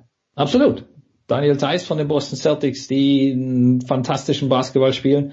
Äh, Dritter in der Eastern Conference, allerdings nur einen Sieg von Platz zwei entfernt. Milwaukee ist ohnehin weg der ganzen Liga entrannt. Das ist das mit Abstand beste Team der NBA, ähm, was alle Metriken anbelangt. Vielleicht eine der besten Defensiven aller Zeiten, äh, die beste Offensive der Liga. Sowas gab es auch noch nie in, in, in dem Stil. Aber Boston hat eine Außenseiterchance in einer Serie, wenn es dann gegen ein Team wie Milwaukee gehen sollte. Ähm, ich würde momentan, falls jemand zu den äh, wettenden Menschen äh, im Sport gehört. Äh, eher nicht gegen Milwaukee setzen in der Eastern Conference, aber wenn du die Frage so stellst, dann ja, dann hat Boston mit Daniel Theiss eine kleine Außenseiterchance auf eine äh, Teilnahme an den NBA Finals. Müsste aber schon alles perfekt laufen. Also sie spielen momentan einen exzellenten Basketball. Äh, Jason Tatums Aufstieg zum äh, absoluten Superstar hat jetzt zum dritten Mal in Folge wieder 30 plus aufgelegt letzte Nacht, als sie gegen Utah gewonnen haben. Ähm, der ist tatsächlich auf dem Weg, einer der vielleicht 10, 12 besten Spieler der NBA zu werden. Und das Team ist insgesamt sehr tief, sehr gut gecoacht. Ähm, Sie haben auch die anfängliche Problematik auf der Center-Position exzellent in den Griff gekriegt. Daniel Theiss spielt fantastisch, schon wieder da, äh, Double-Figure-Scoring. Ähm, also die Celtics sind definitiv ein Team, das ist sehr, sehr schwer nur zu schlagen sein wird in den Playoffs. Milwaukee allerdings einen kleinen Ticken besser, Toronto vielleicht auf dem ähnlichen Niveau. Das sind so die, die äh, Kräfteverhältnisse. Milwaukee ganz klar Favorit und dann hinten dran Toronto und Boston mit äh, kleinen Chancen. Philadelphia mit Verletzungsschwierigkeiten, Miami momentan am Schwächeln und danach sieht's eh sehr, sehr, sehr, sehr dünn aus im Osten. Ja, aber die Frage, die, die ich doch noch stellen muss, Maxi Kleber und vor allen Dingen natürlich Luka Doncic, also wenn mein Sohn sich ein Trikot in der NBA kaufen würde, dann wäre es wahrscheinlich nicht wahrscheinlich, sondern ganz sicher jenes von Luka Doncic bei den Mavericks. Äh, immer noch ein junges Team, immer noch ein Team, das über die zweite Runde nicht hinauskommt, Fragezeichen. Sepp, wenn sie überhaupt über die erste Runde hinauskommen. Ja, dürfte schwer werden. Also ähm, Tabellenkonstellation sieht stark danach aus, als würden, die Mavericks ähm, irgendwo auf 5, 6, 7, ähm, es sei denn, sie legen einen Run hin, aber da kommen noch ein paar Brocken. Also wenn sie es irgendwie schaffen, einem Team wie den Lakers oder den Clippers in Runde 1 aus dem Weg zu gehen, dann äh, ähm, haben, sie, haben sie eine Chance. Ähm, wie gesagt, Matchups in den Playoffs sind alles. Luka Doncic ist ein absoluter Superstar. Letzte Nacht 21. Triple-Double schon seiner Karriere aufgelegt. Ähm, Franchise-Rekord der Dallas Mavericks eingestellt einen Tag vor seinem 21. Geburtstag. Das ist ähm, absurd. Ja, absurd. absurd, ja. 13 Triple Doubles schon in dieser Saison, damit die Nummer eins der Liga. Ähm, also das ist ein Typ, der nicht nur in dieser Saison, sondern auch in Zukunft ähm, so den Mindeststandard setzen wird. Und Mindeststandard mit einem Luka Doncic in dieser Form und auch mit allen anderen Puzzlestücken hier, das ist definitiv Playoffs. In Zukunft kannst du dann natürlich hingehen als General Manager Donny Nelson ähm, und, und nach und nach ein paar andere Teile dazu addieren, die eben noch besser zu dem passen, was man sich hier ähm, nach der Ära Dirk Nowitzki ähm, zusammengestellt hat. Ich würde sagen, falls sie in Runde eins wettbewerbsfähig sind, vielleicht irgendwie Spiel 6, Spiel 7 oder je nachdem, gegen wen es geht, wie gesagt, vielleicht sogar in Runde 2 einziehen, dann wäre das eine sensationelle Leistung für die Dallas Mavericks. Denn nicht vergessen, vor der Saison waren die Playoffs das Ziel. Momentan sieht es stark danach aus, als wären die Playoffs safe. Memphis ähm, acht Siege hinten dran, das ist Platz acht im Westen. Also da müsste es schon mit dem Teufel zugehen, wenn die Dallas Mavericks nicht zumindest fünf, sechs, sieben erreichen sollten. Ähm, ich würde wie gesagt drauf gucken, dass ich den Lakers, ähm, das scheint gesichert zu sein, aber dann zumindest den Clippers aus dem Weg gehe. Also vielleicht nicht unbedingt Sechster werden, äh, wenn die Clippers Dritter bleiben. Ähm, aber unabhängig davon. Äh, dieses Team spielt nicht für die ähm, NBA Championship in diesem Jahr, sondern dafür dann in Zukunft äh, immer besser zu werden. Und ich glaube, das ist äh, das ist gesichert mit Luka Doncic in der Form, mit Porzingis, mit Maxi Kleber, mit dem Coach, mit dem Team. Äh, die Dallas Mavericks machen Spaß. Und abschließende Frage: Wie viel Spaß macht der Dennis in diesem Jahr? Und äh, ist der ja, gab es ein kleines Letdown, weil er nicht getradet wurde, weil wenn man, wenn man hört, dass er nach Los Angeles hätte gehen sollen und, und man stellt sich vielleicht schon drauf ein, wie, wie macht sich Dennis in den letzten Tagen? Ja gut, ich, Dennis ist einer der Kandidaten für die Six Man of the Year Trophäe. Also die Konstellation für ihn auch ähm, in Oklahoma City ähm, und, und gerade in dem Team neben Chris Paul äh, Shea Gilgis Alexander, Danilo Gallinari. Also äh, es, es gab ja einen Grund, warum die OKC Thunder letzten Endes keinen ihrer Spieler getradet haben. Interesse war sicherlich da an Chris Paul, an Dennis Schröder, an der Gallinari, an Steven Adams. Ähm, also dieses Team ist gespickt mit ähm, fähigen Veteranen, zu denen auch Dennis Schröder mittlerweile hinzuzählt, ähm, die sicherlich anderswo auch hoch in der Gunst standen. Aber Sam Presti und ähm, Besitzer in Oklahoma City haben sich entschieden, nee, wir machen so weiter. Wir sind ein Playoff-Team, ähm, auch ein bisschen wieder erwarten, so stark. Und OKC wird sicherlich ähm, kein leichtes ähm, Matchup für egal welchen Gegner sein in den Playoffs. Dennis Schröder ist ein großes Teil des Puzzles. Äh, wie gesagt, die Thunder kommen über ihre Teamstärke, über die Ausgeglichenheit und, und Dennis Schröder ähm, mit seinen Leistungen diese Saison. Für mich ist das die ideale Rolle für ihn in der NBA hinter einem der besten Point Guards aller Zeiten, in diesem tiefen Team, gut gecoacht, ähm, hat eine klar umrissene Aufgabe, die er Abend für Abend aufs Parkett bringt. Es ist keine Seltenheit mehr, dass man in den Boxscore schaut und Dennis Schröder hat effektive und effiziente 18, 19, 20 Punkte Teil des ähm, erfolgreichen Thunder-Teams. Also ähm, wie gesagt, OKC, eine der Überraschungen dieser Saison und Dennis Schröder mit der, zumindest in meinen Augen, bisher besten Leistung in seiner Karriere ähm, seit dem ersten Spieltag bisher. Und da sieht man, wie alt wir alle geworden sind. Denn wenn Dennis Schröder schon ein Veteran ist in der NBA, ja. dann bin ich wirklich steinalt. Sepp, fantastisch wie immer. Ich danke dir herzlich. Kurze Pause und dann sprechen wir noch über den Tennissport in der Big Show 445.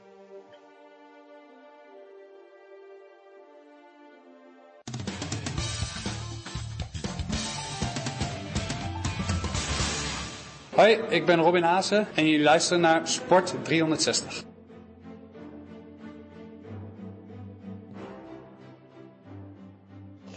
So, und hinten raus zum Tennis, da freue ich mich sehr, dass er on short notice, wie wir sagen, Zeit für uns hat, aber das zeichnet ihn natürlich auch aus, dass er immer Zeit für uns hat, wenn wir rufen, das ist der großartige Teamkapitän der deutschen Davis Cup Nationalmannschaft. Das ist Michael Kohlmann. Servus Michael. Servus Jens. Michael, als wir vor ein paar Wochen gesprochen haben beim NTDC Ifitos und natürlich haben wir bezüglich äh, Deutschland gegen Weißrussland gesprochen, 6. und 7. März in Düsseldorf, äh, habe ich leichte, in deinem jugendlichen Gesicht sehr leichte Sorgenfalten gesehen. Aber jetzt, wo das Aufgebot heraus ist, ich lese Philipp Kohlschreiber, ich lese Dominik Köpfer, ich dachte, die beiden würden den Challenger in Indian Wells spielen. Warum, und ich freue mich ja sehr, dass es so ist, äh, warum hat sich Kohli und warum hat sich Dominik Köpfer, warum haben sie die umentschieden? Naja, generell war es so, ähm, dass ich mit allen in Kontakt war und ähm, auch ein Peter Gojovcik stand ja auf der Liste und alle ähm, haben sich von vornherein informiert, wie es wäre, wenn sie nominiert würden, ob sie dann ähm, auch da wieder abmelden könnten. Und äh, insofern war das jetzt keine Überraschung, dass sie erstmal gemeldet haben, vorsichtshalber. Ähm, und ja, dass sie jetzt äh, dabei sind, freue ich mich auch sehr, weil ich glaube, dass ähm, gerade jetzt äh, mit der Mannschaft, so wie wir auch in Madrid aufgetreten sind, dass da ja eine gewisse ähm, ja, gute Stimmung entstanden ist und die wollen wir natürlich jetzt dieses Jahr fortführen, indem wir uns wieder in Düsseldorf für das äh, nächste Finalturnier in Madrid qualifizieren. Deine beiden Top-Einzelspieler, nämlich Jan-Lennart Struff und Philipp Kohlschreiber, spielen derzeit gerade in Dubai. Äh, vielleicht zuerst ein Wort zu Struffi. Gegen Roberto Batista, gut, hatte er davor noch nie gewonnen, hatte gewonnen dann gegen Basilashvili 6-1, 6-0 in 39 Minuten, heute gegen Tsitsipas. Ähm, nimmst du dieses Ergebnis 1 und 0 gegen Basilashvili, oder sag mal so, wie ernst nimmst du dieses Ergebnis gegen Basilashvili?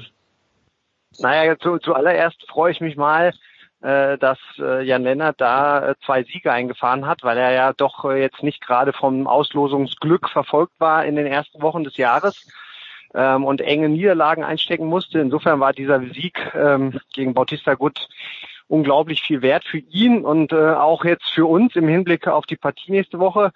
Und dann das äh, ja, 6-1-6-0 gegen Balzidashvili, ja, da kann, also ich weiß es auch nicht, ob da irgendwas anderes noch ähm, vorgefallen ist oder ob der äh, ein bisschen krank war. Aber bei Basilashvili ist es ja auch so, wenn der mal die Pille nicht trifft, dann fliegt die fliegt dieser Ball überall hin, nur nicht ins Feld. Und ähm, vielleicht war es auch eines einer dieser Tage. Nichtsdestotrotz ähm, ist es ein wichtiger Sieg für Jan Lennart und ich glaube heute gegen Tsitsipas, gegen den er eine 2-2-Bilanz hat, ist mit Sicherheit auch nochmal was drin und vielleicht äh, ja schafft schafft Jan Lennart jetzt bei dem Turnier in Dubai, wo keiner was von ihm erwartet hat, genau das, was was wir alle uns immer wieder erhoffen und erwünschen, dass er da vielleicht jetzt mal ins Finale mal vorrückt oder beziehungsweise auch jetzt immer ins Halbfinale bei einem 500er und die Punkte holt, ähm, die ganz wichtig für ihn sind, um sich da oben nicht nur zu etablieren, sondern vielleicht auch noch den nächsten Schritt Richtung Top 20 zu gehen. Philipp Kohlschreiber hat am Mittwoch gegen Novak Djokovic gespielt und hat glatt verloren. Davon war auszugehen, zumindest, dass er verliert. Djokovic hat erstaunlich viele Stoppbälle gespielt, fand ich. Ähm, dass das der der Beste der Welt ist im Moment, kein Zweifel. Aber wie hat dir der Philipp gefallen? Ja, ich habe die komplette Partie in der ersten Runde gegen Mohamed Safwat gesehen. Ähm, das war am Anfang ja ein bisschen schwieriger, glaube ich, als als er und äh, viele andere wahrscheinlich auch erwartet haben. Aber ähm, du, die Partie hat er dann am Ende sehr souverän für sich entschieden. Klar, gegen Djokovic ist es halt immer ähm, eine Partie, wo du viel riskieren musst und wo du immer an dein Limit gehen musst. Und wenn wenn wenn das dann äh, ja, wenn das dann, wenn du das nicht zur Verfügung hast, dann kann auch mal so ein Ergebnis rauskommen. Ähm, ich bin generell mit den mit den Leistungen von Philipp und ähm, äh, in diesem Jahr komplett zufrieden, äh, hat dann zwischendurch ja auch noch eine Verletzung gehabt. Ähm, das Match auch in, Rotterdam, nachdem er sich qualifiziert hat gegen Dan Evans, war auch okay. Also ich glaube, dass, dass Philipp äh, seit Ende letzten Jahres wirklich konstant gute Leistungen wieder bringt und auf dem Weg ist, wenn seine Auslosungen einigermaßen mitspielen, auch wieder sich unter den Top 50 auf jeden Fall zu etablieren. Ein, ein Mann, mit dem wir beide natürlich eigentlich nicht gerechnet haben, aber der hat in der Nacht von Mittwoch auf Donnerstag in Acapulco Dann für mich doch überraschend gegen Tommy Paul verloren, hat neun Doppelfehler gemacht. Die Rede ist natürlich von Alexander Zverev. Ist es bei Sascha eine reine Frage der Konzentration, dass er die Australian Open fast ohne Doppelfehler durchspielt, leicht überspitzt gesagt und beim ATP Cup und jetzt wieder in Acapulco war erste Runde ja auch schon so, dann halt auch äh, ziemlich viele sich einfache Fehler, nämlich Doppelfehler leistet. Ja, das ist eine gute Frage. Also ähm, ich, ich weiß jetzt auch nicht so genau, wie, wie er die Zeit zwischen, zwischen Australian Open und Acapulco jetzt verbracht hat. Ich, ich weiß, dass er eine Zeit lang in Deutschland war, ähm, dann sich äh, aufgemacht hat Richtung ähm, Mexiko.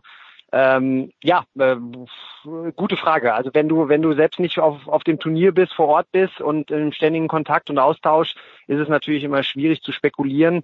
Ähm, ich glaube einfach, dass, dass beim Sascha der Aufschlag immer die der Schlag ist, der ihm äh, vielleicht jetzt gerade in, in, in dieser Situation mal wegbrechen kann und ähm, äh, ja nach dieser Pause dann oder nach diesen äh, drei vier Wochen, die er jetzt nicht gespielt hat und äh, den entscheidenden Momenten, wo dann auch die Doppelfehler passiert sind, äh, ich glaube zum Break dann auch äh, im zweiten Satz hat einen Doppelfehler serviert. Das sind dann die Momente, äh, ja, wo, wo dann ein bisschen die Psyche auch mit ins Spiel kommt und ähm, wenn er da ein bisschen anfällig ist und ich glaube, dass, dass dass er das, ähm, dass das dann immer bei seinem Aufschlag äh, zu sehen ist. Und ähm, insofern muss er da weiter dran arbeiten. Ich glaube, wenn er, wie man ja auch in Melbourne gesehen hat, äh, Selbstvertrauen bekommt und tankt in, in den ersten Runden gerade, dann ähm, macht sich das ganz äh, speziell auch auf seinen Aufschlag bemerkbar und ähm, das äh, muss er natürlich jetzt, da muss er ansetzen, nächsten Wochen wieder hart trainieren, um dann in Indian Wells und Miami fit zu sein. Äh, ein Wort noch zu Acapulco. Es gibt sehr, sehr späte Anpfiffzeiten. Hm, hast du da Erfahrungen auch selbst gemacht oder kannst du dir vorstellen, dass es ein Problem ist? Also Nadal musste zum Beispiel äh, von, und ich glaube, der Sascha hat sein erstes Spiel auch gehabt, oder ne, Kyrgios war das erste Spiel. Ähm, vielleicht geht's auch nicht anders in Acapulco, aber 22 Uhr regulär und dann fängt man meistens nicht pünktlich an. Dünkt mich sehr spät. Kann das ein Problem für die Spieler sein? Ähm, also ich war schon mal vor Ort und ich würde sagen, dass jeder das in, in, in Kauf nimmt, weil du ansonsten in der absoluten Hitze das spielst und es nicht auszuhalten ist. Und wenn man sich die Zuschauertribünen auch gerade bei Kyrgios angesehen hat, äh, da äh, findest du fast keinen freien Platz. Also ich glaube, dass das Leben in, in Mexiko und gerade in Acapulco äh, so, so ein bisschen sich ver verschiebt auch gegenüber anderen anderen Ländern und anderen Städten. Äh, da ist es mehr wahrscheinlich geht's mehr in die Nacht hinein, weil es ansonsten tagsüber schwer aushaltbar ist. Ähm, insofern glaube ich das jetzt nicht, weil weil alle äh, das von vornherein ja auch wissen und dementsprechend ihre Tagesabläufe auch anpassen. Ähm, in, insofern weiß das äh, jeder von vornherein und ähm, ja, ob du nun jetzt neun Stunden Zeitunterschied äh, in Kauf nehmen musst, weil du zu einem anderen Ort fährst oder halt in Acapulco dann sowieso weiß, dass es tief in die Nacht geht. Ich glaube, das ist äh, für alle gleich und einfach nur eine, eine Anpassungssache. Zurück zum Davis Cup. Äh, fürs Doppel hast du Kevin Krawitz und Andreas Mies nominiert. Mit anderen Worten, es ist eigentlich, nicht eigentlich, es ist komplett das gleiche Team, das auch beim ATP, äh, beim Davis Cup Finale in Madrid am Start waren. Krawitz Mies haben das Jahr nicht gut begonnen, aber wenn ich es aus der Weite richtig beobachte, haben sich ein kleines bisschen gefangen. Stimmt dieser Eindruck? Ja, sie haben in äh, Marseille jetzt das Halbfinale erreicht, haben jetzt äh, gestern eine ganz wichtige Partie in Dubai äh, 10-8 im, äh, in dem Match Direct mal gewonnen. Ich glaube, das, das ist jetzt das A und O für sie, wieder äh, Siege einzufahren, Erfolgserlebnisse zu haben, um, um dann auch ähm, ja, in den nächsten Turnieren und nächsten Wochen auch wieder äh, die, die Turniere vielleicht zu gewinnen oder äh, ja wieder anzugreifen. Ähm, Nichtsdestotrotz haben wir ja mit Jan-Lennart Struff auch einen dabei, der ähm, sowohl im Einzel als auch im Doppel eine Allzweckwaffe ist. Also äh, es ist so, dass wir uns äh, dieses Mal mit Sicherheit alle, alle Türen und Tore offen halten wollen. Äh, denn äh, Weißrussland ist in keinster Weise zu unterschätzen und wir, wir brauchen da jeden Punkt. Ähm, insofern, äh, ja, schauen wir mal, wie der Freitag läuft. Da, da geht's ja mit zwei Einzeln los und, und dann wird entschieden, ähm, was dann am Samstag passiert. Und klar sind Kevin und Andy mit Sicherheit in einer gewissen Art und Weise gesetzt, aber wenn ja, wenn irgendwas die Woche über passiert oder wenn Jan Lennart aus, außergewöhnlich gut spielt und, und heiß ist, dann ist da mit Sicherheit auch möglich, dass, dass man den ähm, häufiger sieht als nur im Einzel. Ja, Struffi auch ja jetzt in Dubai mit Henry Kontinen mit dem er in Rotterdam, wenn ich richtig gesehen habe, im Finale war, äh, auch wieder hier im Viertelfinale. Wann wird die Mannschaft, wann fährst du nach Düsseldorf, wann wird die Mannschaft erwartet? Du, wir haben jetzt äh, Treffpunkt alle am Montag. Äh, es ist ja mittlerweile eine kurze Woche. Ähm, wir spielen ja nur noch an zwei Tagen, also Freitag und Samstag. Ähm, wir können erst ab Dienstag in die Halle, weil der Boden dann erst verlegt ist. Äh, ja, das äh, sind kurze Wochen geworden. Äh, deswegen hoffe ich auch, dass, dass die meisten in Dubai jetzt äh, noch lange dabei sind, dass sie da ihre Matches haben, ihre Siege feiern und dann geht's ab äh, spätestens Dienstag dann in der Halle äh, mit der Vorbereitung los und ähm, ja, wir sind alle äh, sehr mit großer Vorfreude dabei und hoffen, dass dass wir den nicht nur den Zuschauern, sondern auch uns ähm, den Gefallen tun und uns wieder für für Madrid qualifizieren. Ich habe noch drei Fragen. Die erste ist kurz. Verstehst du, warum der Tsitsipas für Griechenland nach Manila reist, äh, um dort äh, in dieser World Group 2 gegen die Philippinen zu spielen? Äh, müsste ich jetzt passen, ähm, freue ich mich drüber. Also sage ich jetzt mal ganz ehrlich, weil ich finde, dass der Davis Cup halt ein Wettbewerb ist, äh, für den es sich lohnt, sich einzusetzen. Ich glaube, dass äh, auch Stefanos weiß, dass sie äh, in den nächsten Jahren mit Sicherheit eine, eine Chance haben, den, den Davis Cup auch zu gewinnen. Und äh, das geht nur, wenn man dann irgendwann auch mal Richtung äh, Gruppe 1 kommt. Und wenn, wenn das ein wichtiges Spiel ist und äh, Sie das Gefühl haben, dass das die entscheidende Partie ist, um äh, vielleicht in die nächste Gruppe aufzusteigen, dann kann ich das absolut äh, nachvollziehen, ja. Okay, so jetzt die. Niemand weiß besser als ich, dass du eigentlich eigentlich im Frauentennis zu Hause bist. Machen wir uns das Absolut, vor, ja endlich. Ja, ich habe schon gedacht, was ist denn da los? Ja, natürlich. Jetzt ist Maria Sharapova am Mittwoch auf die ihr sehr eigene Art und Weise zurückgetreten mit einem Artikel in der Vogue, äh, Petco dann gleich im Spiegel, was drüber geschrieben auf Spiegel Online. Bin ich zu streng, wenn ich sage, dass äh, so großartig oder so, nein, nicht großartig, so stark die Karriere von Maria Sharapova war, dass fünf Grand Slam Erfolge eigentlich, wenn man denkt, dass sie den ersten 2004 geholt hat, eigentlich zu wenig sind. Ähm, ja, also ich, ich, ich glaube, dass äh, vor allen Dingen hinten raus jetzt die Karriere, äh, glaube ich, nicht so verlaufen ist, wie sie sich das auch selber vorgestellt hat. Ähm, ich meine, mit, äh, mit ihren fünf Grand Slam Erfolgen hat sie mit Sicherheit äh, ja, Tennis Tennis mitbestimmt und mit dominiert und auch das Frauentennis jahrelang ähm, sehr äh, attraktiv ähm, vertreten. Äh, also nicht nur vom Äußeren, sondern auch vom Spielerischen. Ähm, und äh, jetzt das Ende, so die letzten Jahre auch mit ihrem mit ihrem ähm, Dopingübertritt oder beziehungsweise mit ihrer Sperre. Äh, ja, da hat man irgendwie nicht mehr so die positiven ähm, Nachrichten über sie gelesen, das was eigentlich schade ist, denn ich glaube, die, die Jahre davor war sie einfach dominierend und hat mit äh, Serena Williams das, das Welttennis mitbestimmt. Ähm, und ich glaube, es war jetzt, so wie ich das mitverfolgt habe, in letzter Zeit auch nur eine Frage der Zeit, bis sie dann äh, diesen, diesen Schritt geht. Und man kann ihr nur alles Gute wünschen für die Zukunft, aber ich bin mir da relativ sicher, dass sie ganz gut aufgestellt ist, schon auch für die Zukunft. Und insofern mache ich mir da um, um ihre Person jetzt äh, wenig Sorgen. Ja, ich glaube, sammeln müssen wir nicht gehen, wir zwei, äh, für nee. Maria Schafer, Das wäre erstaunlich. Und jetzt die, die gnadenlose, du, du, es muss eine BVB-Frage kommen. Wenn, Absolut. Naja, wenn am Ende des Jahres der zweite oder vielleicht sogar nur der dritte Platz stehen sollte für den BVB, welches Match, welche beiden Matches hättest du gerne zurück, die der BVB in diesem Jahr gewinnen hätte müssen und aber dann doch nicht gewonnen hat? Ah, das kann ich dir jetzt natürlich noch nicht sagen, weil wenn, wenn sie zum Beispiel jetzt die Partie gegen Bayern irgendwann verlieren würden, dann würde ich immer sagen, okay, die, die müssen wir zurückholen. Ähm, ansonsten muss ich ganz ehrlich sagen, wenn am Ende des Jahres äh, Platz zwei oder drei rausspringt und Jaden Sancho, Erling Haaland und auch der kleine Rainer und die ganzen Leistungsträger äh, weiter dabei bleiben, ähm, dann bin ich, glaube ich, ganz zuversichtlich, dass das nächste Jahr dann ähm, zur Vollattacke geblasen wird und dass wir dann auf jeden Fall, ähm, ja, glaube ich, nicht nur in Deutschland, sondern auch europaweit äh, gefürchtet werden. Jetzt aber nur ganz kurz. Haaland wird sicher da bleiben. Kann mir nicht vorstellen, dass der so schnell wieder weggeht. Und äh, Reiner ist noch zu jung, da muss er erst ein paar Spiele machen. Um Sancho, da, da würde ich zwar trauern, aber da habe ich, äh, da habe ich kein gutes Gefühl. Ich glaube, der wird gehen, Michael. Was denkst du?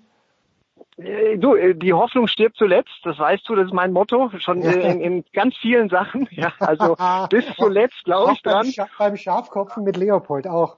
Überall, überall. Und ähm, auch bei Hakimi habe ich irgendwo vielleicht noch die Hoffnung, dass der vielleicht auch noch mal ein Jahr dranhängt. Also die, wie gesagt, also ich bin ein positiv denkender Mensch und ähm, äh, hoffe, dass die Truppe so zusammenbleibt, weil jetzt gerade ähm, ja gefällt mir das ganz gut. Schön anzuschauen, die Dortmunder. Wir freuen uns drauf. Ich werde auch nach Düsseldorf kommen am kommenden Freitag mit dem Kollegen Kleffmann im Schlepptau. Wir freuen uns auch. Deutschland gegen Weißlos dran. Am Freitag um 16 Uhr geht's los in Düsseldorf.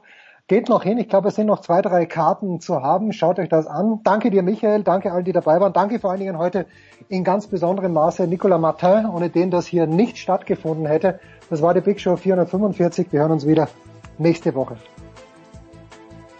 Das war die Big Show auf sportradio360.de. Folgen Sie uns auf Twitter, klicken Sie den Gefällt mir-Button auf unserer Facebook-Seite und abonnieren Sie uns via RSS-Feed oder auf iTunes. Die nächste Ausgabe der Big Show gibt es am kommenden Donnerstag.